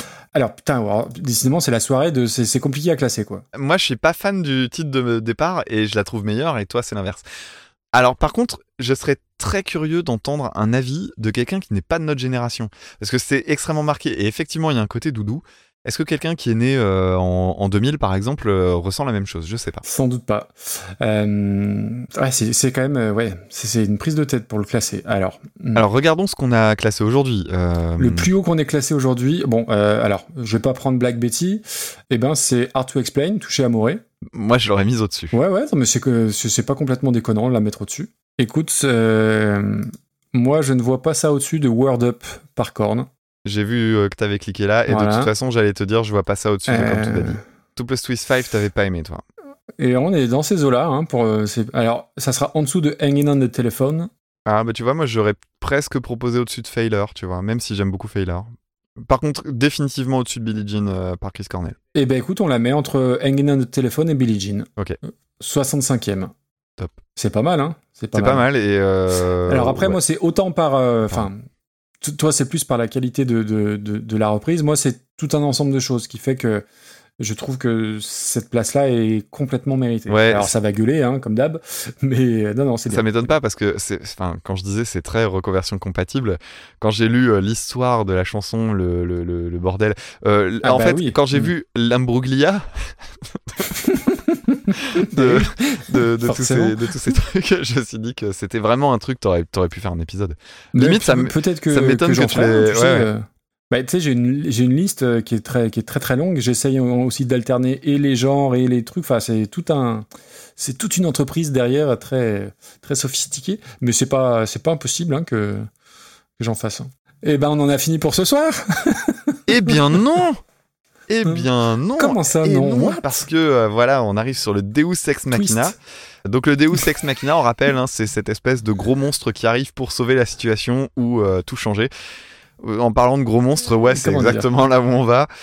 Alors, je ne sais pas si on doit vraiment remercier la personne qui nous a envoyé cette chanson-là, puisque c'est le vainqueur du Pins Auditeur. J'ai autant de raisons de détester pour ce qu'on va écouter maintenant et ce qu'on va s'infliger, que de raisons de l'adorer pour son pseudo et pour la, photo Twitter. La photo Twitter, c'est pour les personnes qui connaissent ce grand détournement. C'est euh, la fameuse scène de euh, je, je suis un animateur de France 3 et je suis déguisé en noir, je pose des questions à des champions, je suis, je suis, oui, vous êtes Julien Lepers. Et c'est juste un mec qui ressemble à Julien Lepers et qui est noir. Euh, mais c'est pas Julien Lepers. Et mais voilà, cette séquence est géniale. Regardez-la sur YouTube, c'est super drôle. Et son pseudo, je te laisse le dire, Maxime, parce que c'est un bijou, j'arriverai pas à le dire sans rire. Donc, euh, Alors, c'est le, pour moi, c'est le meilleur pseudo de tout Twitter. Euh, c'est Helmut Call of Duty. Euh, Il est déjà passé, ça m'avait déjà fait rire, mais ouais, quel génie, ouais, génie, génie. génie. Donc voilà, Helmut Call of Duty qui nous propose de nous intéresser en plus à un chef-d'œuvre, à savoir à la pêche au moule. Euh, c'est compliqué pour, le, pour les origines, reprise en 2008 par Kinvey sous le titre Je veux y retourner. Et pas nous. Euh, notre ami euh, Kibel, qui fait la musique dans cette émission, a été la semaine dernière à la SACEM et plus de 150 demandes ont été demandées pour adapter la pêche au moule-moule. Vous allez être inondés par les gens du disque de pêche au moule-moule, mais méfiez-vous Seules les moules du petit rapporteur sont fraîches. Méfiez-vous des imitations. D'ailleurs, on va y aller une fois, monsieur Kiki. plaît. À la pêche au moule, moule, moule, je ne veux plus y aller, maman. Les gens de la ville, ville, ville m'ont pris mon panier, maman.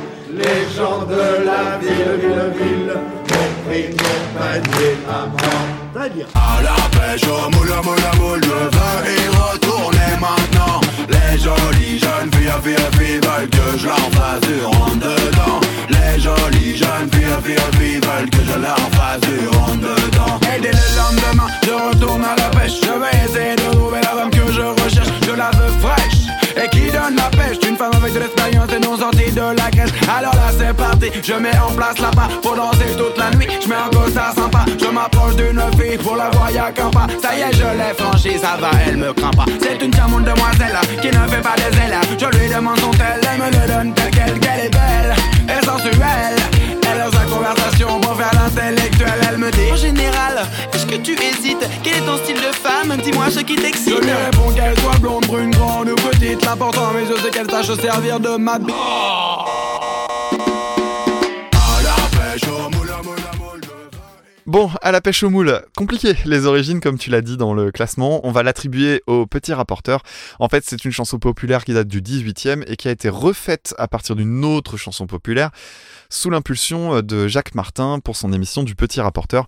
À la fin de l'émission, ils avaient euh, ils utilisaient des chansons populaires. Au début, c'était celle-là. Après, ça en était une autre. J'ai oublié le nom. Euh, C'était des proches qui l'avaient proposé la deuxième. Bon, bref. Je sais pas trop par où commencer. J'ai trop de choses à dire. Alors, si, si, si, si, si tu permets, est-ce que je peux compléter sur la version originale? Parce que j'ai trouvé entre temps, enfin, quelques, quelques Est-ce que éléments. tu vas, est-ce que tu vas parler d'un animal euh, qui vit dans un pays froid? Euh, non. Je Euh, suis très content, je vais le faire. Ok. Euh, alors en fait, à la pêche au moule, moi la première version que j'ai connue, c'est celle d'Enrico Macias. Dans l'émission. On ne parlera pas du tout dans l'émission, voilà. Mais euh, selon Internet, c'est une chanson traditionnelle qui nous vient de Saintonge. Saintonge, ce serait l'ancien nom d'une région proche de, de Bordeaux, en Aquitaine. Ce serait Pierre-Antoine Augustin de Pisse, qui oui de Pisse, euh, peut-être qu'il joue dans Mindless Self Indulgence aussi, euh, qui l'aurait popularisé au XVIIIe siècle. Alors euh, la version, elle n'est pas sur Spotify, hein, bien évidemment. On l'a retrouve édité dans des recueils de chants populaires au 19e, harmonisé pour des, des, des voix d'hommes dans un recueil norvégien de 1868. Je tiens à être très précis. Oh la vache. On peut citer des versions donc de Vincent Dindy, de Joseph, de Joseph Canteloube, de Lucienne Vernet, de Gisèle Vichum, de Léopold Froissart ou Gilberte Mufflin. On est bien Tintin. C'est Groland. Euh, j'ai- mis trois faux noms dedans. Ah, ça s'explique. Euh, C'est bah, c'est les trois derniers. Hein. Vichum, euh, Froissart et Mufflin. C'est voilà. c'est- Mufflin, c'est une ville de Groland. c'est une ville de Groland, exactement. Mais ce qui est l'histoire drôle dans, dans l'histoire, et qui est beaucoup plus drôle que ce que Damien va, va expliquer tout à l'heure. Donc oui, euh, c'est l'hymne du petit, du petit rapporteur. Et tout à l'heure, je vous disais en intro que j'allais vous parler de mon cul. C'est dans le petit rapporteur, que la, la fameuse séquence de Daniel Prévost qui va en Ouais. visite à mon cul. C'est très con, mais ça me fait toujours, toujours énormément rire. C'est- Il y a du monde à mon cul. il y a- voilà, ça, c'est- voilà. c'est c'est- c'est fantastique. Mais ce qu'il faut savoir, c'est que euh, la chanson La pêche au moule, il la chante sur un air différent. Sur l'air d'une Ouais. chanson qui s'appelle La vigne au moineau, d'un chanteur qui s'appelle Dranem. Euh, Alors Dranem, ça fait nom de méchant de Marvel, mais pas du tout. Dranem, c'est simplement Ménard à l'envers. Donc euh, Stromae Ah, et, Bena- donc et c'est le chanteur Benabar n'ont rien inventé. c'est le chanteur de Tool. voilà. Et non, c'est un chanteur des années 20, donc chanteur, chansonnier, euh, coquin grivois. Alors lui, il est sur Spotify. Alors il est mort depuis bien longtemps, Bichette, hein, mais il est sur, il a 505 audi- auditeurs. Je vous donne quel- quelques noms de chansons. hein. J'aime bien ce que t'as fait là, parce que je suis Alors, pas allé le- diguer, je le- regrette. Le, le, trou de mon quai. Te- il y a un quai dans ma rue, c'est le trou de mon quai, voilà. Donc, euh, quand ma zazette euh, yoyote. C'est des, de chansons. On est dans les années 20. hein. Euh, Il y en a un, c'est clair, l'arrêt, voilà. Et Ouais. mettez-y un doigt. Euh, donc ils sont, ils sont partis de là. Tout ce que je vous dis est authentique. Euh, vous tapez euh, Dranem, alors aucun rapport avec Draven, hein, il y est pour rien, Bichette. hein. c'est Dranem. le pauvre. Euh, et en fait, ils ont Draven, pris si nous J'ai écouté La Vigne au moineau, c'est l'air de la pêche au moule. Et c'est une chanson en plus qui paraît assez anodine, mais en fait, ça parle de raquette. Puisque à la pêche au moule, ils lui ont chouré son panier, quoi. Donc euh, voilà. Mhm. Et si tu veux parler de la reprise, c'est- ton moment. Alors non, non, j'ai encore plein de trucs à dire moi. Est-ce que tu- toutes ces personnes qui ont repris la chanson, il y en a aucun qui s'est dit "Eh si je la déposais Hein Qui l'a fait? La personne qui l'a déposée, c'est un certain David Michel. Et David Michel, est-ce que tu sais de qui il s'agit? Euh, Est-ce que c'est un rapport avec Nicolas Sarkozy? Non. Non. Ah. Il- ça a rapport avec un pingouin. Il s'agit de- d'un ventriloque, le ventriloque qui avait euh, un- un- une marionnette qui s'appelait Nestor le pingouin. Peut-être que tu te Oh, mais souviens ça de me ça. parle, ça. Oui, oui, oui, ça Et me parle. ben voilà, et ben ce mec-là, en fait, euh, l'année du petit rapporteur, il a senti le truc et il s'est dit, eh ben je vais refaire la chanson et puis je vais la déposer. Et il a sorti la chanson et ça fait un million de ventes. Oh purée. Voilà. Donc t'es en train Ah de oui, oui, regarder je suis en train de Nestor le regarder, pingouin. ouais. C'est bon, tu l'as? Ouais, ouais. Alors effectivement, elle avait été euh, chantée par Enrico Macias. En plus, il fait une blague dedans. Il, il la chante avec son père, si je dis pas de bêtises, à côté de lui. Et en plus, il la commence. Tu, tu sens pas qu'il va chanter ça. Et d'un seul coup, il commence à chanter ce- les, les paroles de À la pêche au moule. Alors que, en plus, lui, il joue merveilleusement bien. Il joue du oud euh, sur la Oui. sur la Mm. sur la version. Et à la fin, il dit euh, oui. euh, et pourtant, celle-là, on peut pas la chanter parce que euh, chez nous, euh, les moules, c'est pas cachère. Euh, J'aime bien le second degré. Euh, Enrico Macias, c'est un mec que je trouve intrigant. Euh, Je, je me suis toujours dit qu'il fallait que je regarde un peu. C'est un extraordinairement bon guitariste. Oui. Euh, voilà, donc euh, c'est c'est toujours sympa de voir ce genre d'image. Et puis euh, à l'époque, il ressemblait à Emmanuel Chin au niveau euh, capillaire des sourcils. Oui, tout à fait. C'est c'est Voilà. vrai. Alors euh, donc euh, oui, euh, je reviens sur le petit rapporteur. T'as as parlé de la séquence de mon cul. Euh, Il y a un autre truc que j'aime beaucoup dans le petit rapporteur qui est lié à Desproges. Je sais pas si t'as déjà vu son interview de Françoise Sagan. Ah bah oui, oui, bien sûr. Extraordinaire. Ça, Donc, c'est- il arrive devant. Françoise Sagan, donc qui est une, une autrice à ce moment-là, mais euh, vraiment, enfin voilà, en plus c'est une autrice hyper importante dans le dans le patrimoine français. Et il, il la rencontre. Puis première question, c'est euh, alors Françoise Sagan, comment ça va la petite santé? Et elle qui répond, euh, bah voilà. Et en fait, bon, c'est évidemment un peu planifié, mais ils, ils se parlent et ils se disent rien. C'est- assez, absurde. À un moment donné, elle lui parle de de- de- de- d'un endroit. Elle lui dit, ah oui, bah je suis allé en vacances. Tiens, bah regardez, j'ai fait des photos. Et il sort des photos. Puis elle fait, ah oui, effectivement, euh, oui. euh. c'est et, et en fait, ils sont. En plus, elle est tellement naturelle que c'est une séquence hyper drôle. Et c'est euh, la c'est la séquence qui a donné naissance aux interviews de Raphaël Mesrahi. Ah, ok. Alors Raphaël Mesrahi, qui, rappelons-le, a fait une des meilleures blagues que, que j'ai vues. Je, sais, je crois que c'est à Britney Spears qu'il avait demandé. Je sais pas si t'as déjà vu ça. Ah, attends, genre il a demandé, à- il a parlé à Britney Spears? Ouais, il lui a dit Do you know the most famous English song in France? Ah non, je connais pas. Vas-y. Et il lui a dit c'est Do you do you Saint-Tropez? Et là, il le regarde, il ne comprend pas. Il fait Do you do you do you do you Saint-Tropez? Et elle, elle est complètement interdite. Et lui, il est là à chanter son truc. Mais tu vois, en plus, Mesrahi, quoi, qui est capable de ne pas rire de ses conneries. C'est Ah, C'était drôle quand même, hein, ces, ces, ces trucs-là, hein, Ouais, au ouais. début. hein. Et Il y avait des endroits, c'était, et il, y a- il y a- il avait manqué de se faire casser la gueule par André Pousse, qui en avait ras-le-bol. euh, André Pousse, bah oui. André bah Pousse oui. qui est mort Bah, euh, suite à un accident de bagnole en essayant de chasser une guêpe dans sa caisse. pardon, c'est- vrai Ouais, ouais. Ouais, j'ai envoyé un tweet à, à papa euh, récemment là-dessus parce qu'ils en ont parlé dans Super Ciné Battle. Ils ont parlé de, ils ont parlé de papa qui avait peur des guêpes et j'aurais dit, mais Ah tu sais oui. qu'André Pousse est mort comme ça. Euh, c'est fou, c'est le bordel. Cette, euh, faut- faut- Est-ce qu'on peut raconter le, euh, André Pousse euh, et Raphaël euh, comment Oui. ça se. Enfin, Ah bah vas-y, vas-y, tu t'en en, souviens en fait, mieux. André Pousse, il explique que, alors, euh, je sais peut-être plus dans l'ordre, hein, que quand il allait au resto, il ne tournait jamais le dos euh, à, la, à la porte. Et Raphaël Mesrahi lui dit euh, c'est parce que vous êtes homophobe et vous avez peur de vous faire enfiler. Et, et- et- et- non, non, non, mais c'est ça, c'est pour ça que Ah, la violence, c'est la réponse. Vas-y, continue. Et en fait, il dit non, non, c'est parce que bah, j'étais dans la résistance et euh, bah voilà, en Ah. gros, c'était pour pas que les, les, les, les nazis euh, l'attaquent quoi. Et, et tout ça avec le flemme de, de Mesrahi en plus qui, qui, qui, qui feint le, côté de limite, il est en train de pleurer. C'est voilà, c'est une séquence qui est qui, qui est culte, euh, tout comme le, avec Castaldi aussi. Castaldi, se le moment où il manque de se faire casser la gueule, Ouais. vraiment quoi. Ouais, je pense que je pense je quand je parlais de se faire casser la gueule, c'était à celui-là Oui, que je pensais. Ah, Putain, euh, Castaldi, euh, il a il a deux doigts de lui en coller une. Mais lui il a l'air d'un gros con de toute façon, Castaldi. Donc, Ah oui, oui, voilà. bien sûr. Bref. Bon voilà, On bon, re-regardez les trucs de Mesrahi et si vous et si vous connaissez pas parce que c'est des choses qui euh, aujourd'hui se montrent plus trop à la télé. Mesrahi, il va ça va finir un petit peu oublié. Euh, je pense que si vous n'êtes pas de notre génération et que vous connaissez pas, il, il faut en regarder une ou deux parce que c'est c'est vraiment un exercice très spécial. Bon, alors je continue parce qu'il y a encore des choses à dire sur le petit rapporteur. Comme on je savais qu'on allait digresser sur cette chanson-là, autant aller jusqu'au bout. Donc c'est Jacques Martin euh, qui présentait le petit rapporteur et euh, qui, euh, Ah oui, qui donc avait, euh, avait un Je viens d'avoir le lien avec Sarkozy. donc, euh, fin des années 80, il me semble, Jacques Martin va se marier avec une certaine Cécilia Siganer. Ça ne vous dit peut-être rien, mais est-ce que tu sais de qui il s'agit? Oui, oui, bien sûr. Et donc, c'est Madame Cécilia Sarkozy. ouais. Pourquoi, euh, pourquoi Sarkozy arrive là-dedans? Bah, Parce qu'à ce moment-là, il est maire de Neuilly. Et en fait, il va marier Jacques Martin avec futurement Cécilia Sarkozy, euh, bien qu'aujourd'hui elle porte plus ce nom-là, hein, c'est Cécilia Mm. Attias. Athias. Et, euh, et donc, il, va les marier. En fait, Sarkozy va tomber amoureux d'elle et il va devenir son amant. Alors, immense trahison, parce qu'en plus de ça, euh, Sarkozy et Jacques Martin, et, bah, en fait, ils sont proches. Et donc, ça devient un ami de la famille. Donc, on peut imaginer l'ambiance. hein, le mec invité tous les dimanches, bidule bidule, Mhm. en fait, qui convole avec euh, la, la femme de son camarade. Ou la femme de son camarade qui convole avec euh, son- le. Voilà. Et, euh, bref, et Jacques Martin a quand même dit dans une interview, qui, enfin une auto-interview, c'est un format télé où il s'interviewait lui-même, et euh, il dit, euh, où il s'auto-pose la question, euh, est-ce que tu as déjà voulu te suicider? Il a dit oui. Et alors, euh, quand on dit, et pourquoi? Il dit, ouais, à cause des bonnes femmes. Et après, il avoue dans une autre interview avoir voulu tuer Sarkozy. Donc, c'est sympa. Alors, juste un petit truc pour la légende, et ça j'adore. Euh, je déteste euh, Philippe Bouvard, mais il a quand même, il y avait des bons mots quand même à certains moments.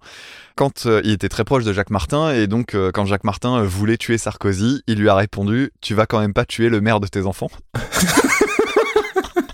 Waouh, dis donc. Je trouve ça, je Ah, trouve ça oui, super fort. Voilà Ah, pour. Ah, c'est très bien trouvé. Voilà, Ouais. dis donc. Quand même, quel trait d'esprit. Ouais, vache. Ouais. Alors voilà pour euh, la pêche au moule. Bon, Bon, allez. alors vous avez entendu euh, le, vous avez entendu la version de Kinvey. Et euh, j'ai pas choisi le passage au hasard. Je pense que tu te doutes du passage que j'aurais mis. Euh, si tu te souviens plus, bah va regarder les paroles. Ouais, vas mais retrouver c'est ce que je veux dire parce que honnêtement, bon, voilà. C'est de vers le deuxième tiers, je dirais. Ouais, ouais, je vois à peu près, ouais. Fa- Fantastique. Alors, ce qui me gêne en fait, c'est que euh, Kinvey, c'est donc un, un mec que moi je connaissais pour faire euh, des, enfin voilà, des, des, ce qu'on a, enfin du galas. rythme, du rythme caribéen de merde euh, de l'été. Pour moi, c'était un mec assez inoffensif euh, qui passe à la télé, qui fait des trucs genre danse avec les stars et ce genre de trucs. Et donc Kinvey, bah, je me dis bon, pff, allez, on s'en fout de ce mec, c'est pas grave, on va entendre un truc nul. Et, et en fait, j'aurais dû me méfier parce que le titre, je veux y retourner avec un truc qui s'appelle La pêche aux moules. Alors déjà, passons sur le fait que on va encore une fois se faire taper sur les doigts parce qu'on est en pleine jurisprudence. Et oui. Voilà, c'est une reprise qui n'en est pas complètement une, euh, blablabla, on revient pas dessus, on fait ce qu'on veut, c'est comme ça. On est chez nous, comme on dirait. tu parlais tout à l'heure de Ménard. Voilà. Euh, Et, et d'ailleurs, euh, petite parenthèse, euh, je viens de vérifier, Helmut Call of Duty, dans, dans, dans, dans son message, il a totalement conscience qu'il y a une jurisprudence. hein. Il a même employé le, le terme. Donc euh, voilà. Ah, très bien, c'est un expert. C'est un expert, très bien.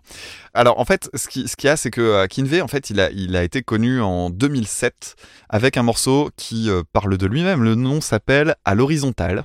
Donc il y a un morceau de, de DJing euh, particulièrement nul avec des paroles clairement pornographiques. Alors là, on va arriver sur le moment où, à mon avis, si vous écoutez avec des enfants, euh, je vais Oui. niveau langage, que ce soit ce que je vais évoquer et ce que je vais en dire, je, je pense que je vais être un peu brutal parce que je vais pas réussir à me retenir. Donc, vous pouvez éloigner les enfants, ils en ont assez écouté. Alors, en, en fait, ce a de marrant, c'est que quand tu écoutes les vieilles chansons de Kinvey, tu te rends compte que c'est Fatal Bazooka, mais au premier degré. Déjà, le mec, il fait du raga en se grossissant la voix à l'époque. Un peu genre euh, Je suis Sean Paul. Ça me rappelle vraiment. je- tu connais un peu euh, l'album de Fatal Bazooka? Alors, euh, l'album pas trop, mais dis-toi que j'ai revu le film cet été. Ah, il est bien le film hein, d'ailleurs. Et ben moi je trouve que c'est euh, je, je trouve que c'est un film qui est très réussi exactement. Ouais. Je suis complètement d'accord. Et je trouve qu'il a vraiment réussi un truc, euh, Michael. Moi, j'ai- plutôt de la sympathie, moi, pour euh, Michael Youn en général. Et, et ouais, donc il y a cette chanson là, il fait euh, J'aime trop ton style, j'aime trop ton boule. Mhm. Tu vois, et c'est J'aime trop ton boule de mec. Enfin, il arrive quand même à faire un, truc qui pourrait, euh, s'il était mal fait, avoir l'air carrément homophobe. Et en fait, ça l'est pas du Complètement. tout. ça. Et puis lui, voca- vocalement, c'est Ouais, il, ouais. il chante, il chante hein, Mais hein. l'album de Fatal Bazooka et l'album des Bratislava Boys sont tous les deux intéressants à écouter. D'abord il y a des bonnes vannes et il y a des il y a des re- il y a des parodies qui sont assez surprenantes. Bon bref, donc Kimve, c'est Fatal Bazooka au premier degré, c'est vraiment ça. Sachant que dans l'album euh, d'où est tirée la reprise, euh, donc euh, je, ne veux, je veux y retourner, il y a une deuxième jurisprudence puisqu'il reprend la chanson Le Sampa de Gotener avec une chanson qui s'appelle Le son qui fait bam bam. Ou non, c'est le son qui bam bam d'ailleurs, je crois. Je crois même pas qu'il y ait de verbe. Ça fait très Joule comme titre euh, pour revenir ah à bah, jurisprudence. ouais. Et euh, ben voilà, il y a, il y a encore des titres pornographiques. Et euh, alors, à moins que tu aies plusieurs choses à apporter, là je vais faire une grosse liste. Donc si tu as des choses à compléter? Euh, J'aurais des choses à dire sur lui, mais je peux les dire après, c'est pas gênant. C'est pas gênant. D'accord. Alors moi, je, je me suis quand même, euh, j'ai eu un cas de conscience. Je vais tout de suite parler classement. J'ai hésité. Je me suis dit, euh, été tellement scandalisé en fait par la chanson qu'on vient d'entendre. Mais vraiment, ça m'a ni fait rire. Vra- Mhm. Vraiment, ça m'a profondément euh, mis en colère. Et du coup, je m'étais dit, euh, on va faire simple, on va juste dire que c'est de la merde et on va dire, euh, bah écoute Maxime, je te propose euh, et je te dirai ce que j'avais en tête comme classement. Je voulais vraiment dire, allez, on n'en parle pas, on va se faire foutre.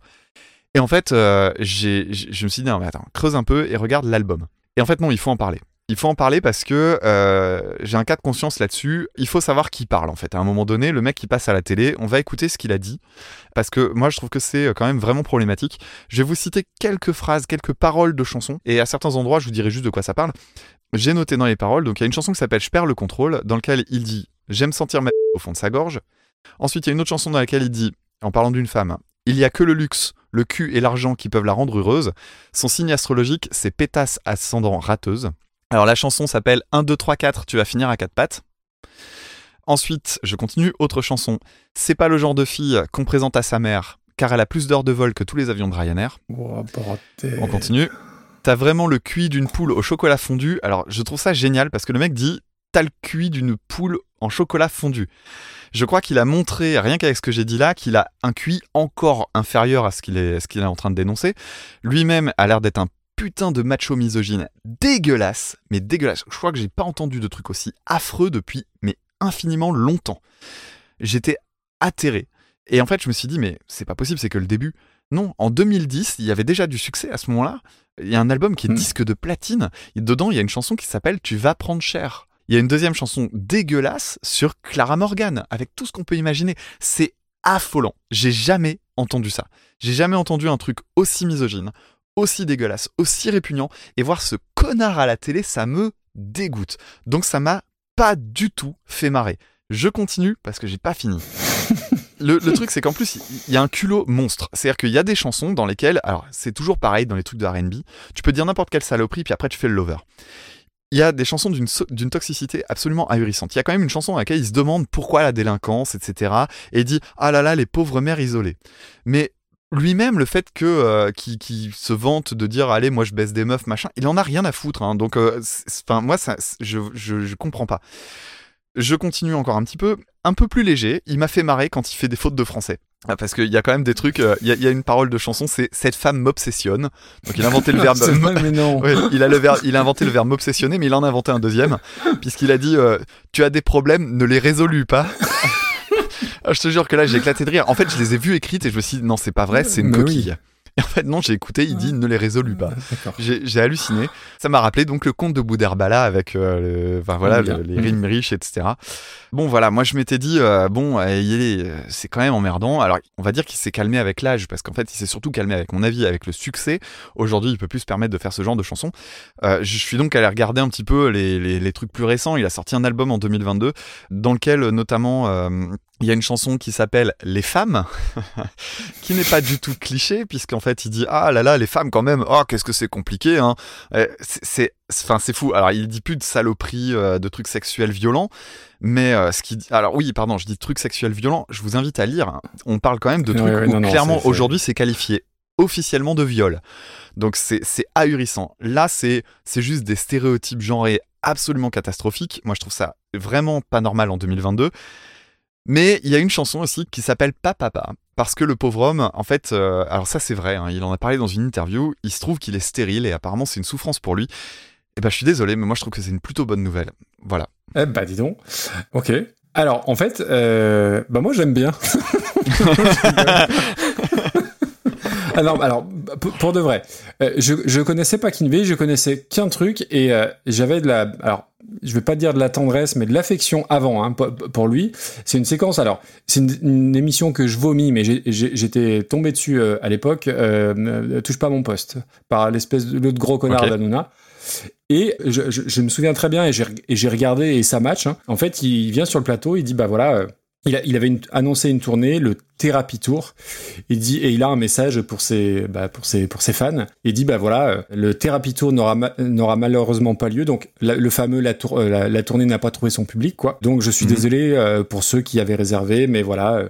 Est-ce que c'est pas le bon moment? Est-ce que euh, j'ai été trop ambitieux dans le dans, dans, dans le spectacle et tout Donc euh, vous serez remboursé machin. Et ça c'était le 4 mars 2020. Mhm. C'est-à-dire que Ah, le gars eu, euh, il a eu quand même la franchise de dire bah voilà ça marche pas j'annule et s'il avait attendu 10 jours de plus il aurait annulé pour des raisons de Covid et Ouais. du coup voilà donc si tu veux moi je, je connaissais uniquement ça de, de, de Kinvey et si tu veux bah effectivement quand j'ai alors j'ai pas gratté autant que toi moi j'ai juste regardé les paroles de à l'horizontale qui est son premier tube euh, si je puis dire et les paroles de euh, bah, la chanson de ce soir là et qui sont déjà affligeantes hein, entendons-nous bien mais ce les, les morceaux que tu as euh, sortis c'est c'est bah, c'est évidemment pire et c'est là, là où, où je te rejoins, c'est que c'est un gars, euh, tu, si tu sais pas c'est c'est les, les paroles, si tu ne connais pas ces chansons-là, quand tu le vois, c'est un, c'est un, c'est un type qui a l'air à peu près norm, enfin, normal et, et digne de confiance, Voire sympathique. finalement. Mhm. Mais euh, je, je- en fait, j'ai eu du mal à croire quand j'ai lu ça. Je fais, mais attends, mais euh, c'est pour de vrai Enfin, dire, vraiment, alors, euh, je, je vais pas reciter les trucs, mais j'avais noté, bah, on a, on a noté les mêmes, euh, les mêmes paragraphes. Alors, j'ai pas de mots, hein, c'est pas affligeant, c'est- pire que ça. C'est ouais, et comme tu dis, c'est dangereux parce que je, sais, encore une fois, je sais pas qui écoute ça. C'est-à-dire que oui, c'est un gars qui doit faire des galas en boîte de nuit, euh, des, trucs à la con de ce genre-là, mais il, a des disques d'or, donc il y a des gens qui téléchargent, il y a des gens qui achètent ça, et je n'arrive pas à, alors autant Ju- Jul, je peux comprendre. Il y a un côté, euh, le gars s'est fait tout seul, machin. euh, Marseille, il y a un truc qui est très identifié et dans lequel on peut se reconnaître, qu'on Mhm. aime ou qu'on n'aime pas, je peux le, euh, voilà. Mais là, euh, Complètement. là c'est pas, enfin c'est pas possible quoi. Que- c'est- c'est- c'est- alors très clairement c'est de la merde. Alors au niveau des paroles, c'est même plus que de la merde, c'est de la, de la merde qui est dangereuse. La musique, c'est c'est- c'est de la grosse merde. Hein. Je- encore une fois, je veux pas être méprisant. Là, on a ce coup-ci, je pars du principe qu'on a le droit. Et surtout, on a, on a trouvé euh, pire genre musical que le reggae, en l'occurrence son raga de merde à lui. Euh, mais euh, est-ce que qui, qui achète ça con- concrètement? Alors, je sais pas, mais par contre, pendant que j'écoutais, je me suis posé une autre question, moi.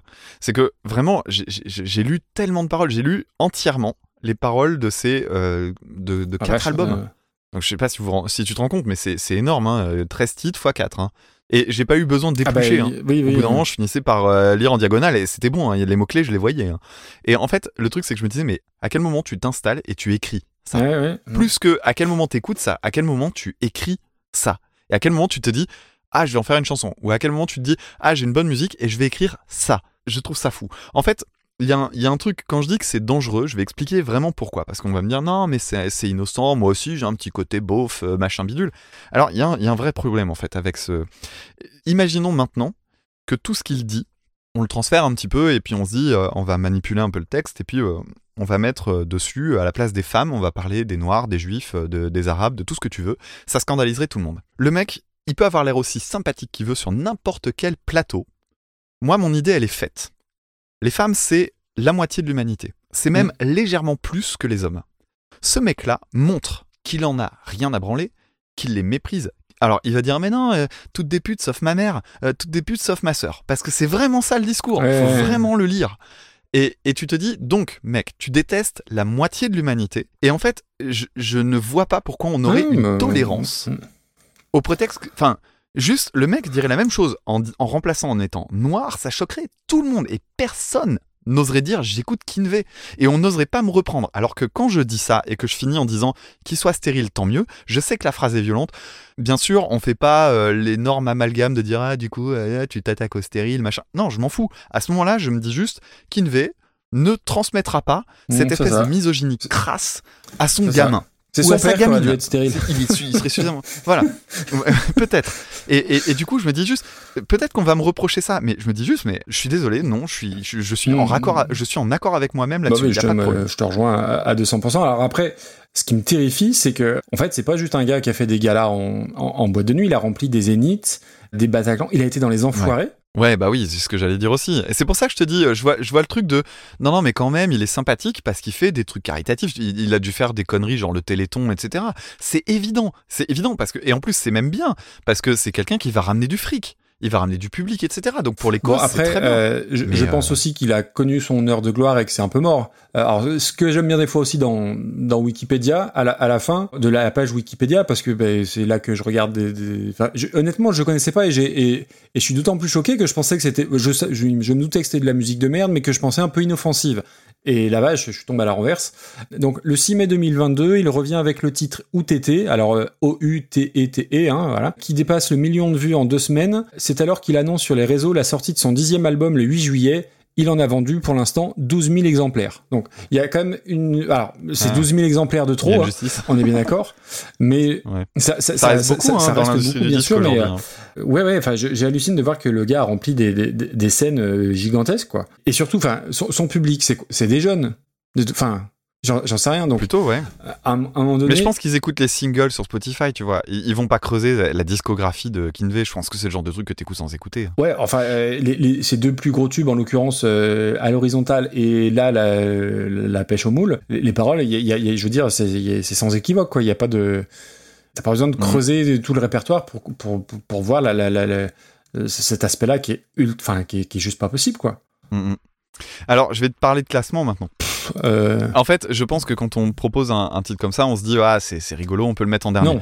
En fait, moi, ce que j'ai envie de faire, ce que j'ai envie de faire, c'est de dire mais ce morceau est vraiment profondément affligeant et il mérite effectivement de se retrouver dans les tréfonds du truc. Mais Eh à oui, chaque non, fin bah, d'épisode, hors on passe question. cinq titres qui sont les pires. Et ben moi, tu vois, c'est con, mais juste pour lui faire euh, le, le doigt d'honneur qu'il faut, je ne veux jamais réécouter Ah, cette merde. Ah, bah, Donc, non. Il est avant ça, et donc je le vois euh, ben dernier, mais avant le Worst 5, genre euh, dégage. Ça me va. Allez. Et là, c'est un vrai classement de haine. Euh, tu vois, la, la, la corrida. Ah non, même, attends, la- il y a des trucs drôles, il y a des trucs pour lesquels on a de l'affection, quoi. Final Countdown, j'ai de la- l'affection. Roxane, c'est marrant. Et Mais oui, voilà, c'est ce que j'allais te dire. Euh, j'ai moins de mépris pour euh, Pas de papier water, qui était quand même finalement très inoffensif. Exactement. Non, non, Non, ouais, t'as raison. Mais- mais- même- À partir de quel moment on les aime plus, en fait bah, Ah, tu vois, même Never, même Never Gonna Give You Up, j'ai plus de sympathie pour ça euh, que. Après, il y avait Depuis que je fume plus petite, euh, ouais, qui effectivement, Voilà. je vois que ton curseur là-dessus. c'était déjà bien merdique aussi. hein. Eh ben, écoute, euh, ça me semble. euh, depuis que je fume plus petite, c'est limite moins grave pour moi. Ouais, ouais, écoute, euh, et, et laissons les To Be Free au-dessus. Voilà, donc on le met, on le met là. Donc il est entre Never Gonna Give You Up et Depuis que je fume plus shit par Carte Zero et Abdel Malik. Il est oublié et c'est très bien comme ça. Mais oui, oui, je, je, je, je- suis d'accord avec le fait que trop bas, ça lui donne aussi trop, trop d'importance. Et là, c'est une place totalement, totalement anonyme. Et, et non, non, c'est pas, c'est pas possible. Bon, j'ai peut-être, j'ai été un peu violent. Enfin, quand c'est comme ça, je savais que j'allais pas réussir. Non, mais euh. à un moment donné aussi, euh, alors après tu couperas ce que je veux dire ou pas, je, trouve que c'est ce qui est intéressant dans le podcast, c'est d'échanger et peut-être euh, des fois sortir du côté euh, van, euh, la musique elle est nulle, machin, et avoir euh, des, des propos un peu, un peu plus sérieux. Moi, je, euh, je trouve ça très sain finalement. Et, et au contraire, tu sais, il y a des gens qui, qui écoutent ça en famille, et du coup, c'est plutôt euh, Ouais. bienveillant de. alors, euh, je, je dis pas que ces gens écoutent, écoutent Kinvey, mais dans le doute, si ça peut faire ré- réfléchir quelqu'un, bah faut, il faut. Hein. Tu sais, moi je vois en, en fin d'année dans les écoles les, des enseignants qui font pas gaffe et qui du coup demandent, alors ça c'est le truc le plus bête qui, qui soit, hein. Ah les enfants euh, du coup euh, tu- ils ont pas envie de déplaire aux gosses ou enfin, aux familles etc. Donc du coup au moment des, des danses de fin d'année euh, c'est genre ah, c'est les enfants qui choisissent. Jamais de la vie. D'abord parce que où est l'ouverture culturelle si tu leur files des trucs qu'ils connaissent déjà Mhm. et, et surtout, euh, bah, en fait, souvent, tu te retrouves, euh, en tout cas dans le milieu où je travaille, moi, parce que ça peut être différent ailleurs, j'imagine, on se retrouve avec toutes les merdes de radio qu'on peut imaginer de cet ordre-là. Et en fait, euh, j'ai déjà entendu dans des fêtes d'école des trucs où on entendait les paroles, je me disais, mais putain, c'est pas possible, on peut. Enfin, vous avez vraiment mis ça dans une fête d'école, mais c'est indécent. C'est indécent. Et les gens s'en rendent pas compte parce qu'ils écoutent pas Ouais, les paroles. ouais, bien sûr. Et en fait, il y a un truc de jure, juste, euh, tu as raison, hein, les, les- juste à un moment donné, vous êtes parents. C'est pas parce que le truc passe sur TF1 que c'est pas euh, nauséabond, que c'est euh, voilà. C'est- non, c'est c'est plus compliqué que ça. D'ailleurs, le truc c'est que effectivement, je m'énerve beaucoup là-dessus. On a quand même pris 5 bonnes minutes pour déglinguer Manson. On avait euh, déjà déglingué euh, pas mal d'autres mondes. On fait pas euh, du deux poids deux mesures. Non, hein. non, David ouais. Bowie couché avec des mineurs, on l'a déjà dit aussi. c'est, enfin voilà, il y, a- il y a des endroits où juste, putain, c'est fou quand même. Et J'ai l'impression qu'on peut pas faire un épisode sans avoir euh, quelqu'un de, qui, enfin des mecs. Bah ouais, mais ça tombe, ça tombe tous les jours. Euh, là dernièrement, euh, le Win Butler d'A- d'Arcade Fire, Scott Kelly de Ah ouais? Oui, oui, oui. Oh putain. Bah, Win Butler, euh, accusation de, de, de harcèlement. Face, qui était sur la tournée, elle s'est désengagée, euh, elle est partie, donc ça c'est cool. Euh, Scott Kelly, donc le chanteur de Neurosis, qui a eu a priori, euh, pareil, euh, violence euh, physique et psychologique, enfin des trucs vraiment glauques de chez glauque. Bah, le groupe a, a expliqué qu'il ferait plus rien avec lui et que le plus important c'était le respect, tout ça. Donc le groupe a plutôt bien réagi, voilà. Mais mais tu te dis putain, mais on, on, on va se retrouver. À devoir écouter. Enfin, euh, c'est- fou. Tu, tu flippes. En fait, ça permet juste de se rendre compte parce qu'on se dit ouais, c'est le milieu artistique. Pas du tout. C'est juste que quand vous regardez le milieu artistique, en fait, faut juste voir que c'est une catégorie euh, euh, finalement assez large. Il y a, il y a plein d'artistes. Et euh, bah non, c'est pas rare. C'est juste que comme ils sont connus, on le sait. Mais en fait, euh, vos voisins, vos voisines, vos, des gens de votre famille euh, sont peut-être des gros dégueulasses violents euh, et vous en savez rien Mhm. parce que simplement on, on choisit soit de détourner le regard, soit on le voit On- pas parce que c'est sous nos yeux et que ça se fait sûr. à la Mhm. maison. Bref, donc je trouve, je trouve ça important aussi à certains moments de le rappeler, hein, même Ah, si ouais, c'est ouais, des ouais. sujets qu'on voit de plus en plus, et tant mieux. Et voilà. C'était l'épisode de la gaudriole, comme vous avez pu. Ouais, ouais, non, mais je m'attendais à rigoler, mais en fait, je, je- je- parce que moi, j'étais parti pour me marrer finalement. Oui, oui, bien en sûr, fait, euh, complètement. bah non, complètement. c'est pas possible. Ah, et, et du coup, alors oui, euh, pourquoi je l'ai pas choisi en pins? Parce que c'était encore une fois peut-être donné trop, Trop d'importance à, à ça, et surtout aussi dans le dernier, on avait pris euh, mince Patrick Topalov en pins, Ouais. donc un truc moins grave, euh, oui parce que il est il est vieux, il est mort d'ailleurs, je crois, il est mort, oui il est mort. Oui, il est Ouais, mort. donc c'est moins grave. Euh, mais je voulais pas qu'il y ait deux trucs, euh, euh, deux pins comme ça, coup sur coup, voilà. Bon, alors du coup, qui est-ce qu'on a classé le plus Eh haut ben, aujourd'hui si, si, si, on Eh a bien, une belle entrée. Attends, on a une belle entrée dans le top, euh, dans le top 10, puisqu'on a Black Betty par Ram Jam en septième place. Ouais. Et puis, euh, bon, bah, on vient de placer, euh, donc on va pas en parler. On va dire que le, celui qu'on a placé le plus bas, bah, c'était Marilyn Manson, hein, finalement. Eh oui. On va oublier l'autre euh, l'autre tâche là. En 248e Donc, place. euh, Personal 248e Business. place, ouais. Et puis, de- des belles découvertes, hein, quand même, des, des trucs Oui. vraiment chouettes euh, Oui, oui, complètement. pendant cette émission. Moi, j'étais très content de faire la préparation de, ce, de celui-là. Ouais, surtout que bah, euh, on, on- ça faisait un petit moment qu'on n'avait pas enregistré. Et euh, non, la playlist, euh, globalement, elle est assez quali quand même. Tu vois, je l'ai je l'ai réécouté plusieurs fois dans la semaine. Bon, sauf la dernière, évidemment. Mais voilà, Blonde Redhead, y a, il y a même Mindless Self-Indulgence, que moi j'ai beaucoup aimé. L'histoire d'Enna Swap, c'est quand même assez extraordinaire. Non, non, c'est un, un gros et bel épisode, là, je trouve, musicalement. C'est Mhm. plutôt, plutôt pas mal. Il nous reste Le flutio. le flutio. Sachant que la réponse du dernier épisode, ça a été plus dur que d'habitude. Hein. Oh, faut bien Mhm. l'avouer. Parce qu'on a un public qui est peut-être un peu moins vieux que ce qu'on pensait. Exactement. Donc euh, ça, c'est plutôt plutôt cool en soi. D'habitude, on tourne euh, on a entre 30 et 40 réponses. Hein. Je, je, je cite les quiz. On en a eu 15. Donc je pense que voilà, on est trop vieux. Ah, mais en même temps, on nous avait reproché de faire des trucs trop faciles. Et donc pour répondre à la question, le, le- la réponse au pins auditeur, c'était J'ai bien mangé. J'ai bien mangé, j'ai bien bu par Patrick Topalov. Que les, Voilà. que les moins de 40 ans ont, ont peut-être un petit peu du mal à, du mal à connaître. Allez, puis là, on va se dire que c'est la rentrée, que du coup, vous êtes bien motivés, que vous allez revenir. Vous pouvez faire revenir vos enfants pour le pins auditeur, bien qu'à mon avis, il y a peu de chances qu'ils trouvent ça.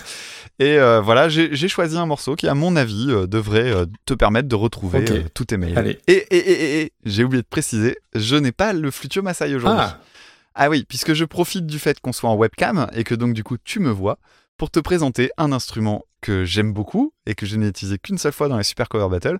J'embrasse de nouveau euh, Rachel Ah, qui super, me l'avait offert. Voilà, la fameuse flûte année. la flûte année. Je me suis dit que t'allais me voir avec cette, cette connerie sur, le, sur la tronche et ça allait forcément te faire rire. Donc voilà, et j'ai choisi ma chanson. Je vais m'éloigner un peu du micro parce que c'est hyper sonore. tu vois, c'est rigolo. Ça te va bien. hein?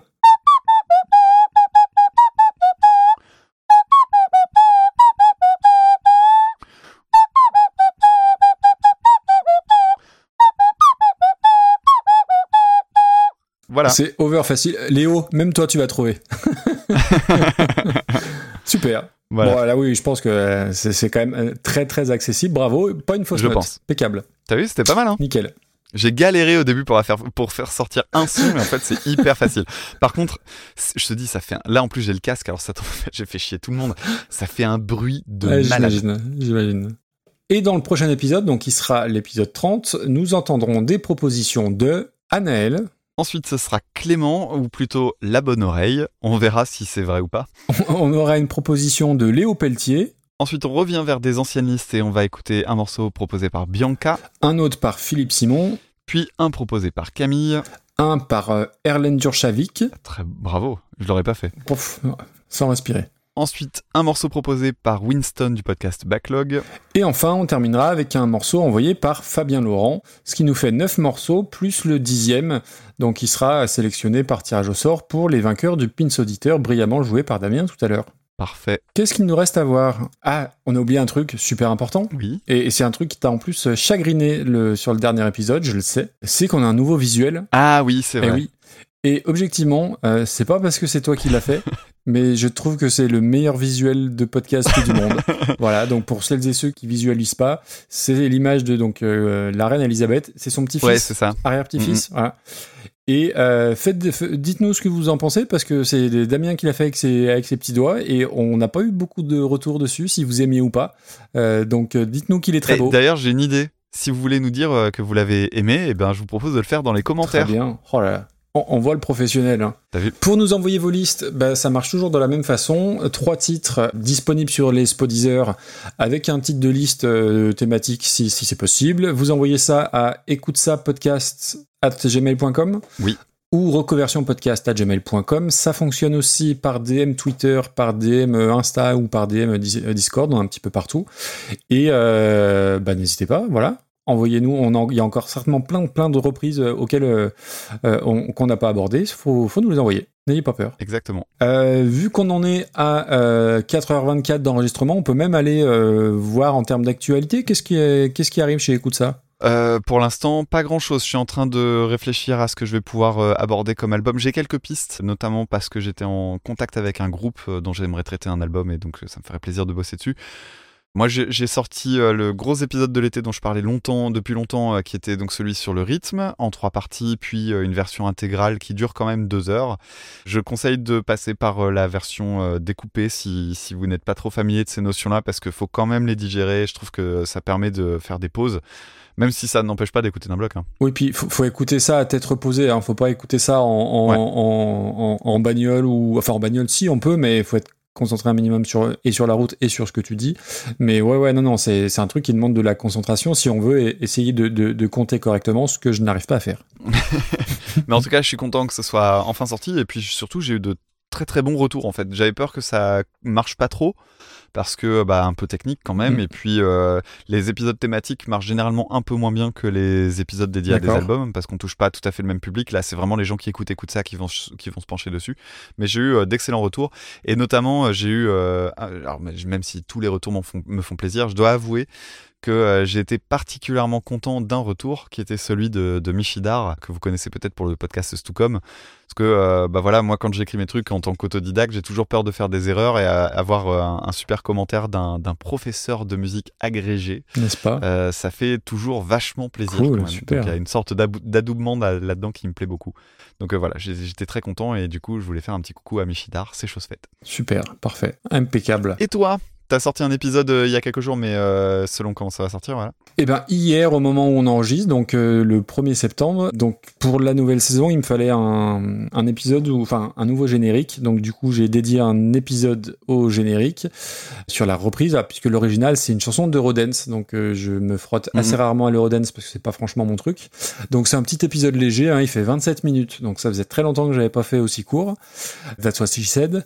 Et non, et il y, y a deux gros morceaux qui arrivent euh, je suis pas sûr d'arriver à, boucler le prochain au mois d'octobre parce que j'ai un, emploi du temps au niveau pro qui est très très chargé et je sais pas comment je vais faire. Mais c'est un truc qui me tient qui me tient à cœur en hors série déjà, euh, voilà. Donc ça, ça sera le 99e. Et ensuite arrive le numéro 100 et un- ça sera un numéro spécial et j'ai très très hâte aussi de, de le faire. Donc ça, ça arrivera logiquement en, euh, Euh, ouais, octobre, octobre-novembre. Et donc deux, deux gros morceaux et j'ai j'ai plutôt euh, hâte de- d'aborder tout ça, mais ça va, ça va me prendre pas mal de temps et j'espère euh, pouvoir, euh, pouvoir boucler à temps. Mais c'est pas sûr, on verra. Ok, et pour le numéro 100, euh, tu, tu comptes m'inviter cette fois-ci ou je vais me faire foutre comme Eh ben non, toi j'ai dit au 1000, oh, je t'invite au 1000. Et non, alors, je, je me permets, euh, parce que, euh, on- on- sur Album Rock cet été, on a, on a fait un truc. Alors, à la base, c'est parti sur euh, d'une blague de faire des top 10. Et en fait, on s'est pris au jeu et je crois qu'on a tenu le rythme de quasiment un top 10 par groupe par jour sur, euh, sur juillet-août. Donc ça va de, de Savatage en passant par Queen, euh, Led Zeppelin, Pink Floyd ou Dépêche Mode. Et euh, voilà, on, on est 6 ou 7 sur le coup et on, voilà, on, a, on a bien bossé, je trouve, c'est c'est toujours intéressant. Alors, c'est toujours très anecdotique et l'idée c'était de sortir, euh, bah, de pas mettre Bohemian Rhapsody pour Queen ou euh, Stairway to Heaven to Led Zeppelin. Et je pense qu'il y a plein plein de petites choses à apprendre, donc n'hésitez pas à aller voir sur, euh, sur le site albumrock.net. Tiens d'ailleurs c'est rigolo, euh, que tu parles de top 10, euh, il y a- j'ai fait quelques playlists sur Spotify, alors j'ai pas d'abonnés sur Spotify à mes playlists, mais si ça vous intéresse, j'ai commencé à faire des playlists pour découvrir des groupes en seulement 10 morceaux. Donc c'est pas forcément les morceaux les plus connus, mais c'est des morceaux que j'aime bien et que je trouve plutôt intéressants pour découvrir les groupes de façon assez large. Alors j'en ai fait que 3 pour l'instant. Au départ c'était parti de toi d'ailleurs parce que c'était la, la playlist que j'avais faite de Frank Zappa. Parce que c'est quand même assez euh, fourni comme discographie, euh, comme tu le faisais remarquer tout à l'heure. Et euh, du coup, bah voilà, j'avais fait euh, 10 titres pour toi. Et euh, entre-temps, j'en ai fait une sur Face No More et j'en ai fait une sur les Residents, qui est également Ah, ok, un groupe sympa. difficile à aborder avec un, avec un nombre d'albums assez conséquent. Donc euh, voilà, si, si ça vous dit, vous pouvez aller regarder sur Spotify ou chercher euh, Écoute ça, il doit y avoir ça qui traîne. Je sais pas trop comment ça marche, mais vous devriez pouvoir trouver. Ok. Et j'essaierai d'en faire bientôt. J'irai voir si sur Face No More parce que je m'en suis occupé du top 10 Face No More euh, sur, euh, sur Album Rock et je, je, Mm. je pense qu'on n'aura pas les mêmes. Putain, ça, a été, ça a été un des plus durs à faire. Oui, C'était oui. l'enfer de il- retirer les morceaux. d'accord. J'ai l'impression d'avoir tué mes enfants. Qu'est-ce qu'on a oublié Non, t- non. Écoute, on a fait un Bah bon ouais, petit je tour, pense. hein. Bah, après, après 4h30 Ouais. d'enregistrement, j'espère bien. Après 4h30, mais je suis frais, dispo là, tu vois. Je peux, on vient, on, en Allez, on enchaîne. Allez, on enchaîne. C'est parti. Euh, non, non, mais écoute, en tout cas, c'était voilà, on, sait qu'on n'est pas super régulier. Je pense que ça fait partie aussi du, charme de Super Cover Battle d'être un petit peu à l'arrache sur, euh, bah vous l'entendez, hein, et sur le, le, sommaire où on revient un peu en arrière et encore euh, Damien euh, fait le magicien avec le montage. Mais voilà, on n'est pas super régulier. On avait dit deux épisodes dans l'été. Là, on est le 2 septembre, donc on est déjà l'été est déjà quand même bien entamé. Le temps que ça sorte, ça sera, ça sera déjà encore un peu plus entamé. Donc voilà, on, fait ce qu'on peut. On prend toujours autant de plaisir, en tout cas. euh, on- enfin, déjà, je parle pour moi, tu confirmeras ou pas, à, à faire ce truc-là, à se parler pendant 4h30, à lire vos commentaires, vos retours. Et euh, voilà, c'est, en tout cas, moi, j'ai toujours le même enthousiasme qu'au début, et c'est euh, toujours une vraie récréation. Et, et non, et ça fait du bien. Voilà. Ouais, moi je suis, je suis toujours aussi heureux de, de, de faire ça avec toi et je suis, on est toujours euh, aussi heureux, toi comme moi, de, de recevoir tous les, les petits messages qu'on a à droite à gauche par Oui. toutes les plateformes diverses et variées. C'est c'est un immense plaisir et voilà, on n'aurait pas continué si on n'avait pas eu tout ça. Donc euh, voilà, c'est encore l'occasion puisque, ça fait- puisque l'épisode traîne en longueur, de- disons encore merci. Exactement. Euh, merci à vous, merci à toi Damien. On se retrouve euh, pour, j'allais dire le mois prochain, le, pour le prochain épisode. ça reste en vague. et puis, euh, et puis bah voilà. J'espère que tout ça vous plaira. Et puis on vous dit à très vite. Ouais, à très bientôt. Salut tout le monde. Salut.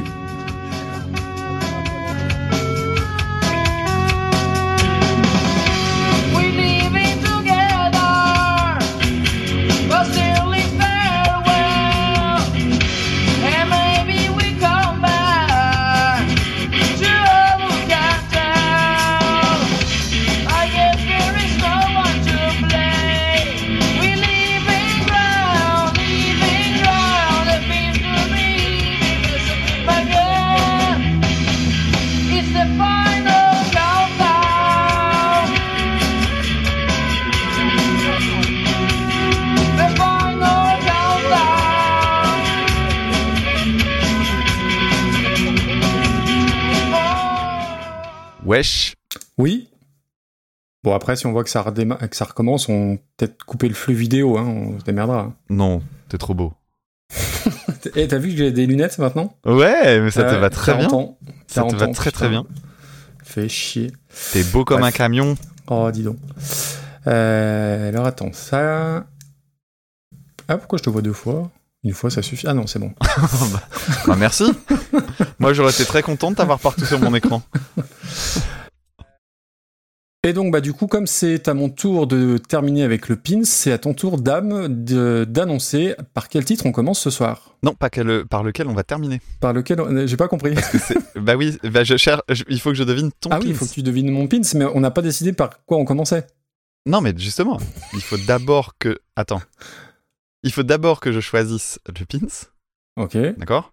Et après, on se met toi et moi d'accord sur un des deux morceaux pour démarrer. Ok, comme, ça, je- comme ça, quoi qu'il arrive, je, ne, je peux ne pas choisir ton Ok, pins euh, donc pour euh, démarrer. tu, choisir, euh, tu choisis mon pins. Enfin, tu essaies de Oui, deviner. mais il faut refaire une intro parce que sinon je vais chier au montage là, ça va être l'enfer. Vas-y. Euh, donc maintenant, euh, Damien, c'est à toi d'essayer de deviner mon pins. Allez, c'est parti. Wow, Black Betty, bam, bam. Attends, déjà je me mets sur la bonne page et je retourne sur la page internet. Oh, c'est beau internet, hein. Ah, quel enfer. Tu veux que je te la fasse Ouais. en ch'ti entièrement? Ah, oui, ah, ça serait, euh, je- j'en rêve. On va commencer par un job euh, qui Ah, c'est magnifique. en 1977 euh, qui jouait euh, Black Betty là, le, chan- euh, le chanson de Led Belly. Le Black Betty, Non, je vais pas la faire. ça va être long. hein. Allez, Non, mais c'est une idée, tu sais. Ouais, que si ouais, on- ouais, c'est un Pour concept. délocaliser, on le fait en patois régionaux, c'est pas mal. Tout à fait. Et chez Mickey Demer? Allez, c'est Tiki des mers. Faut que j'arrête ça. Mais tu le fais bien en tout cas. Tu Ah bah bien. oui, Ouais. je- c'est pas, c'est pas pour rien que je le déteste. hein. Alors, bringue the pain. Amène le pain. Amène le pain. Bizarre Je l'avais, je l'avais écrit ça. Ah mince. je, je l'avais écrit. Je, la- je l'avais pas, mais Et je- l'ai retiré. je l'ai retiré, je trouvais que c'était pas fou. j'avais écrit, pour être précis, j'avais écrit raboule le pain.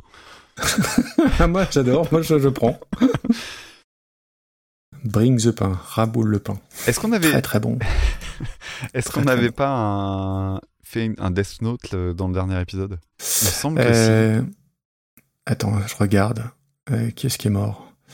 Euh, Alors, Gorbatchev, non, il a pas chanté. Ou alors, euh, en Russie, vraiment, un truc... euh, Attends. Écoute... Ah bah si, Olivia Newton-John. Ah bah oui, voilà. Dont on a très peu parlé au final. c'est vrai. c'est vrai, c'est vrai. non, par contre, Balkany Topalov, t'as vu? C'est remonté plusieurs fois, hein, la ressemblance physique. Oui. Oui, oui. On avait bon. Ok. Oula, il a l'une de ses vannes et rigole. Il se, il se Oui. rit dessus.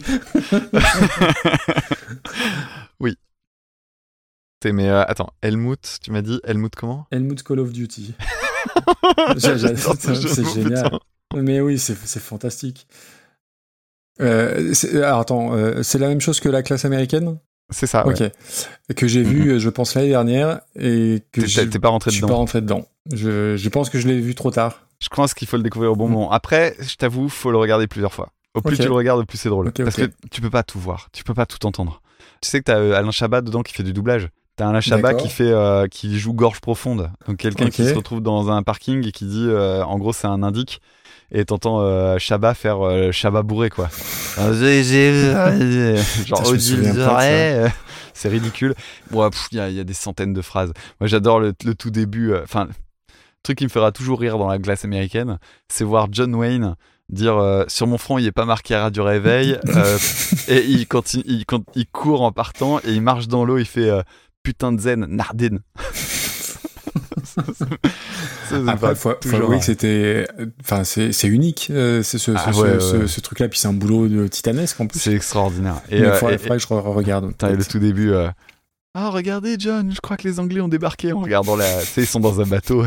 les Anglais ont débarqué. Et puis, tu fais Ouais, je crois qu'il va falloir passer par ce tunnel tout sombre et qui sent pas très bon.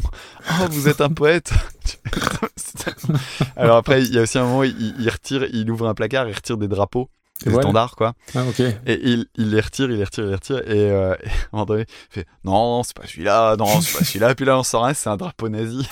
Et en fait, il y a eu de la retouche. Il y a eu de la retouche sur certains plans et ils ont et du coup ils ont fait un drapeau nazi sur un truc qui était pas du tout un drapeau nazi. Évidemment, ouais, putain. Il y a eu quelques retouches comme ça. C'est euh, c'est ouais, extraordinaire. C'est une prouesse de toute façon. Oui. Techniquement entre guillemets, c'est une prouesse. Et la scène de euh, la scène dont je parlais tout à l'heure avec euh, je pose des questions à des champions, je suis déguisé en noir. c'est tellement con. Ah tiens, faut que je me le remate. Ouais. Faut que je réessaye.